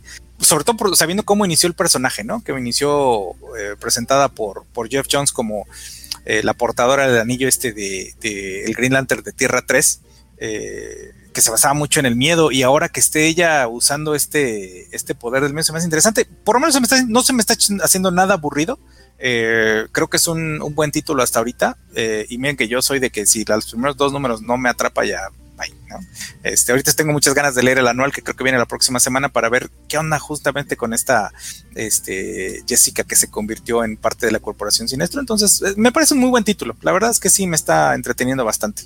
Me parece que lo de Jessica lo vimos en. ¿Qué cómic fue? Fue en otro, ¿no? Fue la semana pasada, son semanas que lo vimos de repente, que era como, ah, cabrón, ¿por qué está en la Corporación Sinestro? Y sí venía, lo ves en el anual, y es como, güey, todavía no ha salido el anual.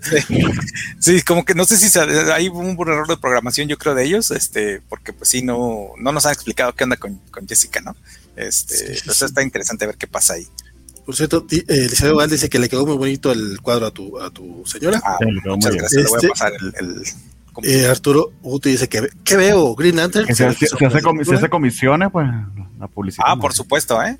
Esos y bordados, por ahí los tengo en mi Twitter también si los quieren ir a ver. Ah, muy bien. Félix Bazar, qué bonito regalo. Oye, sí, sí vi el, el bordado de, de, los de los Simpson de cuando están con las pelucas Bart, Nelson y todos ellos. Este, está bien chingón. Sí, sí lo vi. Mis felicitaciones a estar ahí. Por Muchas gracias. Este, ahora sí, después de, de este de esta gran pausa, commercial break, vamos pues sí, de, hecho lo que sigue ahora es eh, The Dynamite eh, Red Sonja, número uno. Por si no habían leído alguna vez Red Sonja, este es su número uno, el quincuagésimo número uno de Red Sonja.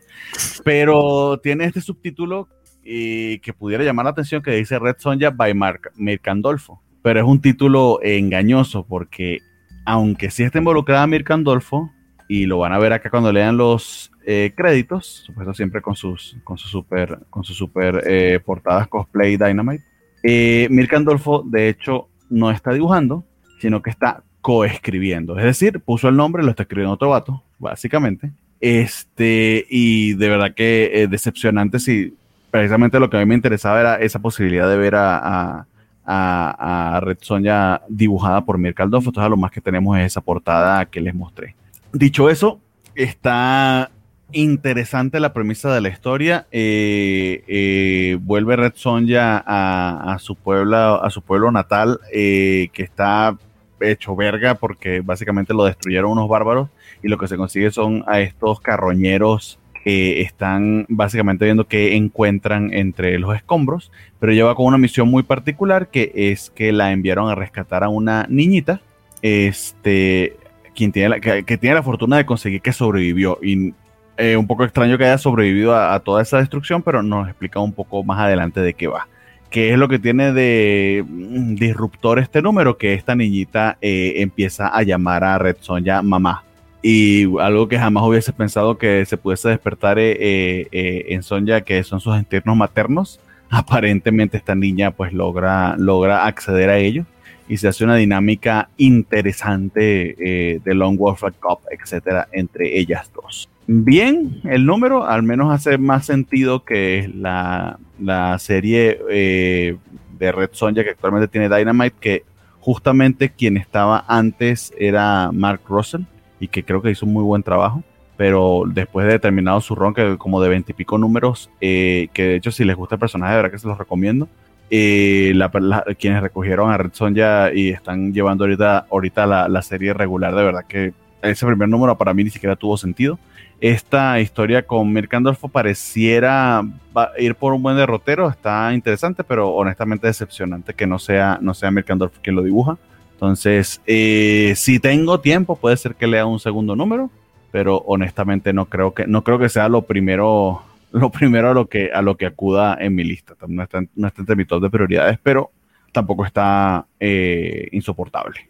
Ok, es Fíjate que yo sí, cuando lo agarré, eh, vi que nada más era una portada de Mirka Andolfo y que escribía, sí me quedé un poquito así de, mm, lo dejo para después, leí como dos, tres paginitas y que me espero, y no me dio ganas de regresar, la verdad. Me, me, me lateó lo que dijiste, o sea, la parte de que sea un poquito Long Wolf Red Sonja, entonces, pues igual he hecho el ojo, pero no, no, no, no creo que pronto igual, cuando, termine el arco, cuando termine el arco, a lo mejor un cacho para platicarlo general. Por lo menos suena diferente, suena interesante. Eso sí. Dice Félix sí, sí, Red Sonja, por fin.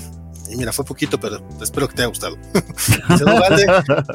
Jessica es amarilla, sí, sí la voy a leer. ¿Cómo que ah, amarilla? Porque es de Sinestro Corps. Ah, Jessica. Jessica Cruz. Sí, perdón. Pensaba que era que hay otras Jessica aparte de tu Jessica. Sí, Red, Son ya no es Jessica, no sé por qué. no. O sea, fue lo que, fue lo que leí de manera. perdón, perdón. Está bien. El siguiente de la lista es uno de Aftershock, eh, Almost American, eh, que honestamente, oh, así como, como otro título que leímos, esto, esto no está pensado para entregas mensuales, de verdad. Pero bueno, no sé qué te pareció, Valentín, que sí vi que lo leíste. Este, justamente, está muy curioso el, vamos a llamarle cliffhanger, porque parece que nada más termina una página y ya. Este, pero me gustó más de lo que creía, ¿eh? Este, lo, lo agarré honestamente por la portada que está bastante propositiva. Eh, luego vi que escribe Ron Mars, que quien, que aunque es el, co el co-creador de, de Kyle Rainer, que es el verdadero mejor linterna verde de Israel, pero bueno, luego platicamos de eso. Este eh, también la verdad es que su Kyle Rainer, bueno, su, su run en Kyle Rainer era bastante como que tenía buenas ideas, pero realmente la ejecución, ya siendo muy honestos, no, no es la mejor. Este, y aparte esto no tiene absolutamente nada que ver con, con Linterna Verde, ¿no? Entonces era como Ron Mars, pues bueno, vamos a ver, tampoco es que lo, lo, lo que hizo para Top Cow tampoco es que fuera muy, muy, muy chido, sin embargo, pues vamos a leerlo, a ver qué tal.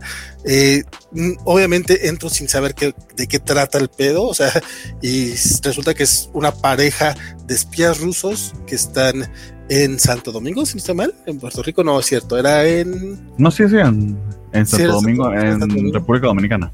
República Dominicana, sí. Uh -huh. Este, eh, que se acercan a la embajada estadounidense pues para básicamente intercambiar secretos eh, para eh, del gobierno ruso a cambio de que les den este, nuevas identidades y los protejan, ¿no? O sea, literal, literal, literal, se fueron pusieron Juan Luis Guerra en el país de los Juan Luis Guerra y se fueron cantando buscando vice para un sueño. Algo así. Es el, el, igual, ahorita que lo estoy contando, la, y aparte realmente nada más de eso se trata este primer número, básicamente. Este suena que no, no lo estoy recomendando mucho. Eh, pero la verdad me gustó, o sea, me, me, me agradó lo cómo, cómo manejan este, los personajes, si bien no te desarrollan mucho su personalidad, eh, las conversaciones son interesantes y te, te, te, animan a seguirlo leyendo, a saber qué, qué onda, cómo está el asunto. Este, pequeños detallitos, incluso de cuando están con, ya este, platicando con, con este, políticos estadounidenses. Y dice, güey, esa, esa, peluca está llamando más la atención de lo que debería, porque según tú vienes como este, de incógnita y llama más la atención. Cositas, detallitos así. Este, ya después en, los extras te das cuenta. Bueno, lo que pasa es que este cómic no lo crea Ron Mars ni el dibujante, que ahorita no se me fue el nombre del dibujante, este, sino otra persona que es un güey que, que, que, fue, que era espía ruso, que básicamente es la historia de él. Eh, entonces, veo a saber también qué tanto le agregaron, qué tanto no. Eh, y, que, y que tanto eso es cierto, ¿no? A mí me quedó como que... Sí, cuando... Co conociendo a Putin, que eh, eh, ya ha envenenado como a tres personas en, en Alemania, y en otros países no sé cuán feliz se sentiría un ex espía ruso de estar diciendo así como que, o sea, ven con el nervioso para que me parezca que me morí de COVID y lo que se fue a matarme. No, y aparte el güey platicando bueno. de cuáles son las, las, películas de espías que le gustan, también está medio raro, eh, pero la, el cómic me gustó, o sea, se me hizo divertido. Eso sí, eh, termina muy, muy raro el primer número, o sea, porque sí hay como un, desenlace del, del, de lo que están buscando, eh, pero suena que el siguiente número va a empezar justamente ahí, o sea, como tú dices, parece más como una novela gráfica que te están entregando en capitulitos eh, y que a lo mejor el arco se va a leer mucho mejor, pero me gustó más de lo que creí. De hecho, coincido contigo, eh, Marco Castillo es el artista y hace un muy buen trabajo de lo que básicamente son Talking Head todo el número, eh, que no es nada no es nada sencillo, sobre todo las microexpresiones y, y, las diferentes posturas para que él tenga gravitas el discurso, eso no es fácil de lograr y lo creo que lo hace bastante bien. Eh, pero sí, o sea, esto de entregas mensuales sabe a poco y es bastante brusco el final, pero la premisa está interesante. Eh, si, si les interesa, pues porque honestamente lo de Aftershock sí que es complicado conseguirlo en físico, ya sean los TP o los eh, o los eh, las grapas, aprovechando no está Francisco, podemos decir grapas eh, sin problema. Eh, pero una suscripción digital a través de Comixology pues pudiera valer la pena para, para allí apoyar. Entonces, les estaremos reportando porque también es de estas, de estas historias de Aftershock que se especializa en horror, pero esta no es de horror. Y creo que las veces en que han hecho eso en esa editorial les ha salido muy bien. De hecho, yo sigo recomendando mucho We Live, que estuvo nominada al Eisner el año pasado y que era de Aftershock, que básicamente es una serie de superhéroes y futurista. Eh, se las recomiendo mucho. Entonces, eh, esta Vamos a América también estoy por darle el voto de confianza. Sí, sí, ya veremos qué tal sigue desarrollando. Interesante primer número. Sí, señor. Muy bien. Y hablando de números uno, están los, los telépatas. Es también, también es de agua. Sí. Ya hemos hablado bastante de agua, aparentemente. La, la verdad es que me da, me da gusto tomar esta editorial este, con cómics que por lo menos no me, no me hicieron vomitar. pero no, Sí, estoy exagerando un poco, pero es que y- Dead Border, la y- verdad, es- Y, y- y con artistas chidos, porque estamos hablando precisamente que, que publicados por Panini, Steve Epting eh, con Sara Ah, sí, es con Sara. Este, y Mike Dato Jr. con, Ber- con Berserker Unbound, que hicieron muy buenos trabajos en esas novelas gráficas. eh, pero ahora está acompañado pues, por tu autor favorito de Spider-Man, Michael Straczynski. No, no, es Francisco el que lo odia, Straczynski. Ah, a mí a no me molestó. No, tampoco, eh, pero no me molestó tanto, la verdad. Este, Straczynski que sí tiene como Israel una, Tiene una foto de. Straczynski a la que, a la que le tire dardos, ¿no? O, o tam- o tam- o también lo, también, o también lo quiere. Creo, creo que no llegué a tanto, pero tampoco es mi favorito. Este, sí, sí, de hecho, No, eh, esto, esto es una, se- esto es una serie de Star que no, que van a ver si se la, con- se la venden, porque la portada, o sea, le falta Sí, me suena, me suena a póster de, de, sí, de una serie de Fox. Bueno, ahora está. Sí, exactamente, sí. Cuando lo vi, la vi en la portada, dije, ah, esto es, ¿qué es esto? De hecho, yo pensé que estaba basado en alguna serie por el tipo de. de- ya después Sí. vi que que era historia original. Y, ah, ok.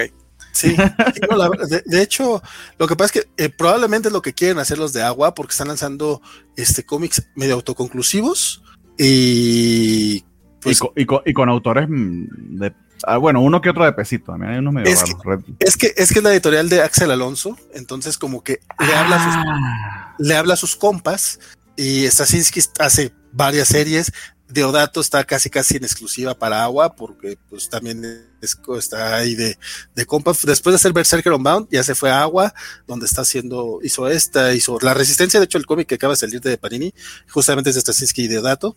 En este, este, este, esta miniserie, que son seis números, que van a ser seis números, es Straczynski con Steve Epting, que yo no sabía que también estaba en este cotorreo, pero pues tiene sentido, o sea, trabajó con Axel Alonso cuando Winter Soldier, entonces pues les, les habla a sus compas, la verdad es que eh, Axel Alonso fue este editor en jefe en Marvel durante un buen tiempo y durante una buena época, digo, yo, yo cuando lo sacaron, la verdad sí se me hizo medio raro, pero pues todo el mundo cumple sus ciclos, ¿no? Eh, dicho eso, el cómic me me causó conflicto, me- me- se me hizo pesado leerlo, sin embargo lo terminé de leer, cosa que eh, luego hay veces que sí los dejo a las tres, cuatro páginas, este, porque trae mucho texto por, con mucha gente que no me interesa y justamente lo que Valentín comentaba, sale como el meme ese de Yoda y los lentecitos. Mucho texto, mucho texto. Sí, no, no, no, es que eh, lo que pasa es que son conversaciones, la mayoría que no me interesaban. Creo que cuando, cuando me, me atrapó, eh, porque son, vemos distintas personas en distintos momentos, algunos son políticos, otros están, este, otros son unos policías, que aparte muy raro porque le celebran el cumpleaños de uno fingiendo una, como un secuestro y sale su esposa con otras dos mujeres en bikini y diciéndole feliz cumpleaños, como, güey, qué cosa tan más rara est- estoy viendo. Pero cuando me llamó la atención fue eh, una es sesión. sí, literal, bueno, mi, mi, mi novia, mi esposa jamás me haría a mí una celebración de cumpleaños saliendo con otras tres morras en bikini. O sea, sale ella nada más, pero bueno. Sí, sí, sí, ese momento está muy, muy raro. Eh, pero donde, donde, donde, donde me, donde me, me, me- me enganchó, y ya fue como por la página 10, es un momento en el que están eh, eh, entrevistando a un, a un preso que había matado a unos policías, este, y básicamente le dicen, güey, pues ya, ya- ya estoy aquí encerrado, o sea, a mí, ¿qué me- qué me- ¿con qué me vas a, a sí, ¿cómo, cómo- o sea, ¿con qué me vas a amenazar? Y le, le dice, pues te vamos a quitar este tu derecho a, al ejercicio, a los libros, a la fregada del güey, porque a los ejercicios, y termina matando al entrevistador, o sea, se le lanza y, güey, también estoy leyendo de biología y sé dónde matar y cómo, cómo- cómo clavarte este cuchillo en la, en la aórtida o no sé. La yugular, ¿no? O sea, sí, sí. Sí, sí, sí. O sea, pero sí estás digo, ¿what? ¿Qué pasó aquí? Este, sin embargo, todo eso no importa, porque todo el cómic, todas estas presentaciones de estos personajes, este, ter- eh, terminan hacia que viene un cometa, un meteorito que cuando choca en la Tierra, eh, Son una sola, fíjate que mal planteado, son solar flare. puta, ok, Brit- La verdad El es sol, que- se tiró un, el sol se tiró un pedo, básicamente. pero, pero no queda medio mundo como por hora y media y cuando Pues Sí, despiertan, a- imagínate, no mames. cuando, despiertan algunos, este, tienen poderes telepáticos. Pero eso pasa hasta el final del número. O sea, sí es, es algo pesado el cómic. Eh, pero a lo mejor por, por mi rollo chismoso, o sea, porque me gusta el chisme, entonces, pues bueno, estoy viendo momentos de personas, entonces como que, bueno, ok, va, lo voy a leer, lo, lo terminé de leer, y al último sí quedé ligeramente enganchado. O sea, creo que sí voy a leer el siguiente número. Como dice Bernardo, a lo mejor no va a estar en mi top de prioridad, pero sí me llamó la atención. Este, nada más que Steve Epting, que es un chingonazo que, que viene trabajando muy bien, su Winter está bien bonito, su Sara es una cosa hermosa. Aquí sus personajes no tienen personalidad. Honestamente, de repente no sabía que eh, eh, hay un momento en el que ves a la, pareja, a la esposa esta que le hizo la fiesta sorpresa en la calle al esposo policía, después los ves al policía ya sin su uniforme, no los reconocí, no los reconocí hasta que ya empiezan el tema de los telépatas. Ah, mira, eran estos güeyes, mira, ok, yo no, o sea, a lo mejor es que yo estaba distraído, no sé, pero aunque su trabajo es muy realista, creo que el diseño de personajes no es lo suficientemente eh, bueno como para identificar, porque aquí son personas reales, o sea, no, no, no estamos hablando de superhéroes que, que, tienen un traje particular, no es un Cyclops que tiene unos visores que va a ser fácil reconocerlo, no es el profesor X que es pelón y ya se chingó, no, o sea, aquí sí necesitas trabajar muy bien las caras, los rostros, que nuevamente en Sara también tenemos personajes reales. Pero yo creo que aquí, por ejemplo, con estos policías le falló, porque de hecho, literal, yo a uno lo están, están iguales, están idénticos, sí están genéricos. Digo, a lo mejor por eso después le Y aquí lo puso uno al lado del otro como para que te des cuenta que sí lo hice igual. y en la misma pose. Copié, pegué, güey. Sí. sí. o sea, la verdad es que para mí ese fue un problema. Pero, pero hablé mucho y tú también lo leíste, Bernardo. Eh, ¿A ti qué te pareció? No, no, pero, pero, coincido contigo. Esto, parece un piloto de una serie que. Ah, no voy a decir que es hace como Grey's Anatomy, pero que sabes que es mala, pero quieres saber qué pasa. La premisa es estúpida, los personajes son bastante acartonaditos, casi todos ellos, son un montón de clichés, pero, pero quieres saber qué pasa. Eh, entonces está bien, o sea, es como un piloto, en ese sentido eh, funciona, pero tiene unos momentos de verdad exageradísimos. Este, este, prisionero aquí que literal le están, le están diciendo que él es un líder, que si puede ayudar con el resto de los presos, es decir, que literal pudo haber dicho, ok, ¿cuánto me van a conmutar de mi pena? pero cuando dice que le van a quitar los libros, o sea, que lo amenazan, lo, lo mejor que se le ocurre es sumarse unos 20 años a la cadena perpetua que sea que tenga, o sea, se supone que es un tiempo inteligente, pues aparentemente no lo es mucho.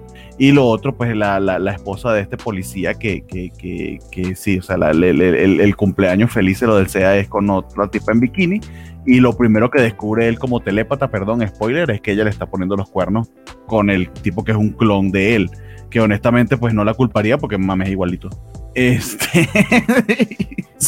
De, hecho, es, como, una serie mala palomera de Fox que, que probablemente la voy a ver, pero no va a estar en mi prioridad. Cuando, cuando pusiste ese panel, justamente lo que iba a decir, pues con razón le puso el cuerno, güey. Pero iba, iba, iba, a evitar el spoiler, pero ya que tú lo dijiste, chingón. Ah. no, sí, está, está bien, está bien. Lo que pasa es que es más, es, de hecho, ese, ese es como el cliffhanger. ¡Ah! Le está poniendo el cuerno, mira, uff. O sea, a pesar de.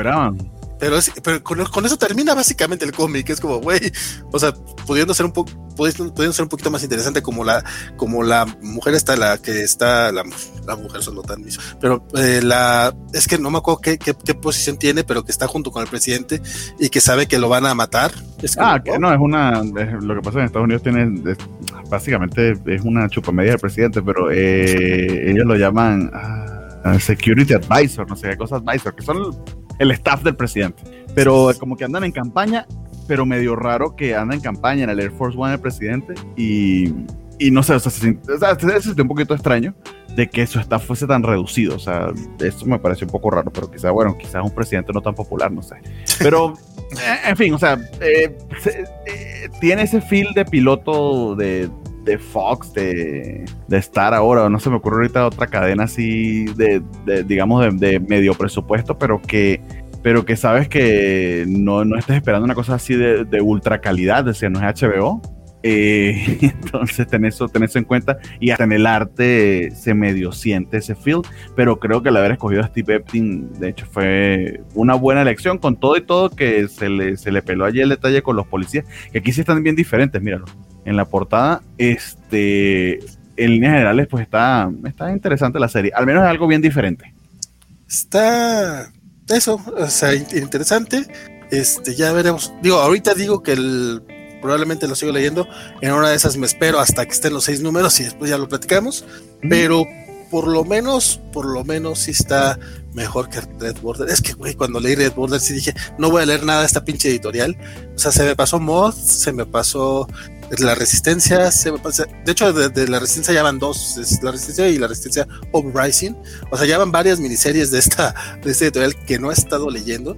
Y, Telepat, y Telepats o Telepatas, este, lo leí después de leer, este, después de leer el, el de Not All Robots. Dije, ah, güey, a lo mejor sí están haciendo cosas chidas y yo nada más porque no me gustó aquella porquería le, le estoy dando la vuelta a esta editorial. Entonces, pues mira, mmm, he leído peores cómics, no, creo que no fue el peor cómic que leí esta semana, entonces ya es, ya es, ya es agradable. Dice el buen Alejandro Guerra, editorial Ugu, a mí me gustaría escribir un cómic, ojalá tengamos un día una, editorial que se ve Ugu porque se llama agua. Y luego, el buen Félix Farsar nos manda un mensaje este, eh, destacado en Twitch porque nos dice que ese, ese anime se llama Girlfriend Girlfriend y ya lo platicamos un lunes. No, no sé si es eh, respuesta al Ugu por porque luego Lugo es como, es como un emoji, ¿no? Mm, ok. no sé, hemos hablado de Girlfriend, eh, sí, hemos hablado de Girlfriend, pero es, es un anime que están estrenando esta semana, pero que de verdad es bastante malo, super mega quiche, pero bueno. Dice Alejandro es que lo que no saben es que el pedo solar clonó a gente de la teoría, por eso tantos policías se parecen. Puede ser, puede ser. ahorita que estaban mencionando esto de la Solar Flare, me recordó mucho a Rising Stars, que pues también escribió Straczynski, ¿no? Así como que después de un fenómeno cósmico ahí, gente tiene poderes, pues como se me hace como que está haciendo a Rising Star para adultos. Ay, no me digas que tiene una historia igualita. Pero no, pero va por ahí. sí, o sea, va por ahí la hecho, yo creo. porque la resistencia es más o menos eso, es hay un virus que mundial que termina dándole poderes a ciertas personas. Aunque aquí por lo menos sí buscan el rollo de qué es lo que haría el gobierno estadounidense cuando de repente surge un gobierno estadounidense que lo que suele hacer es investigar y que tiene la NSA para este, violar la privacidad de las personas, ahora con gente que no necesita tecnología para violar la privacidad de las personas. Creo que por ahí, según, según ah, esto, según, o sea que los obligan, en agua los obligan a, bueno, cuenta la historia, el primer número. para que no haya, nadie interprete nada, no confíe en los lectores, todos son imbéciles. Ah, bueno. Sí, sí. Porque eso es básicamente lo que dice en su carta al final. Nada más que la pues. verdad es, se me hace mucho menos interesante esta metáfora que la de Mark Russell. Por eso la de Mark Russell sí dije, ah, tal cual. Y no me la quise endilgar porque te la explican tal cual ellos. Pues Pero bueno. Ah, dice Félix que lo de, lo de Girlfriend Girlfriend es por las tres nenas en bikini. Ah, que Girlfriend Girlfriend es un, es un harem. Pero no mames, Feliz, estás como Jorge, hay que meterse en el cerebro tuyo para entender tu referencia. Sí, sí. Muy bien. El siguiente de la lista es uno que también nos, nos recomendó, eh, bueno, no nos recomendó, que quería comentar Isra, no sé si lo va a destrozar, pero ahí sí les voy a deber las páginas porque esa, esa editorial la investigué Sid Comics y mames, no, estaba en Comics solo y yo no lo iba a comprar para mostrar una página, amigo. Entonces, Heroes Union Binge Book pero tiene, tiene bastante caché esos autores, entonces no sé si quieras comentarnos. Sí, la, verdad es que yo, yo lo compré también por esto, me, me, late mucho luego buscar las historias de, de, estos autores clásicos que de pronto se desaparecieron del radar y ya no sabes como que qué andan haciendo, ¿no? Este, en este caso tenemos a Roger Stern escribiendo la historia. Esperemos que eh, retirado y con un sueldo decente, pero lo dudo. Pues sí, yo también lo dudo, la verdad. Este, a, Ron Friends en, el dibujo y a Sal Buscema en las tintas. Entonces, güey, güey, pues, son nombres, ¿no? O sea, la verdad es que ya por el peso que tienen, pues, pues mínimo les das el beneficio de la edad y dices, vamos a ver qué están haciendo este, estos honorables ancianitos ahora, ¿no? Eh, sí, la verdad es que es una. Yo me enteré del título por, por sus redes sociales, porque la verdad es que yo también no. Digo, yo tenía fuera del radar su, su, la, editorial esta, que, se, que, son. Ellos le llaman binge books a esta idea de sacarte un cómic con esta, una idea autoconclusiva. Eh, pero que al mismo tiempo es parte de una serie. Si tú lees este primer número, es una historia que ahí inicia y termina, pero te deja abierta la puerta para un segundo número que seguramente va a ser una historia totalmente diferente. No es el mejor cómic de la historia, la verdad es que no lo es, eh, pero sí tiene este feeling de historia clásica. Eh, es, es una historia bastante cliché, es un equipo de, superhéroes, eh, igual bastante clichés. Tenemos a, este que es como una especie de, personaje muy americano, que es el Blue Baron, que a mí se me hace una mezcla entre Capitán América, Superman. Tenemos a una velocista, tenemos a una mujer este, muy fuerte, guerrera, una especie de Wonder Woman, She-Hulk. Este, tenemos a este toro que además es como el, cerebrito del, equipo que me recordó, me recordó mucho a me recordó mucho a Beast de los X-Men. Es decir, vemos varios, varios arquetipos de personajes formando este super equipo. La idea es que ellos son ahora un sindicato, ¿no? Es decir, ya los, por eso de ahí el nombre de Heroes Union. Eh, y de hecho, un, detalle curioso que tiene el cómic es que si, si tú pues por atrás te asignan tu número de, no sé si se alcance a ver por ahí, pero te asignan tu número de, sindicato, ¿no? O sea, ya tienes un número cuando lo compras y, cada vez que te comuniques tú con, si, si quieres, ah, no sé, hacer algún, algún cumplido del, de la del cómic o lo que sea, eh, te piden que menciones tu, número, ¿no? Así de tu número de, miembro del sindicato para que te... eso, es, básicamente para que no lo torrentes, pero está bien. sí, básicamente, la verdad es que sí.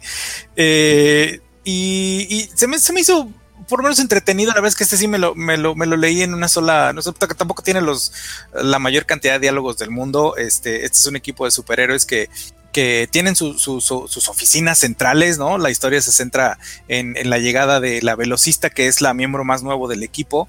Eh, está conociendo apenas todo cuando les llega por ahí una alerta cósmica de que hay eh, una emergencia en otro planeta, de un ser extraño que está destruyendo planetas y tienen que ir a detenerlo, ¿no? Este, nos presentan ahí a algunos otros personajes de pronto que se añaden al equipo eh, como ayuda del sindicato, ¿no? Porque los líderes del sindicato les dicen, ¿sabes qué? Pues ustedes solo no van a poder, entonces déjenme, les mando este otro par de, ayudantes, que creo que por ahí en la portada no aparecen, pero hay una imagen proporcional igual y la... Este, ah, esto, esto ayuda un poquito. Ah, ándale, esa, ahí están, por ahí está la, imagen. Este, un personaje que me recordó mucho a, Samurai de los Super Amigos, que básicamente pues, es Samurai de los Super Amigos. Este, ¿se acuerdan de este personaje que era, digo, viejitos como yo que lo llegamos a ver eh, y, que, y que ahí formaba tornados, ¿no? Y, ese era su, poder. Eh, y otro personaje que es básicamente Booster Gold, pero pues como que medio monstruo. Eh, de hecho, su nombre se llama, el, personaje como tal se llama Honcho, pero se supone que ahora todo su patrocinio lo tiene una corporación que es la Wurst Cola, entonces ahora el personaje es Wurst Cola Honcho, ¿no? Este, y, lo ve, ese como artilugio que trae por ahí en el hombro es una, es una camarita con la que va este, haciendo transmisión en vivo en redes sociales y ah. mencionando las marcas. Como el traje nuevo de Spider-Man que duró un número nada más porque se olvidó. algo así. Este, y, bueno, pues ahí tiene igual su, set de poderes, pero pues su traje, si lo ves desde ahí, incluso te pone todas las marcas, ¿no? Que promociona. Este, me recordó, ¿se acuerdan esta película de, de ah, esta película de culto noventera de pseudo superhéroes? Se me fue el nombre. Hace, hace Mystery Man. Mystery Man, gracias. Mystery Man, que también estaba el, superhéroe principal lleno de marcas ya con su traje, ¿no? Por todos lados y demás. Algo así es este, este personaje que ya se dedica a patrocinar, a, anunciar a otros, a otros patrocinadores. Eh, y, la interacción entre los personajes está, está interesante, insisto, tiene este feeling de, los Avengers clásicos, que, pues a fin de cuentas Roger Stern ya tuvo su historia con el equipo. Eh, la historia, insisto, es, autoconclusiva, nos presentan a una pues, villana medio rara, es un diseño que yo no había visto en otros lados, donde te platican que esta villana eh, destruye planetas nada más por una especie de, de idea cósmica de arte, ¿no? O sea, para ella hacerlos es, por arte, por eso destruye planetas, porque es su, su, siguiente obra maestra, ¿no? Este, por lo que lo, por lo que lo quiere hacer. Eh, está entretenida. Eh, sí sé que está muy por debajo del radar. Yo, yo decidí eh, suscribirme al, título para, para, conocerlo, insisto, por esta idea de ver qué, qué están haciendo los autores clásicos ahora. Eh, ahorita me llamó la atención que Ron Mars está escribiendo este de, de, de, de Almost American. me llamó la atención por eso mismo también The Girls of Dimension 13 de Aftershock, que lo escribieron Graham Nolan y lo escribió Graham Nolan, lo, lo, lo dibujó Brett Levins, que también pues clasicazos en su momento. Eh, y no es la mejor miniserie tampoco del mundo, ya terminó esa miniserie, mm, está entretenidilla, no fue la mejor, la verdad, pero pues está está entretenido ver a estos autores clásicos pues, tratando ahí medio de revivir viejas glorias, ¿no?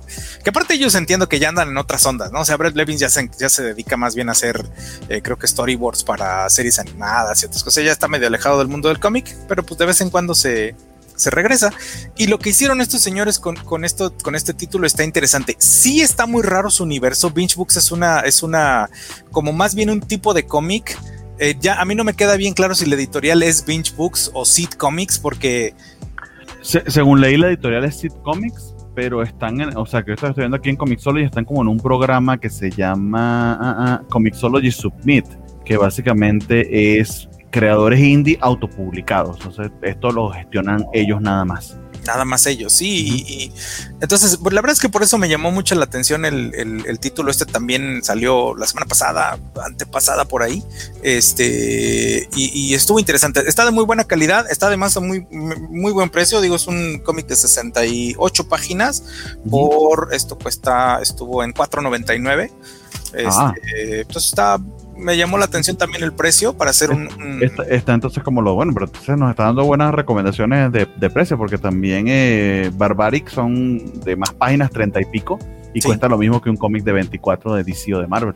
Muy, muy, muy buen precio, la verdad es que sí, y buena historia además, o sea, ni siquiera es este cómic relleno, ¿no? Así que así que la verdad es que si, si hubiera oportunidad, sí sé que este es muy difícil de conseguir, a lo mejor en digital es mucho más fácil, pero pero, ni tanto, le tanto, estoy buscándolo aquí en Comixology y lo que te mostré era de Heroes Union, pero número uno. Ese que tú tienes que, que, como lo comentas, es un binge book. Al menos aquí en Comixology yo no lo estoy consiguiendo. Ok, entonces sí, está todavía más, más raro. Y lo más raro fue que, que yo me alcancé a suscribir, es decir, eh, por ahí, si mal no recuerdo, fue Roger Stern quien lo publicó y dijo, miren, este es el código de, de, previews por si se quieren suscribir, ¿no? Pídanselo a su tienda. Eh, yo escribí dije, ah, fantástico, pues quién quita y pega, ¿no? Vamos a ver si, si me lo consiguen. Y pues resulta que sí, me lo agregaron a mi suscripción, me lo trajeron y, y me gustó. No es el mejor cómic del mundo, pero si les se les antoja leer algo de esto con un feeling totalmente clásico de por ahí de los 70, 80, este cómic les va a later. La verdad es que sí. Y, con, y, con, el nombre de Roger Stern, pues ni en el radar lo tenía. Lo que estoy viendo es que lo coescribe junto con Darin Henry. O sea, como que es. Como, lo, de, lo de Mirka Andolfo, pues. sí, no, no, no, sé qué tanto. No, o sea, no sé qué tanto. Digo, ya, ya, el nombre, pero sí, o sea, porque viene eh, coescrito por Darin Henry, pero co-plotted and bookrunner Daddy Henry. Uploaded and, written by Roger Stern. O sea, sí lo escribió Roger Stern, pero como que la idea es de un güey que se llama Daddy Henry. Sí, se siente mucho la, ¿Qué, no crees nombre tan raro? O sea, que título, sí, como showrunner, pero en, alguna entrevista por ahí justamente decían que su idea de llamarles binge comics es como cuando haces un, un, binge eh, de una serie de televisión, ¿no? O sea, que te de una sentada te, le echas toda. Ah, esa es su, idea con el cómic, que tú lo agarres, lo leas todo de una sola sentada y digo, sabrás que a lo mejor vendrá una segunda temporada, pero, pero, pero pues hasta ahí, ¿no? O sea, échatelo todo. Y yo creo que de ahí viene el, nombre de también de Runner, ¿no? Sí, sí, sí de ahí agarraron esa idea. Está entretenido, la verdad es que está entretenido, por lo menos. Perverso. Pues mira, tan interesantes. Ese de las chicas de la dimensión 13, te, yo, yo leí los primeros dos números, la verdad es que yo, yo no lo aguanté, o sea, sí, sí, Graham Nolan muy, muy bonito y todo lo que tú quieras, pero Ellis lo que tú quieras, no, yo no, no, no, los aguanté, digo, en su tiempo chidos, pero la verdad es que no me gustó. Sí, no, tampoco es la mejor miniserie. Ah, está interesante ver qué están haciendo, pero no es lo mejor. Ahora entiendo uno por qué ya no están en el, medio. Yo que les, había recomendado el Red Sonja, ya que estoy aquí dándole a, Comixology, el primer volumen de Mark Russell está en a mitad de precio en Comixology, por si les interesa, el Scorch Earth. 6.99 con su precio es 13. Ese volumen 1 es Mark Russell escribiendo a, a, Red Sonja y honestamente sí. De hecho, pasó un poquito bajo el radar. Yo no estaba en el programa aún en ese momento, pero, pero sí fue una serie bastante, bastante completa, sobre todo ese primer volumen. Entonces, por ahí lo tienen también. Muy bien. Eh, mm, tengo un cómic que yo he estado leyendo pero, y es un cuarto número, pero, pero Valentín, para que nos comentes de Firepower, porque aparentemente yo no voy a retomar Firepower nunca, padre. no sé por qué. No, no, no. Bueno, yo lo, lo- va, va- a ser rápido, si, si tú quieres este, decir- también hablar rápido de, de World Ah, bueno. También sin bronca, pero bueno, Firepower eh, ya es el número 15, eh, como les he dicho, este, este, este arco, el primer arco duró como 11 números, lo cual estuvo chingón, fue lleno de acción, este, adrenalina, pa, pa, pa, pa, pa, pa. los últimos tres numeritos, o sea, a partir de que, de que terminó la serie, que, que, que renovó, ha estado lento, lento, lento, este número creo que ha sido el más divertido de los últimos tres, básicamente es este tiene eh, es mucho drama personal ya la esposa de, de nuestro protagonista ya se enteró de que su exnovia mágica resulta que sí está viva eh, la exnovia ninja. Entonces tienen una plática muy eh, muy muy tensa muy de, pues, de hecho drama familiar. Entonces este está padre toda esa parte. Y también vemos como eh, las serpientes empiezan a, a querer llegar al templo eh, donde está este nuestro viejito buena onda. Y el y en la en, la- otra tierra donde estaban todos los donde está el dragón dormido y todo eso este ahí ya las serpientes ya este están ya poseyeron a, todos los a todos los güeyes de por allá. Básicamente eso es lo que sucede en este número. Eh, no hay muchas escenas de acción aquí. Eh, Chris Amney nos entrega una buena storytelling del, del, del cómic. La verdad es que el vato mis respetos siempre como como como dibujante incluso estas, estos que son de, de, de, conversaciones más que de acción, también le quedan bien, aunque honestamente yo lo prefiero en acción. Espero yo que ya el próximo número ya vaya por allá, porque pues aquí eh, eh, los, los, tres protagonistas ya van rumbo a donde está todo el desmadre, entonces yo me imagino que ya a partir del próximo número volvemos a la adrenalina y a la acción tan, tan chida que nos tenían acostumbrados Robert Kirkman y Chris Amney, esos tres, cuatro numeritos. Honestamente, si los estuviera comprando de grapa, digo, todavía ni siquiera compro el tomo más que el, nomás tengo el primer tomo, el volumen cero, este, porque los otros, el otro lo quiero comprar, me imagino que va a salir en un bonito hardcover, porque pues es Robert Kirkman y es Skybound, entonces me voy a esperar a ese. Esto, si los tuviera que comprar en grapa, honestamente me hubiera este, dolido mucho el codo porque no, no, no han resuelto mucho, ni siquiera han sido los otros dos números ni siquiera fueron tan entretenidos. Este sí me gustó, pero aún así eh, siento que, no, no, no, ha avanzado mucho el asunto y ha sido muy, muy, muy lento. La bronca es que veníamos de cosas que, que, la historia venía avanzando muy, muy chingón. Neta, todo el primer arco completito vale chingo la pena. Entonces yo espero que esto ya vayamos, que aunque el pinche arco también dure otros 10, 11 números, no tengo ningún problema con eso. Ya tendremos un segundo hardcover bonito.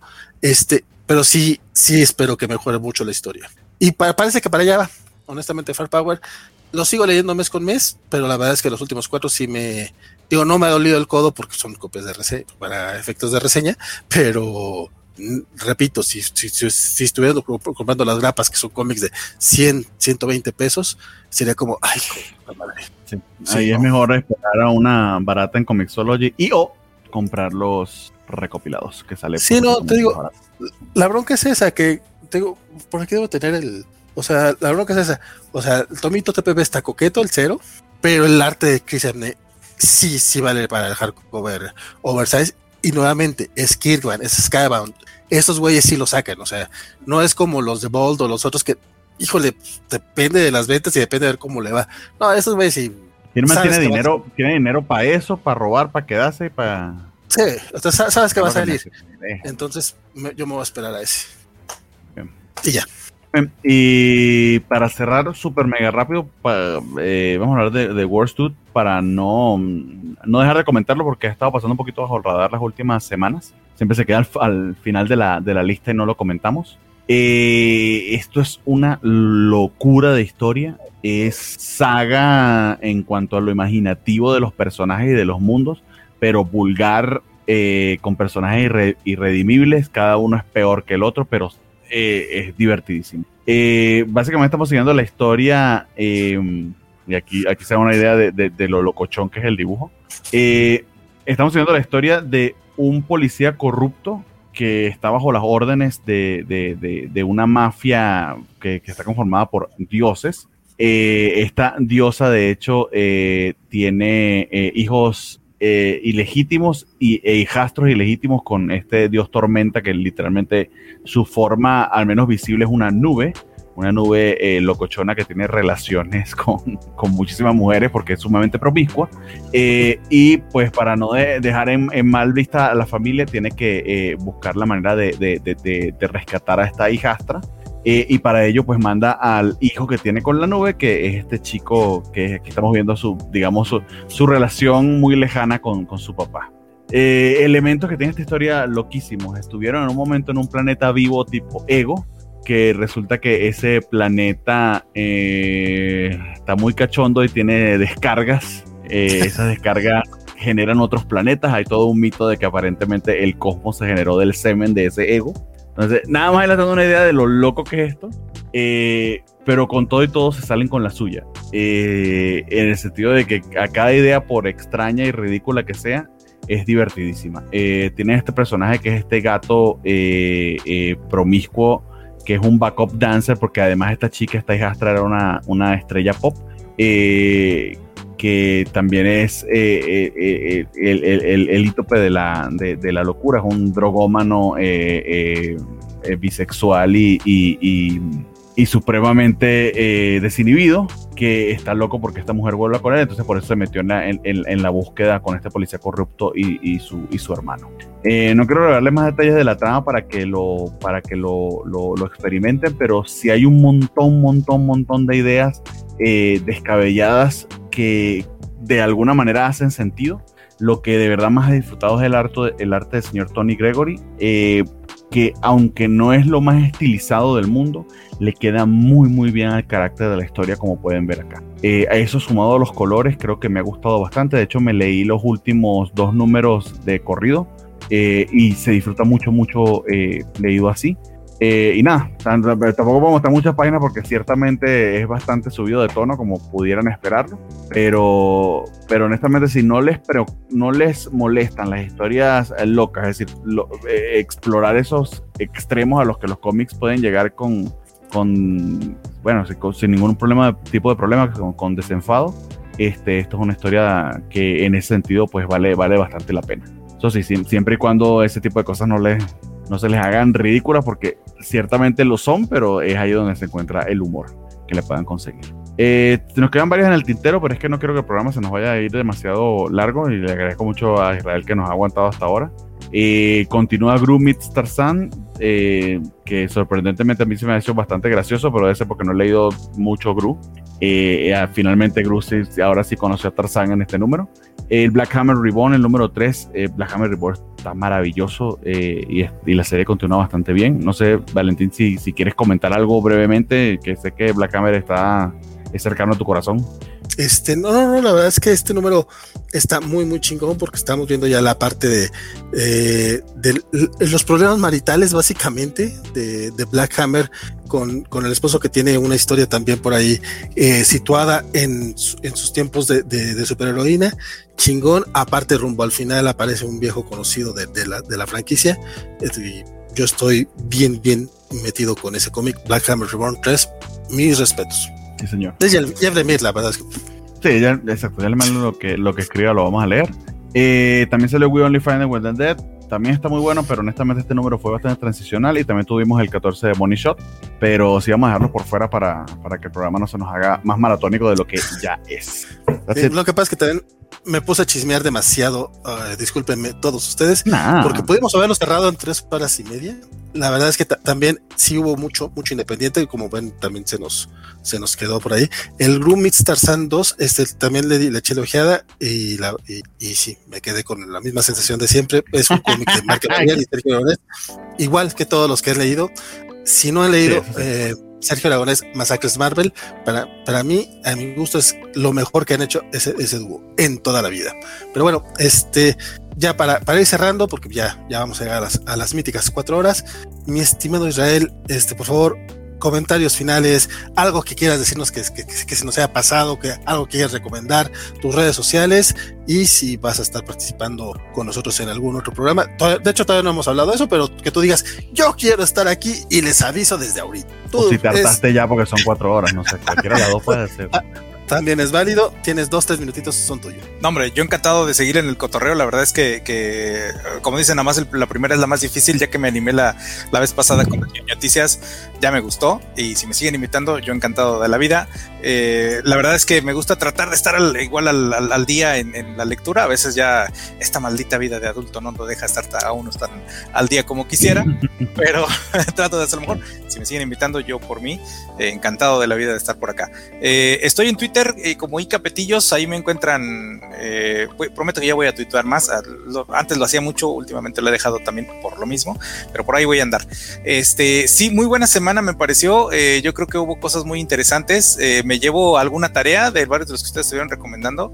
Este, y, prometo, prometo luego dar mis impresiones de, sobre todo Lyle Star, que lo tengo ahí y creo que es el primero de la lista de pendientes que voy a sacar porque ya, ya me lo vendieron muy bonito y lo tengo que leer ahora. Ah, qué bien. Yo, yo lo terminé esta semana y sí, la verdad es que sí me quedé. Como dice Félix Farsar, probablemente ese ha sido el cómic de la semana. No, hombre, pues muchas gracias. Este, yo encantado de estar aquí y pues ojalá por acá nos podamos ver la siguiente semana. Muchas gracias, Isra, que, que, que, que, has participado. La verdad es que estuvo muy, muy chida tu participación. Ahorita platicamos un poquito. Mi estimado Bernardo. Eh, muchas gracias por estar con nosotros hasta ahora. A quienes siguen conectados, las ¿cuántas personas somos? Las 18 personas que están conectadas, muchísimas gracias. Este, a mí me siguen en Twitter como Bartiak y el lunes tenemos Kobacha Anime, siguiendo los animes de la temporada. Entonces, por allá nos vemos. Y ah, y el martes aparentemente va a haber Kobacha en vivo para que mis 15 horas invertidas viendo Superman and Lois valgan la pena. Esperemos que sí. De hecho, eh, Elizabeth Ugalde, esperemos que este martes puedas acompañarnos para hablar de Superman Lois. No sé si Israel la viste, compadre. Qué bonita pero, serie, me encantó, sí. Igual y me uno un ratito si me invitan. invitado al mar? Yo, yo, feliz de la vida. Ah, muy bien. Este, por cierto, y acá dice que muy bueno que estuvo Isra. Este, gracias Isra. O sea, al parecer tú fuiste la sensación hoy, compadre. Pero ay, eh, ay. Van pide que modele la playera. La modelo. Es, y, y eso, ya, eso, ya lo habíamos, eso ya lo había modelado, yo sí me acuerdo. Sí, sí, creo que sí. Yo lo que quería es que me pidieran que modelara, por ejemplo, mi Steelman, que hoy lo presumí en, en Instagram, pero bueno, no, no, me, no, me, no me pidieron mi Steelman, pero ahí está, que los, lo modelo porque está bien bonito. Este, bueno, muchas gracias a todos los que nos acompañaron estas casi cuatro horas. Disculpen a ustedes, pero ya saben que nos gusta echar el chisme bastante sabrosón. Este, yo nada más, yo sí les recomendaría Stargirl, ya voy, ya voy al día, la primera temporada, alguien me había dicho que no cerraba bien, sí, sí cierra bien, y los, los cuatro capítulos de la segunda temporada están un poquito menos buenos que la primera, pero está bastante, bastante entretenidos y se está desarrollando este, toda una trama alrededor de Eclipso, lo cual me está gustando.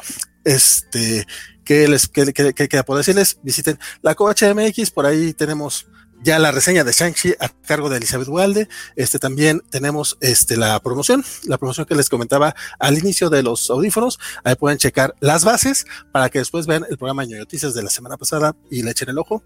Y daremos eh, la respuesta, bueno, este, eh, revelaremos quiénes ganaron los audífonos el próximo miércoles a las 8 de la noche en el programa Ñoño Noticias, entonces para que estén ahí al pendiente al respecto. Eh, mi nombre fue Valentín García, espero que lo siga haciendo la próxima semana, este, y pues a seguir ñoñando. Ah, perdón, perdón, perdón, perdón. Este, el buen este Félix Farsar nos mandó este mensaje destacado, que también es importante porque es este mañana, que mañana nos invita a cantar ¿Qué te ha dado esa mujer? Con los amigos de Covach los experimentados fans de Papá Soltero.